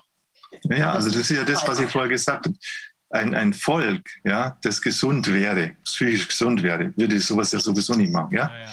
Also haben wir eben dieses, diese, müssen wir auch anerkennen, ja. Äh, jeder von uns hat wahrscheinlich, auch jeder, der hier sitzt, hat so sein Päckchen mitbekommen in der Kindheit und hat knabbert wahrscheinlich nur dran und so und hat auch guten Grund, sich damit auseinanderzusetzen. Ja? Und, und von daher ist es halt so, dass, dass weil man nicht bei sich ist, erhofft man sich die Rettung im Außen. Man erhofft ja dann die Rettung, ja, der Führer, der wird uns schon retten und die Frau Merkel wird uns retten. Und, das, und dass man das auch für sich klar kriegt, nein, das ist dein Leben. Du lebst dein Leben. Du musst dich auch um, um dein eigenes Leben kümmern, die Verantwortung für dein eigenes Leben nehmen und nicht abgeben. Und dann ist ja auch klar, dass Leute, die solche Führungsjobs haben, das sind keine Machthaber, das sind Dienstleister. Ja. Die leisten einen Dienst an der Gemeinschaft, indem sie etwas tun, was man in so einer Position tun kann. Das, das hat die aber nicht mehr. Ja, weil sie eben ohnmächtig. Es gibt was in ihnen, das ohnmächtig ist, und das versuchen mit aller Macht zu unterdrücken in sich selber und dann wird das auch im Außen gemacht. Also wie in innen so im Außen. Mhm. Aber hat es nicht mit der, mit der Angst zu tun? Die Menschen machen doch viel auch aus Angst heraus. Ja klar, wir sind ja, wir sind ja Angstwesen. Stellen Sie sich ja. vor, wie, wie, wie, wie, wie hilflos sind wir, wie, wie abhängig sind wir. Wir sind die ersten Lebensjahre, wir sind sowas von hilflos und angewiesen und abhängig und, und, und da kann so viel schieflaufen. Ja, kann so viel schieflaufen, dass ich, dass ich abgetrieben werde, dass, dass die Mama einen Unfall hat, dann sterbe ich, dass der Geburtsprozess so ist, dass ich dann sterben kann und so weiter, dass ich auch verhungern kann. Also wir sind doch schon ohnehin so voller Ängste.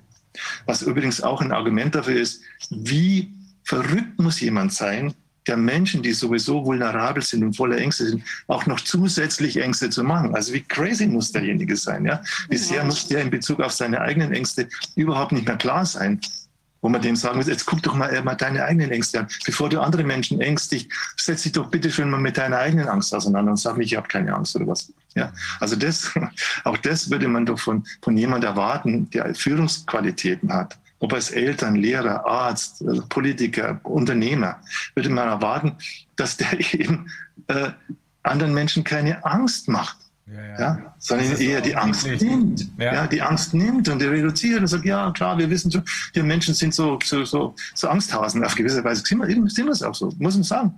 Und die Angst ist auch okay. Angst ist ja ein gutes Gefühl. Es ist notwendig. Das brauchen wir. Angst nicht, nicht gegen die Angst, sondern Angst zeigt uns an, das ist eine Gefahr, wir sind bedroht. Und dann okay. Ja, also auch mit, mit der Angst nicht so umgehen, ja, die wollen wir nicht haben und die wollen nicht, sondern die gehört dazu.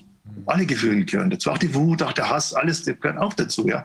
Aber das wirklich Wichtige ist, dass wir lernen und auch gemeinsam lernen, mit unseren Gefühlen richtig umzugehen und die Gefühle nicht permanent wegzudrücken und dann auf irgendwelche Zahlen zu starren und irgendwie mit den mathematischen Modelle oder was auch immer sich da ausgedacht wird. Und da muss man sich jetzt dran orientieren. Nein, orientiert euch an euren Bedürfnissen, euren Gefühlen. Darüber reden wir jetzt mal. Was wollen wir denn? Für was brauchen wir denn überhaupt dann Führungskräfte? Für was wollen die? Genau, genau, das ist die nächste Frage, die wir dann beantworten werden. Brauchen wir die überhaupt oder können wir das nicht viel besser alleine? Ja. Vieles kannst du allein machen. Ne? Ja. Ja, vielen Dank. Herr Professor Ruppert, das war klasse. Das war wirklich klasse. Äh, ich, ich, ich merke das, das, äh, das, das trifft die Leute. Sie sprechen die genau an. Passt perfekt. Super. Das freut mich. Ja. Darf ich noch äh, sagen, Christine Breitbach hätte gerne wieder Kontakt mit Ihnen. Die hat irgendwie Mailkontakt ging nicht mehr. Vielleicht können Sie da mal wieder. Klar, Kontakt kein Problem. Kein ja? Problem. Okay. Danke. Bitteschön. Ja, also nochmal herzlichen Dank an, an, alle, die sich jetzt so engagieren und damit dabei sind. Also es macht Spaß. Und ich glaube, das ist wirklich wichtig, was dieser Ausschuss macht. Das ist super. Gigantisch. Also herzlichen Dank nochmal. Vielen Dank Ihnen. Ihnen. Wir kriegen das hin. Also wir machen jetzt eine kurze Unterbrechung, weil wir müssen irgendwas technisch umschalten. Wir haben jetzt einen, einen Live-Gast. Einen Live-Gast und ähm, vielen Dank Ihnen allen erstmal. Ähm, so, soweit Sie nicht, also bleiben Sie auch gerne drin. Wir müssen nur einmal kurz ausschalten und dann kommen wir wieder zurück, wenn ich das richtig sehe. Genau. Also bis gleich. Ja, hallo, herzlich willkommen zur zweiten Runde.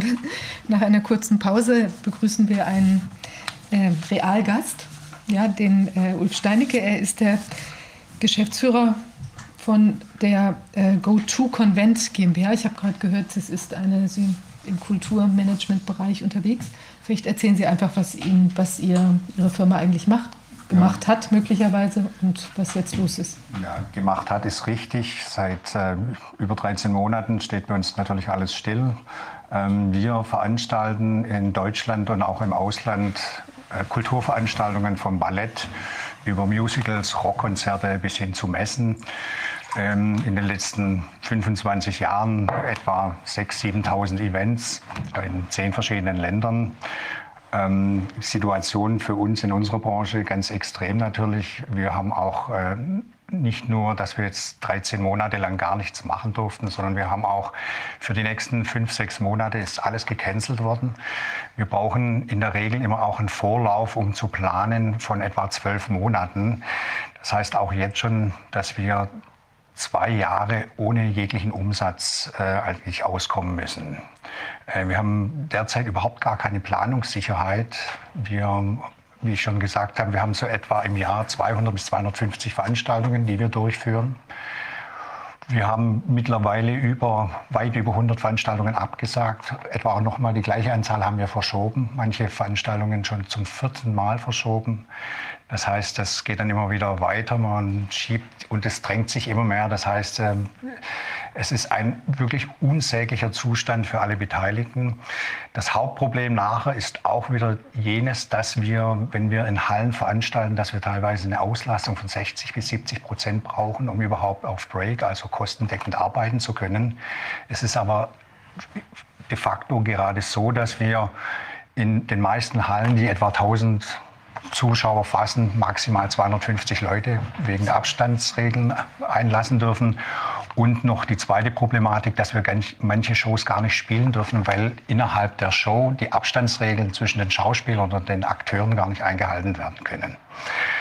Ähm, wir haben dann natürlich auch mit den, mit den verschiedenen Hallen Kontakt aufgenommen, die dann gesagt haben, ja, äh, sie müssten uns zumindest mal äh, preislich entgegenkommen von der Miete. Das sind aber die wenigsten, sage ich mir, nicht mal die Hälfte dazu überhaupt ähm, wollen das machen. Das heißt, sie wollen nach wie vor Hallen, die eigentlich nur noch ein Viertel an Kapazität haben, zum gleichen Preis vermieten, weil wir ja schon im Vorhinein irgendwie die Verträge mit denen unterschrieben hatten.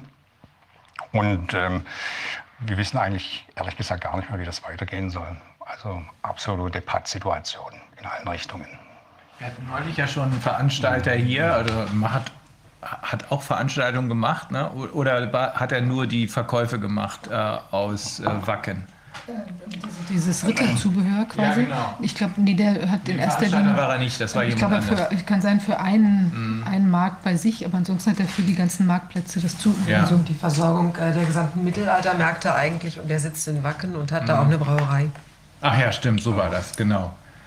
Aber diese Leute, die da nicht vermieten wollen, jetzt zu einem günstigeren Preis, was machen die denn mit den Räumlichkeiten? Steht das alles nur leer? Das ist ja auch für die Hallenbetreiber ein Problem. Ähm, das sind meistens städtische Hallen. Und ähm, da malen die Mühlen etwas länger und langsamer und die können das einfach irgendwie auch nicht überschauen. Und ähm, die stehen teilweise auch mit dem Rücken zur Wand und da tut sich nichts. Und meistens sind die Leute auch in Kurzarbeit. Also man kriegt ganz schwerlich überhaupt eine Rückantwort. Also es ist wirklich gerade absolute Chaos. Wahnsinn. Ich meine, allein schon jetzt, also es ist jetzt ein Detail, aber ich finde, allein schon, wenn man sich vorstellt, dass jetzt auch bestimmte Sachen nicht aufgeführt werden können, also äh, schon von der, also es ist ja auch ein ungeheurer Eingriff, sagen wir mal, in eine künstlerische Freiheit. Also wenn ich jetzt bestimmte Sachen nicht mehr zeigen kann, weil die Leute sich da umarmen oder sowas, ja, also das ist jetzt nur eine Randbetrachtung, ja, ist jetzt nicht wirtschaftlicher Aspekt, aber fällt mir dabei so auf so einer kulturellen Ebene irgendwie auf. Aber für Sie eine so lange Leerlaufzeit, also eigentlich kann man jetzt sagen, jetzt ist ein, ein weiteres Jahr im Prinzip saure Gurkenzeit angesagt, selbst wenn es jetzt aufginge, die ganze Geschichte, oder? Ganz genau. Und noch schlimmer ist, ähm, am Anfang haben wir gedacht, ja gut, dann geht es mal wieder irgendwie los, aber die Verunsicherung in, äh, unter dem Publikum, das ist noch viel schlimmer. Das heißt, ähm, wir haben dann teilweise auch wieder Produktionen gehabt, die eigentlich bei uns immer ausverkauft sind und sind dann in den Vorverkauf gegangen mit unseren üblichen äh, Marketingstrategien. Und da haben wir eigentlich gemerkt, dass die Nachfrage nicht mal mehr bei 20 Prozent liegt. Also, äh, also die Leute sind, haben panische Angst, sich anstecken zu können. Und äh, wir machen zu über 50 Prozent äh, im Family Entertainment, das heißt Kinderveranstaltungen, Kindermusical, ähm, Feuerwehrmann Sam zum Beispiel oder Zauberflöte für Jung und Alt sind typische Produktionen von uns. Und da trauen sich die natürlich dann auch gerade mit ihren Kindern einfach nicht mehr dorthin zu gehen. Also ich denke, die Branche, befürchte ich, ist für die nächsten paar Jahre wirklich ähm, völlig zerstört. Also braucht man einen kompletten Neuanfang? Man braucht einen kompletten Neuanfang. Das ist, ist richtig. Nicht mehr zu reparieren überhaupt gar nichts mehr. Also ich sehe da auch ähm, jetzt, was als nächstes auf uns zukommt, ist natürlich auch ähm, früher oder später die Kaufkraft hat natürlich ganz extrem auch drunter gelitten. Wir haben, glaube ich, teilweise über 10 Millionen Leute in Kurzarbeit. Die Leute haben nur noch 68 Prozent von ihrem Nettogehalt. Ähm, das sind wir natürlich mit der Eintrittskarte ganz an der Spitze von der Konsumpyramide. Also das Letzte, was man sich natürlich dann kaufen muss, äh, das ist eine Eintrittskarte. Da geht natürlich erstmal die Miete, das mhm. Essen und sonstige Dinge, Kleidung vor. Da stehen wir mit Eintrittskarten als Luxusartikel ganz hinten an.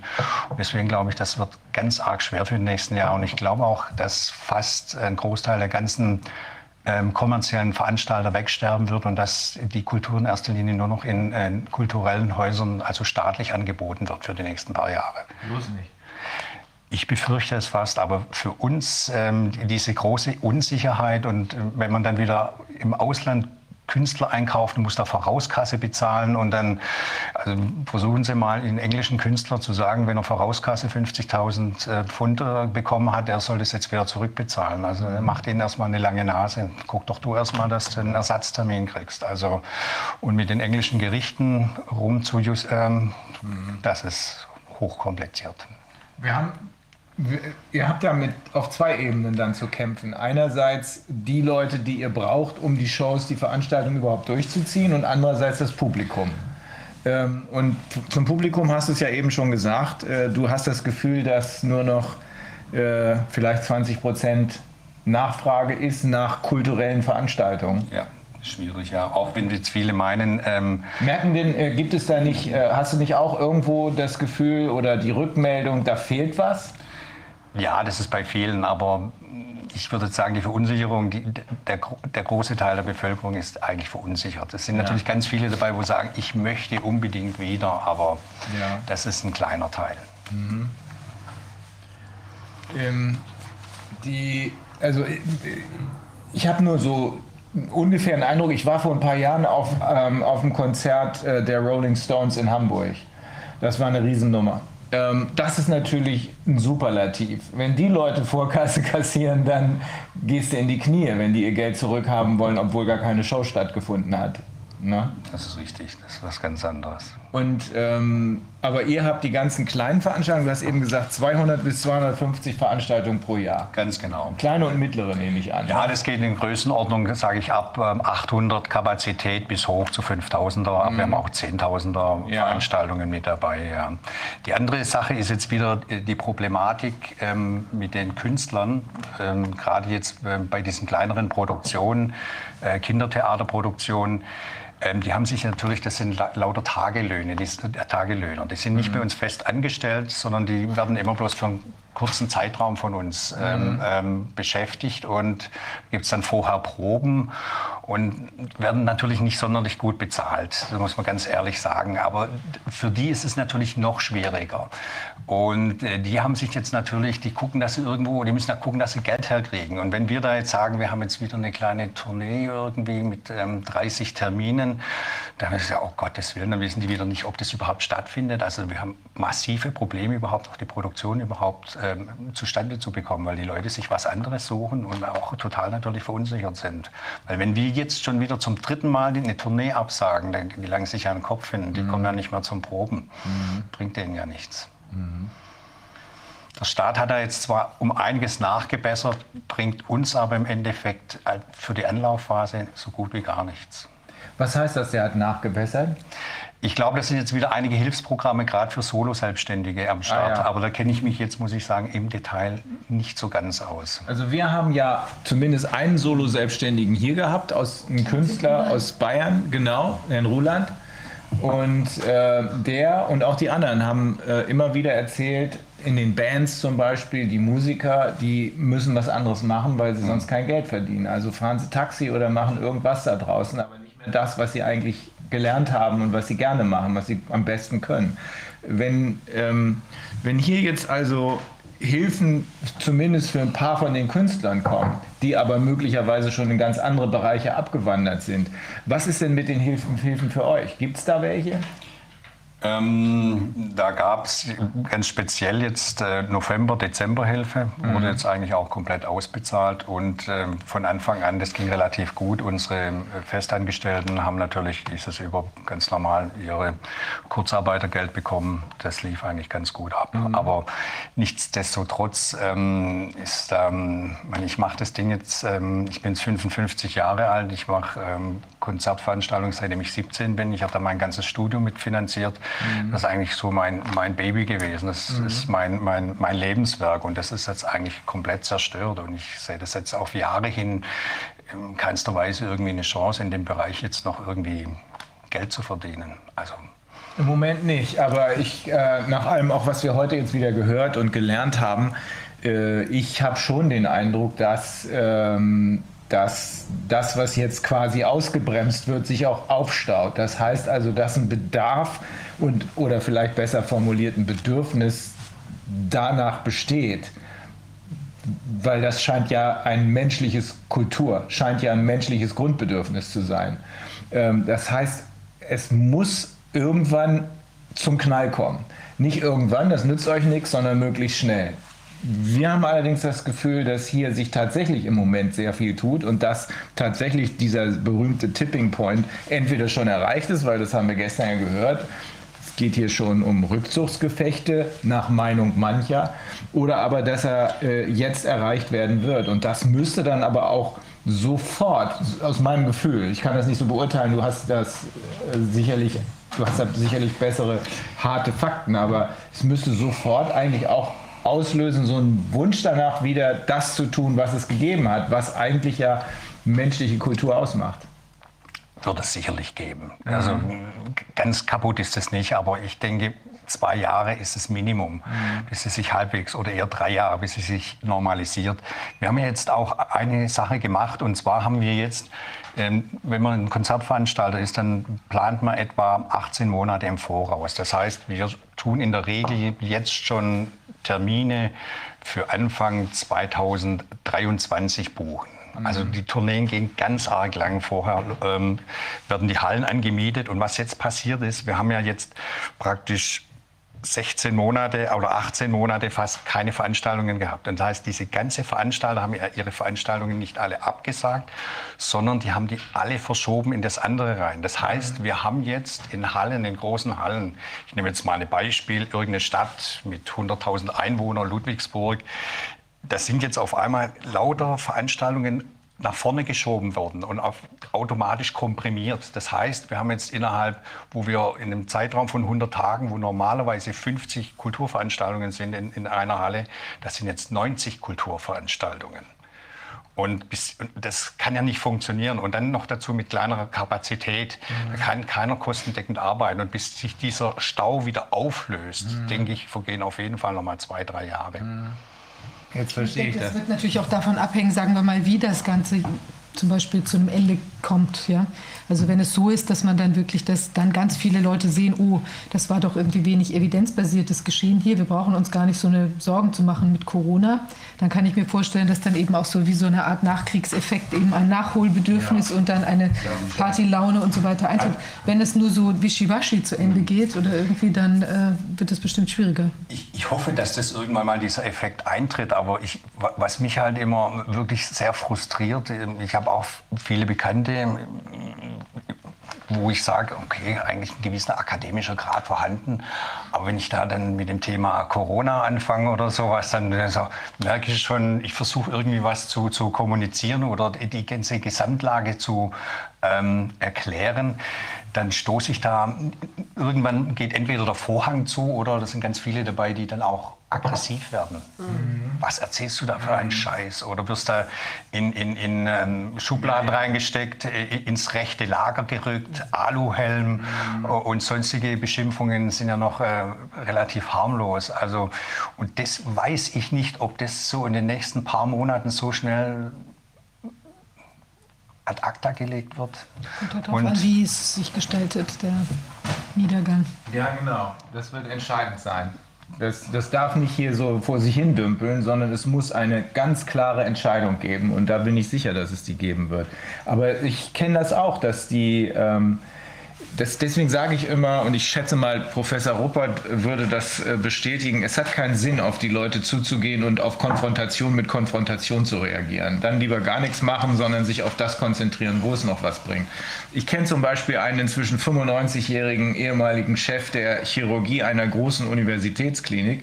Ich habe früher mit dem sehr viel zusammengearbeitet, als es um die in, der, in, in einer Ethikkommission und da ging es dann immer um die Durchführung neuer medizinischer Behandlungsmethoden oder die Einführung neuer Medikamente. Kann man da äh, den und den, kann man die Studie machen, kann man das genehmigen und so weiter. Der war super, der war klug, der hat die Dinge hinterfragt, hat vor allem eins erkannt, nämlich wenn wir schon mit neuen experimentellen Methoden unterwegs sind oder nicht experimentell, das waren ja dann Studien, die genehmigt werden mussten, dann jedenfalls besondere Vorsicht bei Kindern Kindern und bei Alten. Jetzt ist er 95 und äh, ich habe ihn neulich, ähm, als ich mit meinen Hunden unterwegs war, getroffen und hat er sich impfen lassen. Äh, und es war, äh, ich habe gesagt, warum haben Sie das gemacht? Sie sind 95, Sie sind bestens über die Runden gekommen. Sie haben damals in der Medizin, waren Sie einer derjenigen, der alles hinterfragt hat. Ja, hm, ähm, sein eigener Sohn ist auch äh, Professor für Chirurgie und kann es auch nicht verstehen. Wenn der schon nicht durchkommt, dann komme ich als Außenstehender erst recht nicht durch. Ich glaube, es, es hat dann eben keinen Sinn. Er hat allerdings gesagt, ja, so ein bisschen habe ich mir auch schon überlegt, ob das richtig war. Ich kenne noch jemanden, das ist ein Mandant von mir, der ist 83, der hat eine 95-jährige Frau, gesagt, Mensch Junge, warum hast du dich impfen lassen? Und sagte, ja, ich wollte auch mal wieder, ich habe ein gutes Leben gehabt, ich wollte auch mal wieder in, äh, in, in Café gehen. Da habe ich gesagt, hast du denn gemerkt, dass die Cafés alle geschlossen sind und dass die ganze Impfung dich auch nicht weiterbringt, weil die Horde auf der anderen Seite versucht, uns glauben zu machen, dass trotz Impfung alles gleich bleibt? Also beide haben vorsichtig anklingen lassen, dass sie jetzt ihre Zweifel haben. Wir müssen daran arbeiten, Jungs, ähm, und wir haben die Möglichkeit. Wir müssen daran arbeiten, dass es Menschen gibt, Wissenschaftler gibt, die offenbar den Mist wieder aus dem Körper rauskriegen können. Diese, diese Möglichkeit scheint es zu geben, müssen wir noch mal genauer besprechen. Ich habe heute die gleiche Ohrfeige auf der Hinfahrt bekommen, wo ich mit meiner Mutter telefoniert habe. Ich habe mich übrigens gestern impfen lassen und oh. nachdem ich sie eigentlich monatelang gut bearbeitet hatte, dachte ich, ich hätte sie so weit, dass es nicht macht. Aber gut. Wie alt ist er? 75. Mhm. Ja. Mensch. Naja. Da hat der Arzt aber, ähm, wo sie war, wieder mehr Überzeugungskräfte gehabt. Der hat mhm. sie dann bequatscht. Na gut, also du kannst es, wir haben es ja eben gehört, du kannst es nicht ändern, sondern du äh, kannst nur versuchen, vernünftig zu reden, aber wer nicht will, den wirst du nicht daran hindern. Ja, aber wir machen uns ja ähm, gerade als Kulturveranstalter immer Gedanken, wie packen wir die Leute. Wir machen ja nichts anderes, als äh, denen ein paar schöne Stunden zu bescheren. Mhm. Das heißt, ähm, wir und deswegen mache ich mir auch immer gerade ziemlich viel Gedanken, wie bekommen wir die Leute dazu, ähm, ihre Meinung zu ändern oder wie, wo knacken wir sie? Und das Problem ist immer wieder, ich habe jetzt auch, ähm, wo ich wieder euren Film angeguckt, die Sitzung Nummer 40, ähm, natürlich super erklärt vom Herrn äh, Wodak, aber ich gebe mir sowas. Ich kann ohne Probleme anderthalb Stunden mich konzentriert auf so eine Sache einlassen. Aber ich habe jetzt auch mir 20 Mal äh, vom Herrn Bakti das Buch gekauft und habe es in allen möglichen Richtungen verschickt. Ich habe da mal so in meinem Bekanntenkreis nachgefragt. Von den 20 Büchern, das sind vielleicht drei, vier gelesen worden und dann ist halt einfach kein Bock. Das ist denen einfach zu schwierig und deswegen bin ich irgendwie noch nicht so, ja, Denkfaulheit und deswegen denke ich auch mal, wir, wir müssen irgendwie noch was finden in einfacheren Dingen, was plakativer ist oder was mehr ins Hirn reingeht, um mhm. diese ganzen Leute zu überzeugen von dem ganzen Wahnsinn. Und das, was da abgeht gerade, das ist absolute kriminelle Wahnsinn. Also, das sehen wir auch so inzwischen. Wir sind am Anfang hier reingegangen, weil wir Fragen hatten und äh, schon den Verdacht hatten, dass uns nicht wirklich äh, alles gesagt wird, was für uns relevant ist. Aber wir sind hier tatsächlich auch an einem Punkt angekommen, wo wir, glaube ich, allesamt erkennen können, über eins muss man sich klar sein. Mit Gesundheit hat das hier nichts zu tun. Es macht einfach keinen Sinn. Ja? Äh, und deswegen ist es umso entscheidender, das haben wir eigentlich von Anfang an gesagt, umso entscheidender, dass die Unternehmerschaft sich möglichst schnell darüber klar wird, was hier abgeht und sich wehrt. Weil nur mit den Unternehmern, nicht mit den Konzernen, die entweder gar keine oder in irgendwelchen Steueroasen Mini-Steuern zahlen, äh, nur mit den Unternehmern, die das Rückgrat dieser Wirtschaft eigentlich wird, weltweit sind, nur mit denen wird es gehen. Aber es tut sich was bei denen. Habt ihr doch auch den Eindruck, ne? Ja, definitiv. Also mhm. da ähm, organisiert sich gerade eine ganz große Gruppe und ähm, es ist ganz wichtig, auch nochmal ein Aufruf sozusagen, ähm, alle Unternehmer, die derzeit keine Lobby haben und sich nirgends wiederfinden, weil sie sagen, naja, irgendwie ich stehe mit meinen Problemen alleine da und äh, warum sollte jetzt eigentlich äh, der äh, Friseur, der äh, zwei Geschäfte weiter ist, das gleiche Problem haben wie ich mit meinem Restaurant oder so. Ähm, doch, ihr habt alle die gleichen Probleme, ihr habt einen gemeinsamen Nenner, verbindet euch, schafft euch eure eigene Lobby und dann kann da was werden. Und wir vermitteln da sehr gerne.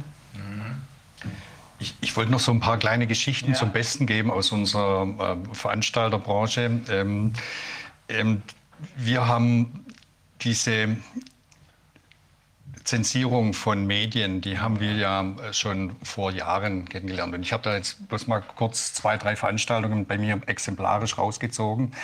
Wir hatten in Dresden 2016 Mega 90er Festival. Ähm, das sind so Künstler wie Hathaway, Snap und ähm, Masterboy und sowas aufgetreten. Und wir hatten da im, im Eingangsbereich äh, waren ein paar Asylbewerber, die haben sich da irgendwie junge Männer getroffen und haben ähm, die Frauen unsittlich angelangt.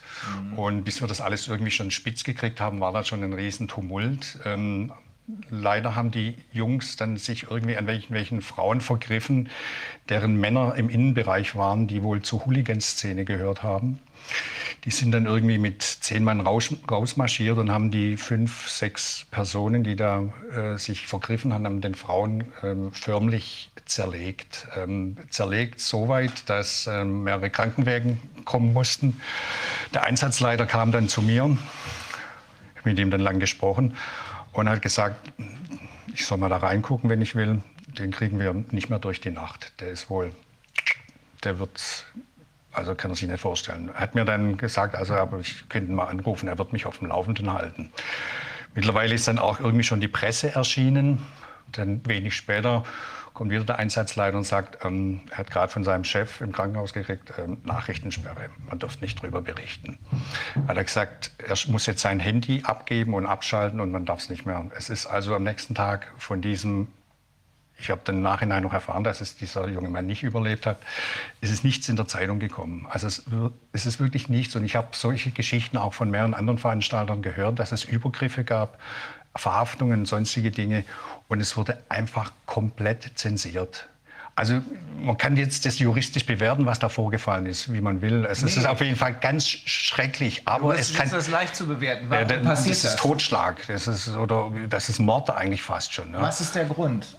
Warum Warum wurde darüber gar nicht berichtet? Das geht, ja das geht gar nicht, natürlich. Ja. Es gibt ja zwei Möglichkeiten. Einmal, weil man nicht über äh, Ausländerkriminalität berichten will. Einmal, weil man die Gewalttaten die die Hooligans gegenüber Ausländerkriminalität begangen haben, nicht berichten wollte. Hast du keine Ahnung, was da, was da im Hintergrund die Rolle spielte? Also ich kann noch mal das Datum sagen. Das war der 28.05.2016 in Dresden und das war gerade die Zeit, wo diese Nachrichtensperre, es ging einfach darum, dass man ähm, diese Flüchtlingsströme, mhm. dass hier keine schlechte Stimmung innerhalb der Gesellschaft mhm. aufkommt. Und da mhm. gab es diese Nachrichtensperre. Mhm. Und das Gleiche nochmal am 9. Mai 2015 etwa in Berlin erlebt. Da gab es zwar keine Toten, aber mehrere Verhaftungen.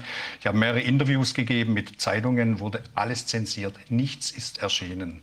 Und ich finde, wenn wir jetzt schon in einem Staat leben, wo, wo Zeitungen nicht mehr frei berichten können, und das ist für mich alles ähm, das System Merkel, muss ich ganz klar sagen. Und mhm. ähm, ich hatte ja schon mit dir jetzt in, in unserem ähm, Briefkontaktwechsel äh, schon Dinge erzählt. Ich habe zum Thema Staatsverschuldung äh, promoviert und ähm, war für mich natürlich auch ein, ein Einzelkrimi, äh, immer mehr zu leider feststellen zu müssen, wie, wie, wie tief die ganze deutsche Politiker hier in, in, in Korruptionssumpf eigentlich verstrickt sind, wie unsere ganzen Superreichen, wie 50 DAX-Unternehmen allesamt äh, Steueroasen auf irgendwelchen Offshore-Inseln haben, wie unsere ganzen Milliardäre äh, ihre ganzen Gelder in Liechtenstein, Schweiz oder sonst was parken. Nehmen wir jetzt exemplarisch mal die Aldi-Brüder, da stirbt der eine, hinterlässt was waren 60 Milliarden, der andere 40 Milliarden. Normalerweise wäre, glaube ich, die Steuerschuld bei 8 und 5 Milliarden gelegen.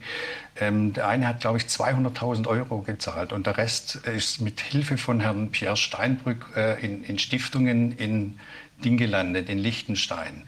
Und es sind Machenschaften. Oder wir gucken jetzt mal, Lidl tut ja seine ganzen Geschäfte über Panama abwickeln. Diese ganzen die werden ja gar nicht mal, die ganzen Immobilien werden ja über Panama gekauft von irgendwelchen Firmen, die ja da, das sind Konstrukte und nach meinen Schätzungen oder auch von anderen Experten könnte man in Deutschland, wenn die hohen Herren alle ihre Steuern zahlen, etwas doppelte an Steuereinnahmen einnehmen.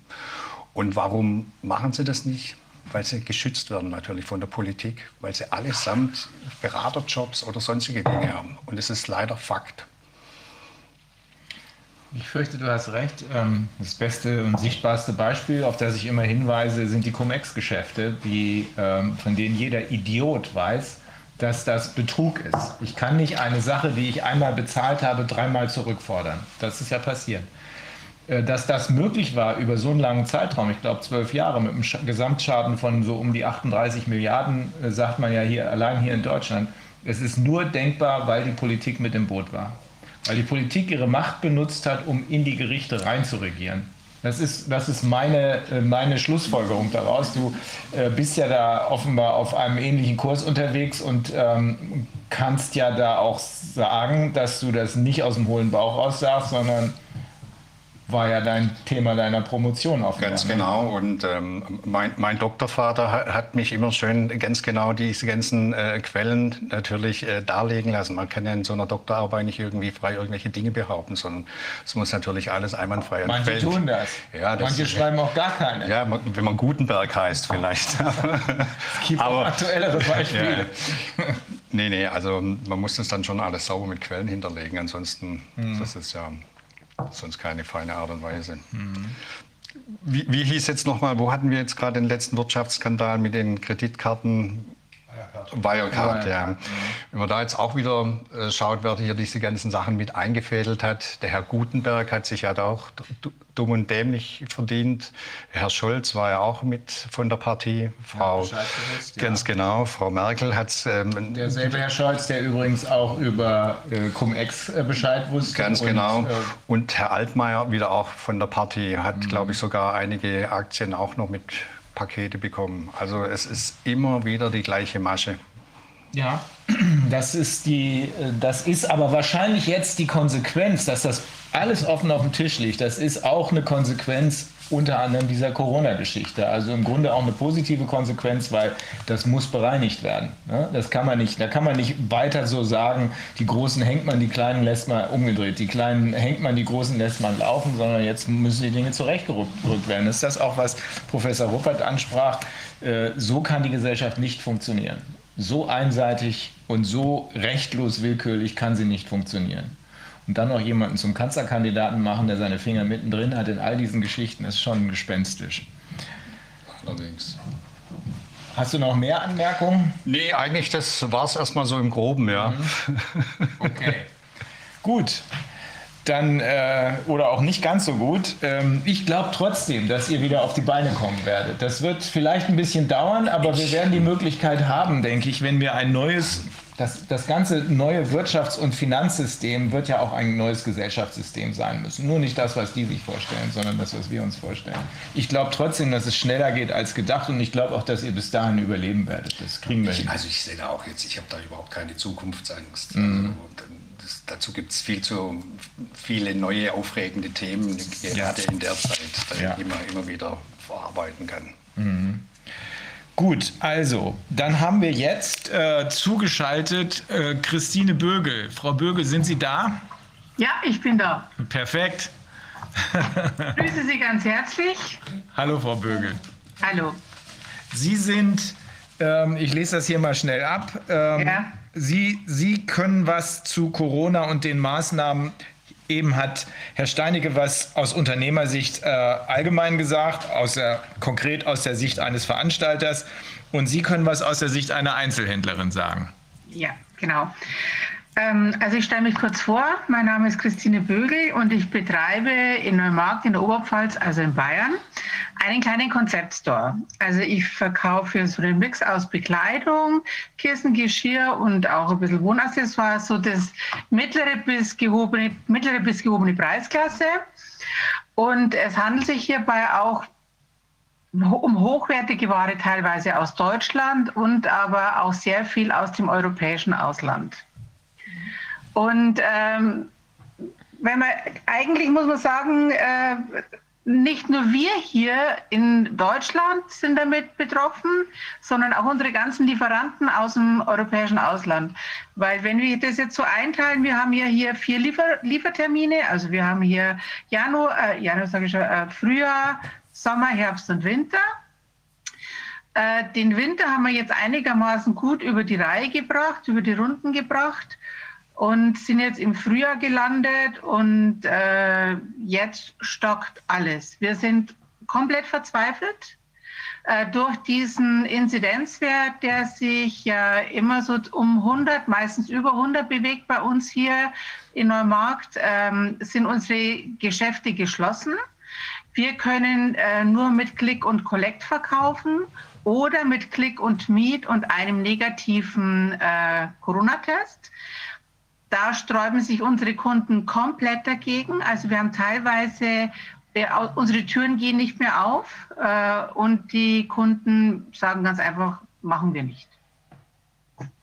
Das ist eine schwierige Situation, äh, mit der wir jetzt klarkommen müssen, weil viele unserer Lieferanten bereits äh, die Sommerware ausliefern wollen. Wir hier die Läden gerammelt voll haben mit der Frühjahrsware, die auch noch nicht bezahlt ist, woher auch. Es geht einfach gar nicht. Und äh, wir wirklich hier in unserer Stadt äh, ein riesiges äh, Geschäftesterben äh, befürchten. Alleine in Nürnberg es weht wie ein Leichengeruch durch diese Stadt. Ich habe letzte Woche noch mit einem äh, Geschäft gesprochen, den Namen will ich jetzt hier nicht nennen, die sagen, die sind schier am Verzweifeln. Die Verkäuferinnen haben Existenzängste. Die leisten sich seit einem halben Jahr nichts mehr, weil sie Angst haben, sie können ihre Mieten nicht mehr bezahlen. Äh, so wie die Ware kommt, zehn Kartonsweise in der Woche wird die Ware wieder zurückgeschickt, weil sie sie nicht verkaufen können. Und ich muss wirklich sagen, ich frage jetzt ganz offen unseren Herrn Ministerpräsidenten Dr. Markus Söder, ob der schon mal durch seine Stadt Nürnberg gegangen ist. Wie ist die Stimmung ist denn in Bayern? Schlecht. Ganz, ganz schlecht. Wir, wir sind sehr in äh, Alarmbereitschaft durch dieses Infektionsschutzgesetz, was ja jetzt auf den Weg gebracht werden soll. Daraufhin haben wir uns hier in Neumarkt, also alle Gastronomen, Einzelhändler, kurz geschlossen. Wir haben kurzfristig ähm, den Herrn Bundestagsabgeordneten Alois Karl, der ja für uns in Neumarkt zuständig ist, per Mail angeschrieben und wir erwarten von ihm, dass er gegen dieses Infektionsschutzgesetz stimmt. Wir sammeln seit drei Tagen Unterschriften und ich muss wirklich sagen, also äh, die Leute unterschreiben viel, auch die Kunden, die hier reinkommen, unterschreiben, die nehmen die Zettel mit, wir die sammeln noch zusätzlich privat äh, die, die Unterschriften, um äh, dem Herrn äh, Karl deutlich zu machen, wie wichtig es uns ist, dass er gegen dieses Infektionsschutzgesetz stimmt. Im November hat er dafür gestimmt, ob viel, obwohl viele äh, der Unternehmer ihn angeschrieben haben. Wir werden jetzt sehen, was kommt. Äh, wir werden diese Unterschriften äh, am CSU-Büro abgeben oder bei ihm zu Hause, wie auch immer und äh, hoffen eben, dass er sich dementsprechend äh, seinen Wählern unterordnet äh, und sagt, okay, ihr habt mich auch gewählt und ich äh, werde äh, dementsprechend dagegen stimmen. Aber es ist eine ganz, ganz schlimme Situation. Es ist sehr viel Angst. Also wir haben, wir sind verzweifelt. Also ich kann es gar nicht anders sagen. Und Sie wissen, Herr Dr. Mich, ich bin ja schon eine, die recht tough ist. Aber jetzt ist es wirklich so, dass ich sage, wenn das Infektionsschutzgesetz auch noch durchkommt, dann äh, befürchten wir einen harten Lockdown, wobei ja immer alle sagen, äh, wir brauchen einen Lockdown. Äh, wir sind im Lockdown. Wir sind faktisch seit letztem Jahr November im Lockdown. Ja. Äh, die Gastronomie musste im November schließen. Von dem Moment an haben wir schon einen enormen Umsatzrückgang gehabt. Also das war kein Café mehr offen. Äh, dementsprechend haben sich auch die Leute zurückgezogen. Also mal äh, einfach so bummeln gehen und durch die Geschäfte und eine Tasse Kaffee trinken war gestrichen. Dann haben wir ja im Dezember ähm, hatten wir ja schon immer Angst, dass äh, der nächste Lockdown auch für uns Einzelhändler kommt dann ist jeden Sonntag, und das ist ja auch Psychoterror gewesen, jeden Sonntag hat sich in Bayern das Kabinett getroffen. Dann hat man ja schon Angst gehabt. Am Abend hat sich dann der Herr Söder ans, äh, bei einer Pressekonferenz gesagt, nein, nein, also es wird nicht zugemacht. Und auf alle Fälle äh, wird der, bleibt der Einzelhandel bis Weihnachten offen. Und dann haben wir gesagt, okay, bis Weihnachten, das geht ja. Wir hatten ja, also ich zum Beispiel habe ja auch sehr viele Weihnachtsgeschenke, so an Kissen oder Geschirr oder sonstiges. Und dann ist ja über, von jetzt auf gleich äh, gekommen, ja am 16.12. Äh, kommt dann der Lockdown auch für uns im Einzelhandel. Da muss ich dazu sagen, speziell bei mir, ich habe zwei Tage vorher noch für 14.000 Euro neue Ware bekommen. Also ich war dann schon da gesessen und habe mir gedacht, okay, das ist jetzt ja ganz toll. Dann haben wir gesagt, okay, dann hat der Herr Aiwanger gesagt, äh, Leute, ihr könnt ja mit Click und äh, Collect verkaufen. Das heißt, ihr könnt ja die Ware, die Kunden bestellen die und an der Tür könnt ihr das dann äh, übergeben. Das hat der Herr Söder dann innerhalb von einigen Stunden gecancelt. Er hat gesagt, nicht einmal das durften wir. Gab es dafür eine vernünftige Begründung? Nein. Außer, weiß ich nicht. Äh, da will ich mich jetzt gar nicht näher drüber auslassen, gab es nicht. Ähm, dann haben wir, dann habe ich gesagt, okay, im ersten Lockdown äh, letztes Jahr im März, äh, da waren wir ja alle schön brav zu Hause gesessen und haben ja am, am Fernseher nur beobachtet, wie die Fallzahlen steigen. Also ich hatte zum damaligen Zeitpunkt auch äh, gehörig Angst vor diesem Virus. Gut, Respekt habe ich vor dem heute auch noch, aber Angst keine. Und ähm, dann habe ich mir gedacht, dieses Jahr, diesmal mache ich das nicht. Also ich habe an meinen Schaufensterscheiben äh, Schreiben äh, angeheftet, habe meine Kunden darüber informiert, dass ich jeden Tag von 11 Uhr bis 17 Uhr im Geschäft bin, telefonisch erreichbar bin, über mein Handy, über WhatsApp, alles. Äh, dann habe ich begonnen, die ganze Weihnachtsware mit 50 Prozent ähm, anzubieten über Fotos, WhatsApp, meine ganzen WhatsApp-Kunden aktiviert und war eigentlich dann bis Weihnachten damit beschäftigt, äh, Weihnachtsgeschenke zu verpacken, ähm, für ganze Familien, die an die Kunden auszufahren. Und da habe ich mir immer gesagt, okay, viel Kleinvieh macht auch viel Mist. Ich habe jede Tasche, mir war das egal. Ich habe also zu meinen Kunden gesagt, ich fahre auch wegen kleinen Geschäften, äh, wegen kleinen Geschenken zu euch und liefere das aus. Okay, dann haben wir das Weihnachten überbrückt und dann war es ja auch so, wir mussten auch unsere Rechnungen bezahlen. Wir hatten ja Winterware hier im Laden. Und das kann ich jetzt für mich sagen, habe ich gut auf die Reihe gebracht. Ich habe jetzt hier Frühjahrsware und jetzt äh, geht so richtig dieser Leichengeruch durch die Städte durch, so nach dem Motto, äh, wir haben hier die große Katastrophe mit Corona, wir werden alle sterben. Und es ist, also man, kann ja schon wirklich äh, überhaupt nicht mehr keinen Radio mehr anhören, nichts mehr. Ähm, wir sind hier davon überzeugt, dass die Inzidenzwerte nicht stimmen, dass auch die Testwerte nicht stimmen. Äh, dort nachzufragen, ähm, heißt es überall, wir können keine Auskunft geben wegen äh, Datenschutzverletzungen. Und dann sage ich, wir hatten am Gründonnerstag, einen Tag vorher, den Inzidenzwert 89. Am Gründonnerstag hatten wir 199. Dann habe ich mir die Mühe gemacht, bin an den Testzentren vorbeigefahren. Also wir haben hier in Neumarkt zwei Testzentren, ein äh, Schnelltestzentrum und ein PCR-Testzentrum. Also am PCR-Testzentrum, so oft ich dort vorbeifahre, steht keiner dort. An den Schnelltestzentren waren circa 10 bis 12 Leute gestanden. Gut, es war kurz vor Ostern, aber es konnte mir keiner sagen, wo der, woher der hohe Inzidenzwert kommt. Es wurde gemunkelt, dass es sich hierbei um einen Hotspot gehandelt hat im Landkreis Neumarkt. Selbst da bin ich der Meinung, wenn es ein Hotspot ist, müsste der rausgerechnet werden, weil was können wir hier für diesen Hotspot? Ja, das ist jetzt so die ganze Situation, wie sich das jetzt momentan bei uns hier darstellt. Und äh, wie gesagt, äh, wir wollen eigentlich, äh, dass, der, dass wir über diesen Inzidenzwert genauestens äh, Bescheid wissen, informiert werden. Dann muss ich dazu sagen, ich bin vor einigen Tagen, hatte ich eine längere Autobahnfahrt. Dann habe ich am Radio gehört, wie ein Intensivarzt äh, mitgeteilt hat, dass also in Bayern hier 25 Prozent äh, der Intensivbetten durch Corona-Kranke belegt sind. Und diese wiederum, und das muss ich jetzt gleich von meinem Zettel ablesen, damit ich das auch richtig ausdrücke, diese sind wiederum äh, hauptsächlich durch Menschen mit ökologisch, soziologisch schlecht gestellten äh, Personen belegt. Ähm, da frage ich mich, und ich stelle jetzt bewusst nur Fragen, was, was sind es für Bevölkerungsschichten? Was sind das für Personen? Ähm, glaubt man Personen hier im Umkreis, die in Pflegeberufen tätig sind und auch in Krankenhäusern arbeiten, dass es sich hier hauptsächlich um Personen mit Migrationshintergrund handelt, um Flüchtlinge? Dann habe ich gegoogelt, ähm, dann frage ich jetzt, stimmt es, dass allein 2021 ca. 45.000 Asylanträge gestellt wurden?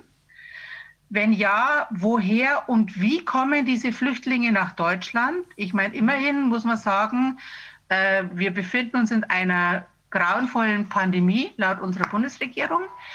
Und ähm, die Gefahr besteht, dass wir uns alle anstecken, auf Intensivstationen vielleicht sterben könnten. Dann stimmt es, und es wird auch nur von Person zu Person so weitergegeben, dass nachts Flugzeuge auf Bundeswehrflughäfen Flüchtlinge nach Deutschland bringen. Und ja, und wenn das der Wahrheit, Wahrheit entspricht, muss ich Ihnen, und das höre ich nicht nur von einer Seite. Also wenn wir hier reden, wird es ganz offen ausgesprochen. Und dann frage ich mich, wieso, wieso müssen wir hier, wir Einzelhändler, wir Unternehmer, wir Gastronomen für Maßnahmen äh, den Kopf hinhalten, wofür für, wo, wir, wo wir nichts dafür können. Ich meine, äh, äh ich frage mich immer noch, wo diese Flüchtlinge alle herkommen. Ich bin kein. Wenn das so ist, Frau Bögel, also äh, gibt es denn, da muss man konkrete, da muss man konkrete Anhaltspunkte haben, denke ich, weil es wird ja im Moment extrem viel äh, Panik gemacht, beziehungsweise äh, gezielt eine Destabilisierung und Desorientierung der Bevölkerung herbeizuführen. Okay. Also das könnte auch der Hintergrund sein. Vielleicht stimmt es gar nicht. Vielleicht soll einfach nur auch Wut geschürt werden in die falsche Richtung. Die richtige Richtung, aus der das nämlich alles kommt, äh, die will man damit äh, verwischen. Also wenn das so ist, diese Meldung, dann müssten wir das irgendwie belegbar hinkriegen können. Ähm, also äh, ganz kurz, Herr Dr. Füllmich, mhm. diese 45.000 Asylanträge habe ich in, auf Google gefunden. Also die kriegen Sie über angeblich über, über des BAMS, äh, dass es im Jahr 2021 bereits 45.000 Asylanträge gegeben haben soll. Dass hauptsächlich Flüchtlinge auf den Intensivstationen liegen, ist wohl heute auch am Radio gekommen, weiß ich auch vom Pflegepersonal dieser umliegenden Krankenhäuser. Ich, ich, will, ich, will, ich will jetzt bloß ganz kurz sagen, ich ja. bin weder Rassist, noch bin ich rechtsorientiert, noch sonst irgendetwas.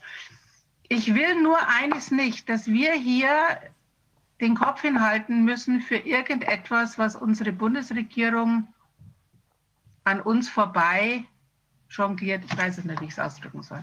Also ich glaube, das müsste, müsste man jetzt noch mal näher in die Recherche gehen. Ich habe auch schon gehört, dass es sehr viele Leute sind, die jetzt eben Migrationshintergrund haben, die tatsächlich auf, der, auf den Stationen liegen. Aber ich glaube, das könnte auch einen ganz anderen Hintergrund haben, dass die jetzt nicht Neuzugänge sind sozusagen irgendwie, sondern dass es auch Leute sind, so wie es ja festzustellen war, in den äh, diesen, äh, da gab es ja größere Wohnblöcke in, in Göttingen und woanders, wo das eben auch Leute sind, die halt einen Migrationshintergrund haben, die gar kein Deutsch können oder wenig und denen man dann dann sozusagen mit einem, sagen wir mal, falsch positiven Test ähm, äh, irgendwie aufnötigt, da eben in diesem Haus zu bleiben oder eben jetzt in diesen Stationen dann da aufzulaufen zum Beispiel.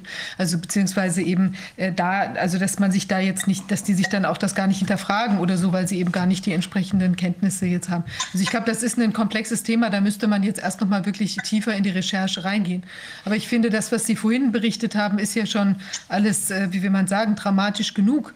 Äh, was würden Sie denn jetzt noch mal in Ihrem Ort, würde mich mal interessieren, wie viele ähm, äh, also Einzelhändler und Gastronomen und so weiter gibt es denn da und bei wie vielen würden Sie sagen, äh, sind die Tage gezählt? Kann man das überblickend, haben Sie da einen ungefähren Überblick? Also was heißt, die Tage sind gezählt? Es kommt jetzt einfach ganz klar darauf an, inwieweit wir in einen harten Lockdown rutschen. Das heißt, äh, inwieweit unsere Bundesregierung, wenn dieses Infektionsschutzgesetz in der Form durchgeht, wie das unsere Bundesregierung vorhat, äh, dann können wir davon ausgehen, dass wir einen harten Lockdown von mindestens vier bis sechs Wochen haben. Und wenn wir diesen harten Lockdown von vier, vier bis sechs Wochen haben, sind wir hier im Einzelhandel in der Sommersaison. Das heißt, wir haben hier die Frühjahrsware und äh, dann schaut es wirklich ganz, ganz schwierig aus für viele. Muss ich, muss ich wirklich so sagen, äh, dann wird die ganze Situation sehr eng, weil wir die Ware, die Frühjahrsware, werden wir nicht mehr verkauft bekommen. Und äh, dann, also ich, ich weiß nicht, wie das dann, wie sich das dann im Einzelnen, äh, in, wie das dann im Einzelnen aussieht. Wir haben jetzt ja auch heute Morgen wieder, als wir über die rechtliche Lage gesprochen haben, insbesondere über die Entscheidung des äh, Familiengerichts, Amtsgerichts in Weimar, aber auch die in Weilheim, ähm, wir haben ja noch mehr Evidenz dazu gesammelt, dass es keine Evidenz gibt, dass es keine mhm. Tatsachengrundlage für diese Maßnahmen gibt. Ist das etwas, was auch bei Ihnen und, den, und Ihren Kollegen diskutiert wird oder äh, glaubt die überwiegende Mehrheit immer noch, dass hier eine Pandemie ist, vor der man mit jedem Mittel schützen muss? Es ist zweigeteilt. Also wir, wir, es gibt sehr viele Kunden, die sagen und auch Einzelhändler und Gastronomen, irgendwas stimmt nicht mehr. Mhm. Also auch ähm, Unternehmer, die vielleicht vor vier oder vor sechs Wochen noch gesagt haben, äh, ihr seid ja alles Verschwörungstheoretiker, die fangen jetzt allmählich an und sagen, also irgendwas läuft hier nicht mehr gerade. Mhm. Ähm, es gibt, ist aber so, dass viele Kunden Angst haben also man sieht es, bei uns auf den Straßen laufen die Leute mit der Maske rum. Gut, bei uns ist jetzt auch noch in der Innenstadt Maskenpflicht. Aber selbst wenn mein Vater. Ja, es ist wirklich so, es ist, es ist Maskenpflicht und äh, mer dann merken die Leute denn nicht, das gibt es in Göttingen auch, merken die Leute denn nicht, dass, äh, dass es irgendwie merkwürdig ist, dass dieselben Leute, die in Göttingen ist das vor dem Stadtwall, glaube ich. Da kann man ohne Maske rumlaufen. Und dieselben Leute können dann einen Schritt weiter gehen und plötzlich ja. müssen sie eine Maske tragen. Merken die denn nicht, dass das irgendwie gar keinen Sinn macht? Machen die einfach blind, was gesagt wird? Ja, ich oh denke, die, die haben so eine Angst vor diesem Virus. Ich glaube, ein Teil davon, ja, die wollen sich mit der Maske schützen. Und was bei uns hier in Bayern noch erschwerend hinzukommt, äh, wir müssen ja FFP2-Masken brauchen. Ja, ja. Also, wenn wir heute in den Supermarkt gehen, also dann darf ja. Ja, also ich, ich trage sie ja nicht mehr, weil ich mich ekelt ja schon davor, die, die zu tragen.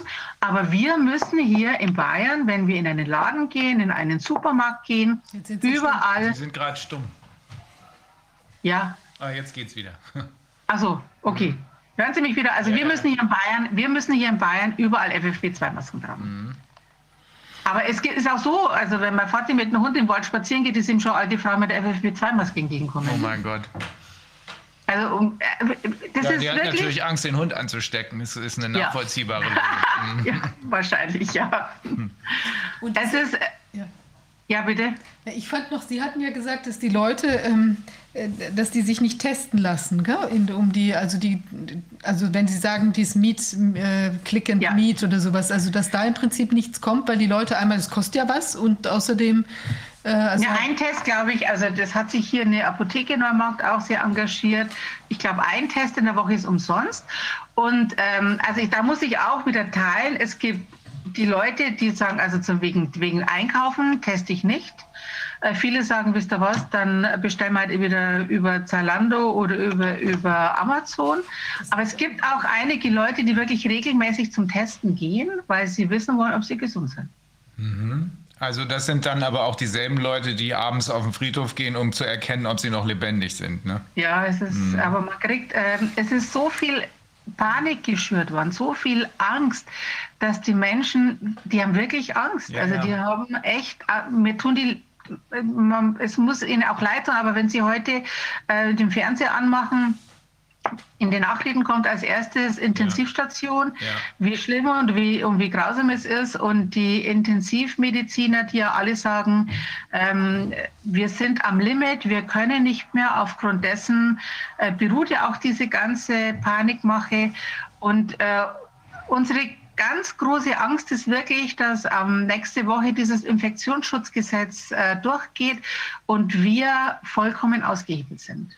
Mhm. Also ich weiß nicht, wie das, wie das funktionieren soll, wenn wir... Äh es wird nicht funktionieren. Es wird nicht funktionieren. Es wird aber eine Konsequenz haben, nämlich die, die wir eben auch schon von Herrn Steinecke gehört haben, dass die Leute immer äh, ja, und auch von Professor Ruppert gehört haben, dass die Leute immer aufgeregter werden, immer mehr Fragen stellen. Sie haben es ja eben selber gesagt, immer mehr ja. Fragen stellen. Das ist die Konsequenz. Die Frage ist, wie viel von dieser Medizin in Anführungsstrichen braucht man noch, bevor dann die Leute erkennen, wir brauchen doch nur vom Brett runterzugehen, dann ist die Nummer durch. Das wird das entscheidende, das wird das entscheid, die entscheidende Fragestellung sein, weil wenn man versucht, so wie wir das hier getan haben, nicht weil wir gedacht haben, wir müssen hier eine Show abziehen, sondern weil wir selber gedacht haben, ich will wissen, was los ist. Und wir gehofft haben, dass viele andere auch wissen wollen, was los ist. Und diese Hoffnung hat sich bewahrheitet. Wenn man versucht, die Informationen, die ja da sind, zu verarbeiten, dann kann man nur mit dem Ergebnis dieses Bildes enden. Es geht gar nicht anders.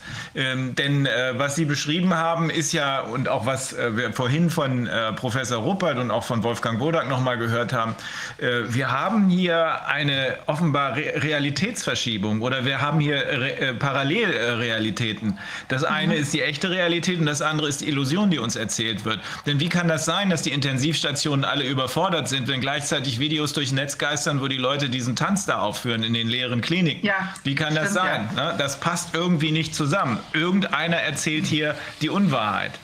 Tja. Und was ja auch, äh, also ich meine, man darf ja nicht außer Acht lassen, dass äh, 6000 Intensivbetten das letzte Dreivierteljahr reduziert worden sind. Genau. Zusätzlich 9000 äh, äh, Pflegepersonal. Und diese Zahlen äh, stammen ja, die kann man ja auch jetzt wirklich überall äh, nachlesen. Und die, die Frau äh, Wagenknecht hat es ja auch selber schon ganz laut gesagt. Und die hat sich mit Sicherheit sehr genau informiert.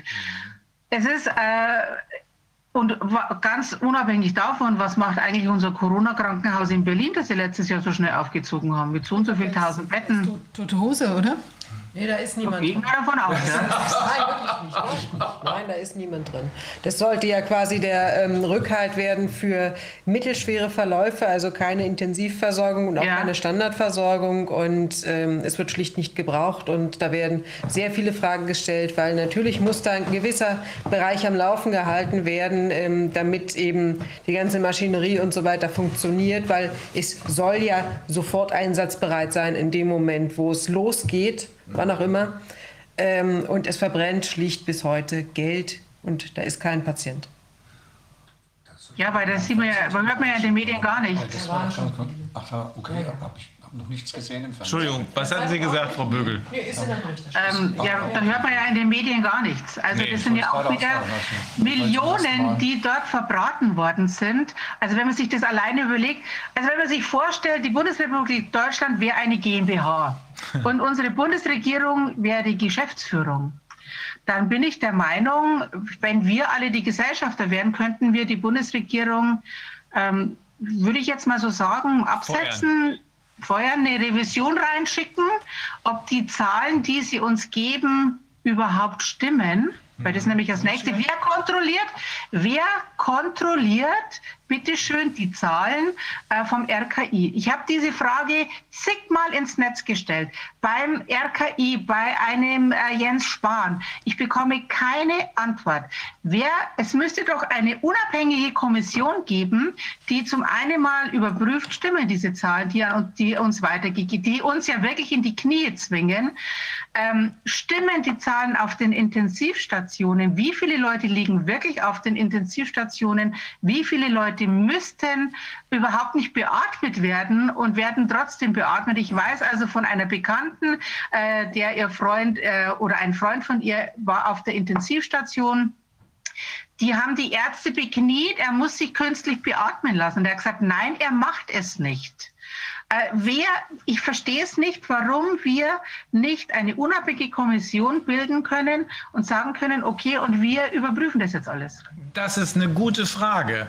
Wir können das. Wir können das, wenn wir das da machen. Die anderen, die wollen das nicht. Die könnten es auch, aber die wollen das nicht. Diese Erkenntnisse, diese tatsächlichen Erkenntnisse, die müssen geschaffen werden. Aber das können nur wir tun. Ähm, aber wie auch immer. Ähm, wenn Sie wenn Sie ähm, die Stimmung in Bayern, so wie Sie sie eben geschildert haben, ähm, ja. wenn Sie diese Stimmung richtig einschätzen, dann, dann ist doch da irgendwas kurz vor der Explosion. Ja, es ist Leichenstimmung. Es ist wirklich Leichenstimmung. Und es erschüttert mich, dass unsere Politiker, der Einzige, der wirklich auf unserer Seite ist, ist der Herr Aiwanger. Mhm. Das muss man wirklich sagen, das ist einer, der kämpft wirklich unglaublich für unsere Rechte. Und ich habe so das Gefühl, der, der kämpft dagegen, nicht am langen Arm verhungert zu werden. Aber es ist erschreckend. Also mein Vater war heute in Nürnberg, er hat gesagt, es ist grauselig, es ist, die Stadt ist leer. Und äh, es macht auch gar keine, keine Lust, dort bummeln zu gehen, weil jetzt war ja das so, dass äh, äh, Schuhhaus Mücke hat ja durch, einen, ähm, durch eine Klage äh, das durch, äh, durch, durchgekämpft, dass sie äh, als Schuhgeschäft systemrelevant sind und durften ja auch die Schuhgeschäfte öffnen für eine Woche. Und dann hat ja äh, unsere bayerische Regierung äh, gesagt, nee, nee, Leute, so nicht. Jetzt müssen die alle wieder zurück, äh, außer mit einem negativen Test. Das heißt, wenn Sie heute in ein Blumengeschäft gehen, ich sage jetzt noch nicht einmal von einem Schuhgeschäft, Sie gehen in ein Blumengeschäft und wollen einen Blumenstrauß kaufen, dann dürfen Sie den Laden nur mit negativen äh, PCR-Test betreten. Oder mit einem 24-Stunden-Schnelltest oder Sie könnten Alternative dem Kunden noch anbieten, er kann bei Ihnen im Geschäft einen Schnelltest machen. Also was erbärmlich ist, weiß ich gar nicht mehr, was ich dazu sagen soll. Ich, ich weiß auch gar nicht mehr, wo wir hinschlittern, weil das ist ja eigentlich, schlimmer geht es ja schon gar nicht mehr. Wir sind ja eigentlich faktisch schon in einer Diktatur und keiner merkt es. Mhm. Aber die, ich finde, das ist natürlich also ich weiß gar nicht, wer uns das erzählt hat, aber ähm, es gibt ja auch Untersuchungen von, also zum Beispiel den, den Friseur, den Friseuren, die mussten ja auch diese Vorkommnisse, wenn dann da Erkrankungen sind oder so, ähm, auch ein Quarantänefall dann da eingetreten ist, das mussten die melden. Und da ist, glaube ich, in den ganzen Monaten ist da das Divergierte gegen, gegen Null, was da ja, vorgekommen ist. Und das ist doch das, genau, genau das Gleiche ist ja jetzt in den Einzelhandel auch. Also man hat doch jetzt nicht mitbekommen, dass da jetzt, ich weiß nicht, im KDW sich ein Hotspot entwickelt hat, beispielsweise irgendwann Nein, mal zu irgendeiner Zeit. In der, Gastronomie, in der Gastronomie nicht. Also es kommt, alle Gastronomen, die ich kenne, die sagen, aus, unserem, aus unserer Gastronomie ist, ist kein positiver, also wir reden jetzt aber nur von positiv getestet, nichts entstanden, gar nichts. Also uns platt zu machen, das Herzstück äh, des Mittelstandes, finde ich absolut unfair. Und wenn ich mir überlege, dass unsere Politiker jetzt äh, gerade diskutieren über eine Ausgangssperre, Hallo, es geht hier nicht um eine Ausgangssperre. Es geht hier ganz klar darum, dass wir dieses Infektionsschutzgesetz nicht haben wollen eine Ausgangssperre ist ja ein Punkt unterhalb dieses Infektionsschutzgesetzes. Da diskutieren jetzt die FDP und noch wir, wir sind gegen eine Ausgangssperre. Nein, wir sind gegen ein Infektionsschutzgesetz, das in der Form abgestimmt wird. Und wir hier wollen, ich habe mir das aufgeschrieben, wir wollen unsere Eigenständigkeit wieder zurück. Wir haben die Eigenständigkeit nicht an unsere Bundesregierung abgegeben mit der Maßgabe, kümmert ihr euch drum. Wir können, wir können uns um uns selber kümmern. Und das ist für uns ganz wichtig. Wir wollen unsere Eigenständigkeit wieder zurück. Und dann wollen wir hier auch unsere Läden aufmachen, unsere Gastronomie aufmachen. Und wenn jemand krank wird, dann muss er zu Hause bleiben, so wie das früher auch der Fall war, das auskurieren. Oder wenn es ein schwerer Fall war, ja, es, es läuft nicht anders. Wir wollen wieder selbstverantwortlich entscheiden können. Das wird es sein. Die Unternehmerschaft muss sich solidarisieren. Diese Unternehmerschaft, ich kann es nur immer wieder sagen, ist das Herzstück, Sie haben eben zu Recht gesagt, ist das Herzstück, äh, der, der Mittelstand ist das Herzstück dieser deutschen Wirtschaft, wie auch fast alle anderen Wirtschaftsordnungen. Und ohne die wird es nicht gehen. Die Frage ist nur, Sie haben eben gesagt, wie kann das denn sein? Warum machen die den Mittelstand platt? Die Frage ist nur, ist das Kollateralschaden oder ist das die wahre beabsichtigte Folge? Diese Frage muss man sich inzwischen laut und deutlich stellen. Denn es gibt ja Leute, die davon profitieren. Und es gilt ja der Grundsatz immer noch cui bono. Wem nützt das? Wem nützt das also? Das nützt denjenigen, die jetzt im letzten Jahr, ich glaube, jeder von den dreien oder vieren, äh, die da im Silicon Valley, Amazon zum Beispiel, Jeff Bezos, jeder von denen hat irgendwie um die 20 oder 30 Milliarden zusätzlich in sein Vermögen reingepackt. Auf ihre Kosten, auf seine Kosten, auf die Kosten von dem Tobias Fink, der jetzt gleich kommt, auf die Kosten von dem gesamten Mittelstand. Und da muss man in der Tat, glaube ich, zumindest fragen, da gibt es dann auch irgendwann Antworten drauf. Ist das nur Kollateralschaden oder ist das beabsichtigt? Ja, ich gehe mal davon aus, dass es beabsichtigt ist, oder? Inzwischen äh, gibt es sehr viele Anhaltspunkte dafür, das kann man wohl sagen. Das also fängt schon damit an, dass, dass Sie die Sinnlosigkeit der Maßnahmen ja nicht erklären können. Ne? Warum ist vor der, vor der Stadt, vor dem Stadtwall in Göttingen das Virus aktiv und äh, nicht aktiv und dahinter ist es aktiv? Warum kann man im Restaurant, soweit die überhaupt noch auf sind, äh, kann man, äh, wenn man am Tisch sitzt, äh, sich unterhalten und keine Maske aufhalten haben und wenn man aber ins, ähm, äh, zur Toilette geht, muss man eine Maske aufziehen? Nachvollziehen. Warum ist das Virus vor 21 Uhr aktiv, äh, nicht aktiv und äh, nach 21 Also es ist, äh, das ist, das sind die Fragen, die sich eigentlich jeder Depp stellen können müsste, ohne dass er dazu irgendeine vertiefende wissenschaftliche Ausbildung durchgemacht haben muss. Ähm, Herr Dr. Füllmich, äh, ein, ein großes Problem, äh, was es ja auch gibt, was ja vollkommen unter den Tisch gefallen wird, sind ja die Suizidfälle. Ja. Also es, es nehmen sich ja wirklich viele, viele äh, auch das Leben, weil sie mit, dem, mit diesen ganzen äh, seelischen und nervlichen Belastungen überhaupt nicht mehr klarkommen.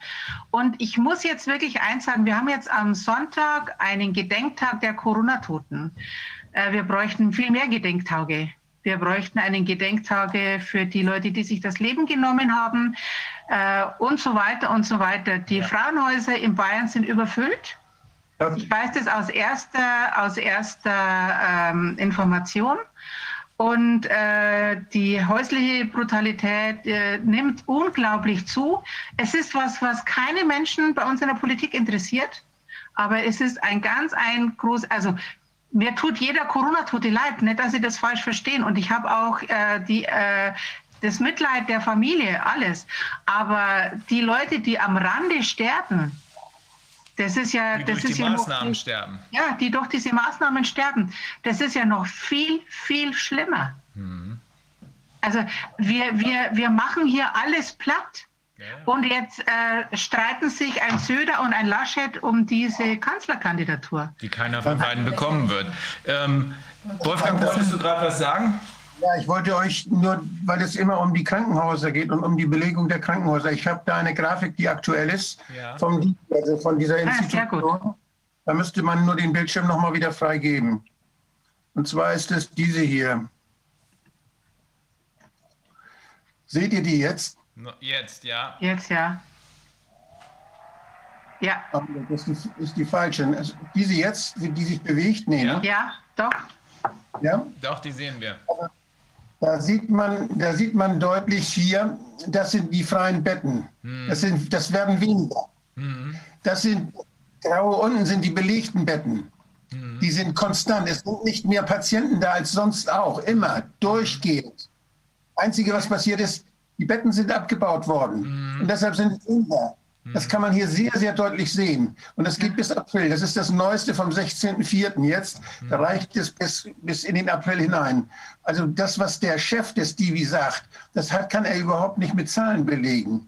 Und wenn man Bilder aus einzelnen Krankenhäusern sieht, das, kriegen, das könnte man jeden Winter, könnte man solche Bilder machen. Überall gibt es Krankenhäuser, die zu wenig Personal haben. Ich war Personalrat in so einem Krankenhaus. Ich war Arzt auf der Intensivstation. Das ist seit 30 Jahren das Gleiche. Das heißt, die Krankenhäuser, die besonders die Wirtschaftsunternehmen, die, die, wollen natürlich mit möglichst wenig Personal möglichst viele Fallpauschalen abrechnen. Auf dem Rücken des Personals. Mhm. Das ist immer so. Die versuchen immer, ihre Betten möglichst auszulasten. Auch das ist immer so. Auch auf dem Rücken des Personals. Und da wird erst jemand entlassen, wenn der nächste schon vor der Tür steht. Mhm. Das heißt, das, was wir da jetzt an Gejammer kriegen, die Argumente, die Frau Merkel heute angeblich dann zitiert hat, oder das, was sie zitiert hat, das, das findet man nicht in der Statistik wieder. Und das könnte jederzeit könnte sie irgendwelche Intensivärzte holen oder irgendwelche Chefs, die dann möglicherweise dafür auch noch belohnt werden, dass sie da so brav mitmachen, mhm. die dann Geschichten erzählen. Mhm. Also das ist wirklich, das ist an den Haaren herbeigezogen. Intensivstationen ist ein, eine ganz schwere Arbeit. Und wenn 80-Jährige dann auf die Intensivstation gelegt werden, wie das im November und passiert ist, massenhaft, dass da viele alte Leute plötzlich völlig falsch behandelt wurden auf den, in den Krankenhäusern in Deutschland, weil nämlich zu wenig Personal in den Altenheimen war, wegen der ganzen Quarantänesituation, weil die, die Pflegepersonal, das Pflegepersonal nach Hause geschickt wurde. Und dann, was macht man denn, wenn man nicht, wenn man, dann schickt man die Leute ins Krankenhaus und da werden sie, da sind sie überhaupt nicht richtig. Also wir haben total vergessen, dass es für alte Menschen bessere Behandlung gibt als die Intensivstation. Nämlich wenn sie zu Hause und wenn sie in vertrauter Umgebung ohne Angst und ohne Stress behandelt werden, können sie auch mit Sauerstoff behandelt werden. Das kann man alles machen. Aber Intensivstation bringt die alten Menschen leicht um. Und das ist etwas, was wir gesehen haben, auch in der Sterblichkeit. Das hat sich deutlich wiedergespiegelt. Aber diese Statistik hier, die Gesamtzahl gemeldeter Intensivbetten ist das, die wir hier sehen da sehen wir, dass die Belegung gleich geblieben ist und die Betten abgebaut wurden. Mhm. Das Einzige, was sich geändert hat, sind die Zahl der Betten. Ja. Und das wissen wir auch. Das sind massive Bettenabbauten, die da stattgefunden ja. haben. Das, das, ist, das, ist eine, das ist eine ganz, ganz, ganz entscheidende Frage, die sich am Ende die Regierungen, die Bundes- und Landesregierungen stellen lassen müssen. Und ja. da bin ich mal gespannt, was die darauf für eine Antwort finden. Ja, aber die Frage stellt ja keiner. Noch nicht. Die wird schon gestellt. Hier wird sie gestellt. Und von denjenigen, mit denen wir sprechen, wird sie auch gestellt. Und in Politikerkreisen wird sie auch gestellt. Äh, es, ist, es gibt schon eine ganze Reihe auch von Politikern, die durchaus einige mehr Kenntnisse haben als das, was die Regierung äh, da äh, demonstriert an Unkenntnis. Also da werden die Fragen schon gestellt. Und es ist ja tatsächlich so, wie Herr Prestin heute Morgen erzählt hat, abgerechnet wird zum Schluss. Das ist nicht so, dass das hier konsequenzlos bleibt. Da passiert was. Ähm, wir müssen jetzt ähm, die nächste Branche angucken, Frau Bögel. Okay. Äh, vielen Dank. Das war ein, ein interessantes auch. Bild aus Bayern. Äh, eins, was eigentlich die Regierenden äh, äh, unruhig machen sollte. Denn das sieht nicht so aus, als würde das noch allzu lange von einer erforderlichen Mehrheit der Bevölkerung mitgemacht werden. Also der, Druck, der Druck scheint doch sehr groß zu werden. Ja. Okay, Frau Bögel, danke schön. Ja, ich bedanke mich auch. Schönes Wochenende. Danke, gleichfalls. Okay, ja, tschüss. So, jetzt haben wir ähm, aus einer ganz anderen Branche erstmals jemanden aus der Gastronomie, nämlich Tobias Fink, der ein äh, Feinschmecker-Restaurant betreibt, das heißt Sreivele. Tobias, erzähl doch mal. Ja, schönen guten Tag in die Runde. Ja, was soll ich sagen? Wir sind äh, jetzt knapp seit einem Jahr ähm, quasi im Lockdown. Wir hatten zwischendrin ein bisschen offen, ähm, aller, allerdings auch mit äh, äh, äh irgendwelchen wahnwitzigen äh, Maßnahmen, die wir einhalten mussten. Ähm, ja, und jetzt seit November sind wir eben komplett geschlossen. Ähm, Viele Kollegen stehen schon seit dem ersten Lockdown mit dem Rücken an der Wand und die Situation wird von Tag zu Tag quasi dramatischer. Ähm, das, was meine Vorrednerin vorhin besprochen hat, kann ich so nicht äh, feststellen. Ich bin in einer kleinen 6000 Einwohnerstadt. Wir haben dreimal in der Woche eine Teststation offen. Und ich bin immer wieder fasziniert, wenn ich vorbeifahre. Das Ding ist immer brechend voll. Die Leute sind geradezu geil darauf, sich testen zu lassen und merken nicht, ähm, wie sie im Prinzip die Situation verschärfen. Ähm, was für mich auch erschreckend ist, ist, dass ganz, ganz viele Kollegen dieses Spiel mitmachen. Also ganz, ganz viele Gastronomen feinden eben auch die Gastronomen auf, äh, an, die sich wehren und geben uns quasi die Schuld daran, dass sie nicht öffnen können. Ja, was glauben die denn? Das, was, äh, die, die, glauben, dass diejenigen, die, da, die nicht den, die Maßnahmen befolgen, dass die dazu führen, dass, die, dass sie selber nicht öffnen können. Was, was ist denn genau. die Begründung dafür? Gibt es überhaupt ja. eine oder ist es nur die normale Panikreaktion? Das ist die normale Panikreaktion. Mhm. Die sind einfach in der Angst gefangen. Mhm. Und mit denen kannst du auch nicht reden. Mhm. Es ist ja eigentlich alles gesagt. Ja. Wir haben alles gesagt, wir haben alles besprochen. Ähm, was mich gefreut hat, gestern in der Welt kam ja tatsächlich mal ein Bericht, ich weiß nicht, ob es auch in den Printmedien gelandet ist, dass die PCR-Tests keine Aussagekraft haben. Auf denen basiert aber alles. Ja. ja. Hast du den Bericht gelesen? Ja, ja. Ja. Also spätestens dann, ich habe auch das Gefühl, dass der Mainstream so langsam kippt. Mhm. Das ist meine große Hoffnung. Ja. Weil nur mit den Medien schaffen wir es. Wir haben ja ganz interessante Ergebnisse aus dem Robert Koch Institut. Äh, wenn man sich mal die lokalen Unterschiede ansieht bei der Positivrate der Tests, dann sieht man zum Beispiel, dass in Thüringen die PCR-Tests fast 20 Prozent positiv sind während sie in anderen Ländern nur fünf bis sechs Prozent positiv sind. Das ist sehr komisch. Das kann irgendwie nichts mit dem Virus zu tun haben, sondern eher mit der Qualität des Labors. Und wir haben da überhaupt keine, wir haben keinerlei Übersicht vom Robert-Koch-Institut. Da gibt es kein Controlling, dass man äh, jetzt Labore zum Beispiel erkennen kann, die überdurchschnittlich viele positive Test, äh, Positivtests produzieren, wo die Qualität also schlechter ist. Da gibt es, das wäre ganz einfach, diese 200 Labore praktisch so einen Spiegel zu machen, zahlt, wie viel, wie viel Tests habt ihr gemacht, wie viel davon sind positiv. Und wenn da so große Unterschiede sind, dann wäre das, um das nachzugucken, die arbeiten, haben die nur das E-Gen oder kontrollieren die, wie, viel, wie, viel, wie ist der CT-Wert der einzelnen Tests. Das könnte man alles wunderbar nachgucken. Das wird stillschweigend unter den Teppich gekehrt. Das wird, da kümmert sich keiner drum. Das heißt, der Test ist intransparent und ist deshalb geeignet, da wo man gerne Druck machen möchte, Druck zu machen mit Hilfe falsch positiver Testergebnisse. Wir können durch falsch positive Testergebnisse, können wir jederzeit jede Maßnahme dann begründen, solange wir diesen Testergebnissen glauben. Und das kann man steuern durch die Art, wie die Labore damit umgehen. Und die Bundesregierung lässt das zu, kontrolliert das nicht, gibt sich keine Mühe, hier eine nachprüfbare Qualität herzustellen, wie das andere Länder machen. Auch da muss, ich, auch da muss die Frage gestellt werden, äh, äh, ist das Dummheit oder ist es Absicht? Das, ist, das kann nicht Dummheit sein, denn wir haben das oft genug angesprochen. Mhm. Das wissen die. Und wir haben ja auch angefragt zu Anfang, das im vorigen Jahr schon, ob sie das haben, ob sie das machen.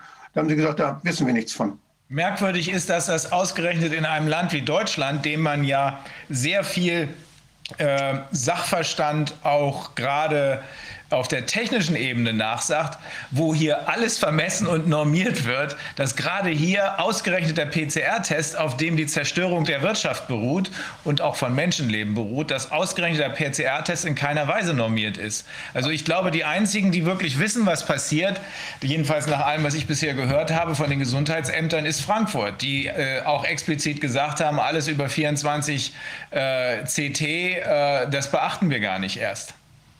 Das ist vernünftig. Ja. Ja, das ist wirklich faszinierend. Es gibt in Deutschland für alles eine Norm, nur für die PCR-Tests nicht. Ja. Die werden ausgeliefert mit 40 bis 45 Zyklen. Ähm, jo, es gibt keine einheitliche Norm zu diesen Zyklen. Erstaunlicherweise, weil wir wissen ja spätestens seit Mike Jeden, und es ist ja jetzt inzwischen auch in der, öffentlich, in der wissenschaftlichen Öffentlichkeit, wobei wissenschaftlich muss in Anführungsstriche gesetzt werden, ähm, äh, ist es ja angekommen, dass äh, ab 35 Zyklen wir mit äh, 97 Prozent False Positives rechnen müssen. Ne? Ist ganz, ganz, ganz seltsam. Selbst Herr Fauci hat das sogar zugestanden in den USA. Also im Grunde weiß auch die andere Seite, was los ist. Deswegen ist das eigentlich nur eine rhetorische Frage gewesen, die ich eben Wolfgang gestellt habe. Äh, wissen die das nicht? Doch, die wissen das. Also, also ist die Antwort, kann die Antwort nur lauten, hier wird gezielt manipuliert. Spätestens seit wir Herrn Pötschke gehört haben, der uns erzählt hat, dass das RKI äh, unter der Leitung von Herrn Wieler, einem Tierarzt, aber trotzdem auch Tierärzte wissen, was ein PCR-Test ist, äh, dass das RKI die Zahlen manipuliert, ganz gezielt manipuliert. Die 24 Stunden äh, Neuinfektionen, die 7-Tage-Inzidenz, da werden T Daten mit reingebaut, die ein Jahr und, äh, und noch älter sind. Was wir uns auch von Anfang an fragen müssen, was wollen wir? Wollen wir das Leben verlängern oder das Sterben? Hm. Und ich behaupte von Anfang an der Pandemie, auch mit diesen Beatmungen, und Dr. Wodak, denke ich, wird mir recht geben, wir haben in ganz, ganz vielen Fällen, haben wir das Sterben verlängert. Und das ist unmenschlich. Wir haben die Menschen alleine auf Intensivstationen sterben lassen und haben das Sterben verlängert, anstatt sie friedlich zu Hause versterben zu lassen. Ja, es gab ein, äh, eine Stellungnahme hier, ich weiß nicht mehr, wer das gewesen ist, der gesagt hat, im Grunde muss man ja den Menschen wünschen, dass sie sich mit Corona infizieren, weil dann werden sie auf jeden Fall älter als sonst. Weil Umkehrschluss aus den, aus den Todeszahlen, die allermeisten hatten ihre äh, durchschnittliche Lebenserwartung überschritten. Und deswegen ist dein Hinweis gar nicht so ganz schlecht. Ähm, die Frage, muss das eigentlich sein oder Warum macht man das eigentlich? Äh, die müsste man, die müsste man schon stellen. Wer will ich denn sowas ein? Ne? Das war Thema meiner, meiner Dissertation. Künstlich lebensverlängernde Maßnahmen. Zu welchem Zweck und äh, unter welchen Umständen eigentlich überhaupt möglich? Folge dem Geld. Mhm. Den Eindruck muss man auch hier haben. Die Krankenhäuser haben dadurch viel Geld verdient. Mhm. Durch die Beatmung. Wie ist denn die Bereitschaft da jetzt äh, bei Ihnen da äh, zum Beispiel diese Tests? Gibt es auch die Idee, dass man auch in eine Gastronomie dann später mit einem Test nur reinkommen soll? Also machen die Leute, was kriegen sie da mit vor Ort? Jetzt äh, Gastronomie ist ja zu, aber äh, zum Beispiel einkaufen auch. Machen die Leute das oder wird das abgelehnt? Ähm, also ich kann jetzt nur für die Gastronomen sprechen. Ich glaube, 90 bis 95 Prozent würden das Spiel mitmachen. Ich würde meinen Betrieb nicht unter diesen Umständen öffnen. Also ich mache da einfach nicht mit. Wenn man mir sagt, nur mit positiven Tests ähm, äh, darf ich Gäste besitzen. Negativen, äh, negativen Tests, Entschuldigung. Ähm, werde ich den Betrieb nicht öffnen. Ich kann noch mal diese, die, diese Grafik zeigen, die unterschiedlichen Länder, wie das aussieht. Das wäre, glaube ich, ganz spannend. Das ist diese hier. Da kann man, da kann man die Länder sehen. Und da sieht man, mhm. an der Seite sieht man, das ist eine ganz aktuelle vom RKI. Das ist die Positivrate hier. Ja. Je dicker der Kreis ist, umso mehr sind Tests gemacht worden. Hier sieht man 125.000 Tests die Woche hier. In Nordrhein-Westfalen und in Bayern wird am meisten getestet. Und man sieht hier in Thüringen, wie hoch die Werte sind plötzlich. Die liegen, die liegen hier etwa so kurz knapp unter oder über 20 Prozent sind positiv. Da muss doch mal eine Aufsichtsbehörde kommen und sagen, was ist denn da los? Ja. Dagegen hier in Nordrhein-Westfalen, da liegen sie hier bei, bei 4 Prozent mal und dann steigen sie an bis kurz knapp unter 10 Prozent. Also das ist jetzt, das sind die Wochen von, das ist von Anfang des Jahres bis jetzt. Ne? Mhm. Und das ist hier praktisch noch der Wintergipfel, der langsam ausgegangen ist. Aber jetzt scheint man in einigen Ländern, scheint man die Tests wieder zu benutzen, um das Ganze hochzuheizen, hier mhm. hochzufahren. Und das sieht man an der, an der Positivrate. Und bei der geringen Inzidenz, und bei der, wenn man die wirkliche Inzidenz der Erkrankung äh, abzuschätzen versucht, dann ist man, liegt man äh, sauberer bei den untersten Werten, die erreicht werden, also die die Tests am, am besten machen. Äh, dann, dann kann man davon ausgehen, dass maximal 5 Prozent äh, wirklich positiv sind. Ob die dann Infektionen bedeuten, ist noch wieder eine zweite Sache. Ja. Aber wenn man dann sieht, dass das hier viermal so hoch ist. Welches Bundesland ist das? Das ist Thüringen. Aha. In einem und demselben Land, dann ist da was falsch. In Bremen ist es ja auch so komisch. Guck mal, in Bremen ist es wahrscheinlich nur ein Labor, was die hier für Mist machen. Ja. Muss man sich angucken. Das kann gar nicht angehen. Ja. Nee, das kann nicht angehen. Das ist ne, in Hessen ist das auch ziemlich, ziemlich komisch. Äh, da ist vielleicht Frankfurt nicht dabei, weiß ich nicht. Aber das ist, ganz, ist ja ganz Hessen hier. Mhm. Aber das ist schon interessant, hier mal Fragen zu stellen. Wie kommt das? Wie erklärt sich das Robert-Koch-Institut sowas? Aber Wolfgang, wenn man sich jetzt mal vorstellt, jetzt soll ja in der nächsten Woche soll die Notbremse kommen und parallel beginnt ja, ja äh, die also, Notbremse vor, vor, welcher Not, ne? Ja, aber pass auf, und zwar da kommt nämlich eine Not auf uns zu und zwar allein durch diese Schultestungen, die ja obligatorisch sein soll. Also diese Woche war es ja noch möglich, jedenfalls teilweise, dass die Leute nicht ähm, einen, also den Test vor, vor Ort machen konnten. Deshalb haben sicher einige Eltern quasi in Notwehr dazu gegriffen, dass sie die Tests vielleicht nicht gemacht haben, aber eine entsprechende Erklärung abgegeben haben und um die Kinder dahin zu schicken, würde ich mal vermuten. Mhm. Also hätte ich wahrscheinlich gemacht. Aber jedenfalls, wenn das nächste Woche dann in der Schule sich abspielen soll und man ja die, sagen wir mal, die realistische Falsch-Positiv-Rate sich bei dieser wahrscheinlich nicht besonders betroffenen Gruppe anschaut, mhm. dann kriegen wir doch wahrscheinlich ab nächster, übernächster Woche haben wir eine, eine Mega-Menge an plötzlich Positiven. Und dann kann man natürlich ganz schön und elegant die Notbremse dann auch ziehen, aufgrund der neuen gesetzlichen Regelung. Oder egal, also auch unabhängig davon, ob es jetzt durchgeht oder nicht, kann man zumindest wieder massiv verschärfen. Also im Prinzip ist das eben auch an der Stelle nochmal ganz, ganz wichtig, dass die Leute sich auch aus diesem, dass man das Schulgeschehen stoppt, weil das ja die, ich glaube, eine Hauptquelle von neuen positiven werden wird, wenn man sich anhört, dass die Leute nämlich doch zögerlich sind, sich jetzt in Bezug auf Einkaufsmöglichkeiten testen zu lassen. Aber der Schule, wenn es verpflichtend ist, knallt es dann natürlich. Dazu muss man wirklich erstmal den Eltern sagen und den Lehrern auch sagen, liebe Leute, die Kinder bis zum 10. oder 15. Lebensjahr, die machen laufend Covid, also Covid, nicht SARS-Infektionen, das sind ja jetzt die derzeitigen Coronaviren, die SARS-Viren. Das ist ja, sind normale Coronaviren und die machen sie durch. Und die machen sie jedes Jahr durch. Und Kinder sind, da gibt es ja diese berühmte chinesische Studie, diese, diese Riesenstudie, wo man gesagt hat, ja, wenn die Kinder in die Schule kommen, dann sind die alle schon, haben die eine zelluläre Immunität. Also wenn da ein Test positiv ist, das hat mit Krankheit nichts zu tun. Das heißt nur, die Kinder haben eine Virenübung gemacht, die haben ihr Immunsystem trainiert. Schluss.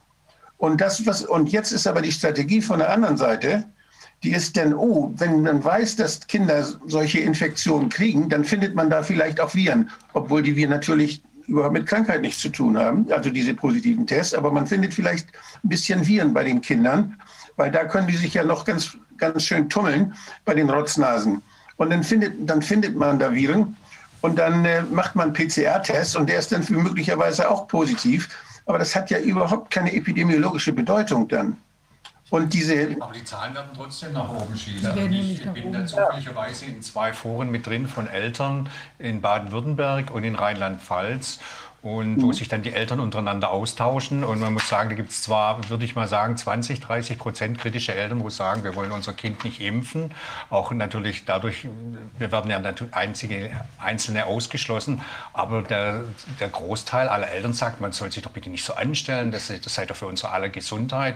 Und ich bin hundertprozentig davon überzeugt, dass genau das eintreten wird, was du gesagt hast. Das wird nach oben schnellen. Ganz sicher. Ja. Und der, der, das ist eine Strategie. Die, bisher war die Strategie immer, dass man da getestet hat, wo die Kranken sind. Das heißt, das ist man, dass man in die Krankenhäuser gegangen ist und äh, in die Arztpraxen gegangen ist und da getestet hat, weil man hoffte, da mehr zu kriegen, mehr Positive zu kriegen. So hat das Ganze ja angefangen. Wenn man die Allgemeinbevölkerung mhm. hat, hat man viel weniger prozentual, als wenn man da hingeht, wo die Infektionen dann auch schon einen Arzt aufgesucht haben, also die Leute mit Infektionen.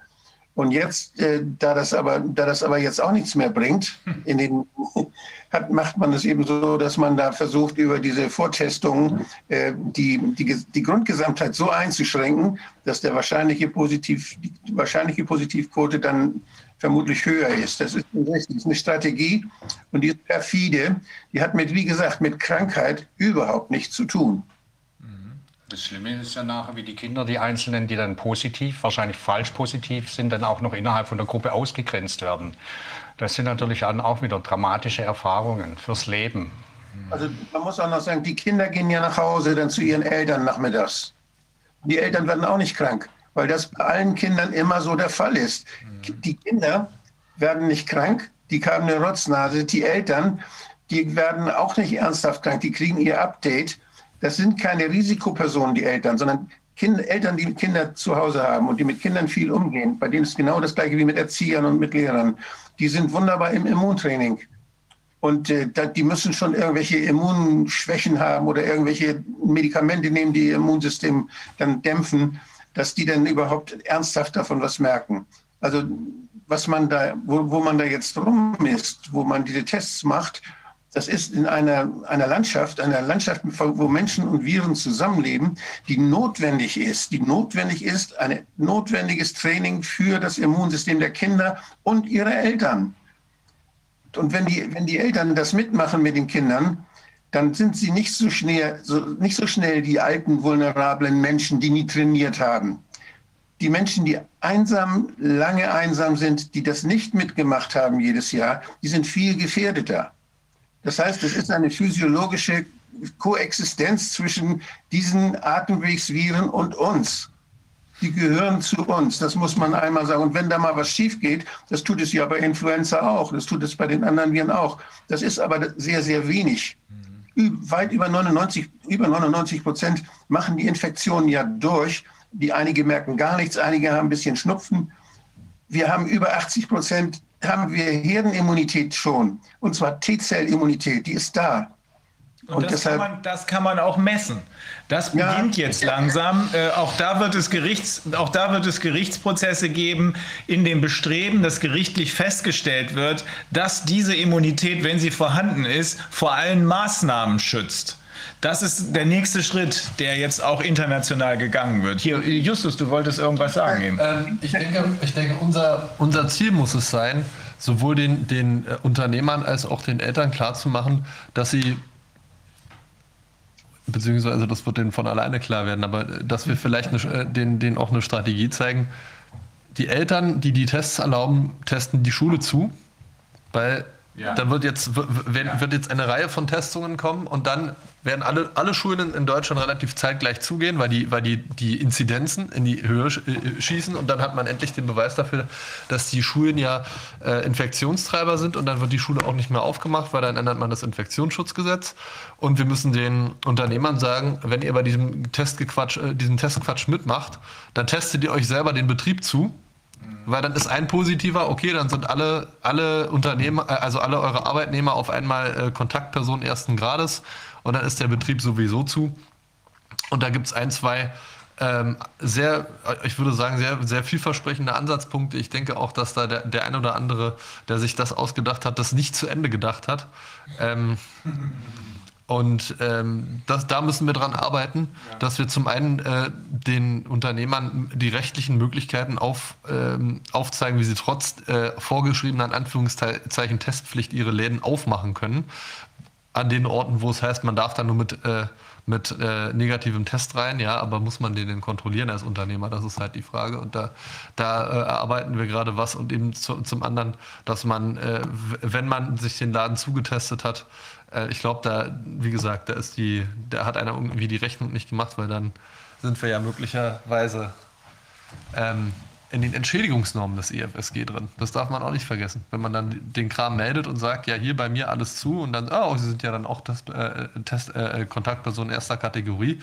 Ja gut, wenn das äh, Gesundheitsamt mir dann verfügt, dass ich meinen Laden dicht machen muss, äh, dann bin ich in 56 EFSG drin und habe einen Entschädigungsanspruch. Und da führt überhaupt kein Weg dran vorbei. Aber unterm Strich ist das Bedenkliche, dass diese Frage, wollt ihr die Notbremse, gar nicht erst gestellt wird, sondern es wird einfach die Notbremse eingeführt. Damals gab es ja wenigstens noch eine laute Frage danach, wollt ihr den totalen Krieg? Jetzt wird die Frage schon gar nicht mehr gestellt, sondern man muss es über sich ergehen lassen. Das wird offenbar erwartet. Dem müssen wir uns ins, in den Weg stellen. Wir alle als Unternehmer und wir alle als Bevölkerung müssen begreifen, dass die Unternehmer das entscheidende Rädchen im Getriebe sind. Sowohl jetzt was den Widerstand angeht, als auch danach, wenn es darum geht, um den Wiederaufbau. Das ist ja völlig richtig, was du gesagt hast. Wir können hier nichts mehr reparieren. Wir müssen komplett von vorne anfangen. Ja, und damit sind wir jetzt quasi um 16 Uhr ähm, am Ende der wievielten Sitzung war das? Die 48. Die 48. Sitzung. Ähm, Ja, wir machen natürlich weiter, weil wir machen so lange weiter, bis es vorbei ist. Und wir machen dann auch noch weiter, weil dann sorgen wir dafür, dass der Wiederaufbau stattfinden kann. Ähm, wir arbeiten dran, dass möglicherweise in der nächsten Woche schon wieder eine große internationale äh, Sitzung stattfinden kann. Wir visieren das gerade an, werden das rechtzeitig kundtun. Und äh, können trotz aller, äh, es waren ja widersprüchliche oder ja, nicht widersprüchliche kann man nicht sagen, aber es waren ja unterschiedliche Informationen, die wir heute gekriegt haben. Einerseits äh, durchaus auch von der Unternehmerschaft äh, ziemlich depressiv stimmende Informationen, andererseits von Herrn Ruppert und anderen, aber auch äh, die Möglichkeit, äh, die Dinge dadurch erst, dass sie so richtig auf die Spitze getrieben werden, zu erkennen und auch abzuändern. Ich glaube, das ist die Note, auf der wir äh, einigermaßen jedenfalls ins Wochenende gehen können. Sicherheit haben wir noch nicht, aber wir werden sie erreichen. Wir werden sie erreichen. Ja. Fehlt noch irgendeine wichtige Anmerkung von dir, Tobias, Frau Bögel, Wolfgang? Nein. Wie gesagt, wir, es ist eigentlich alles gesagt. Ja. Äh, wir müssen versuchen, die Menschen aufzuwecken. Und ich glaube, es geht nur durch drei Komponenten. Das einmal auf der Straße, auf dem juristischen Weg und auch über mögliche neue Parteien. In deiner verwaltungsgerichtlichen Klage kommt jetzt noch ein Schriftsatz. Mache ich am Wochenende fertig. Ich wollte noch was Kleines anregen, so in die Runde. Ich erinnere mich jetzt ähm, an dieses berühmte ähm, Interview oder dieser Beitrag vom Riso damals, der mit mehreren Millionen durch die Decke gegangen ist. Ähm, vielleicht kann man sich ja irgendjemand äh, mal eine schlaue Idee machen und mal wirklich ein Video entwerfen, weil ich finde immer diese Videos packen die Menschen einfach viel emotionaler, wo mal wirklich gezeigt wird, wie falsch dieser PCR-Test ist. Dass man das vielleicht mal in einer Versuchsreihe, ich, ich tue jetzt einfach was in den Raum spinnen, dass man da mal plakativ wirklich was feststellt, wo man dann wirklich der, wirklich der letzte Bauer merkt, dieser Test ist völlig unzureichend. Und wenn man das mal wirklich schön mit Video produziert, glaube ich, kann so ein Video durch die Decke gehen und dann glaube ich, dass dann auch Denkanstöße bei den Leuten völlig verändert werden. Daran arbeiten wir. Gut. Dann erstmal würde ich noch mal sagen, vielen Dank natürlich an alle unsere Gäste. Auch ganz, ganz herzlichen Dank an äh, Dr. Wolfgang Wodak, dass er uns wieder äh, mit seinen wirklich unverzichtbaren äh, Eingaben versorgt hat und äh, auch irgendwie immer, immer die richtige, das richtige Schaubild und immer die richtige Statistik ja. Äh, parat hat. Da bin ich immer ganz fasziniert. Mhm. also noch, vielen, vielen Dank. Ja, das ist keine Selbstverständlichkeit. Wir gehen das, wir, wir tun so, als sei es selbstverständlich. Nee, nee, wir sind da schon allesamt sehr dankbar. Gut für den Hinweis. Ja. ja, ansonsten genau, dann würde ich sagen, also wir nochmal den Spendenaufruf, also wir ähm, werden ja unterstützt hier technisch äh, von Oval Media, die freuen sich über Spenden, wir freuen uns auch über Spenden, um die Arbeit fortsetzen zu können und ausweiten zu können und ansonsten wünschen wir trotz allem äh, einen, einen ersprießlichen Abend, ein erfreuliches Wochenende. Bis ja, nächste Woche. Schönes Wochenende. Ja, danke. Tschüss. Tschüss. Tschüss.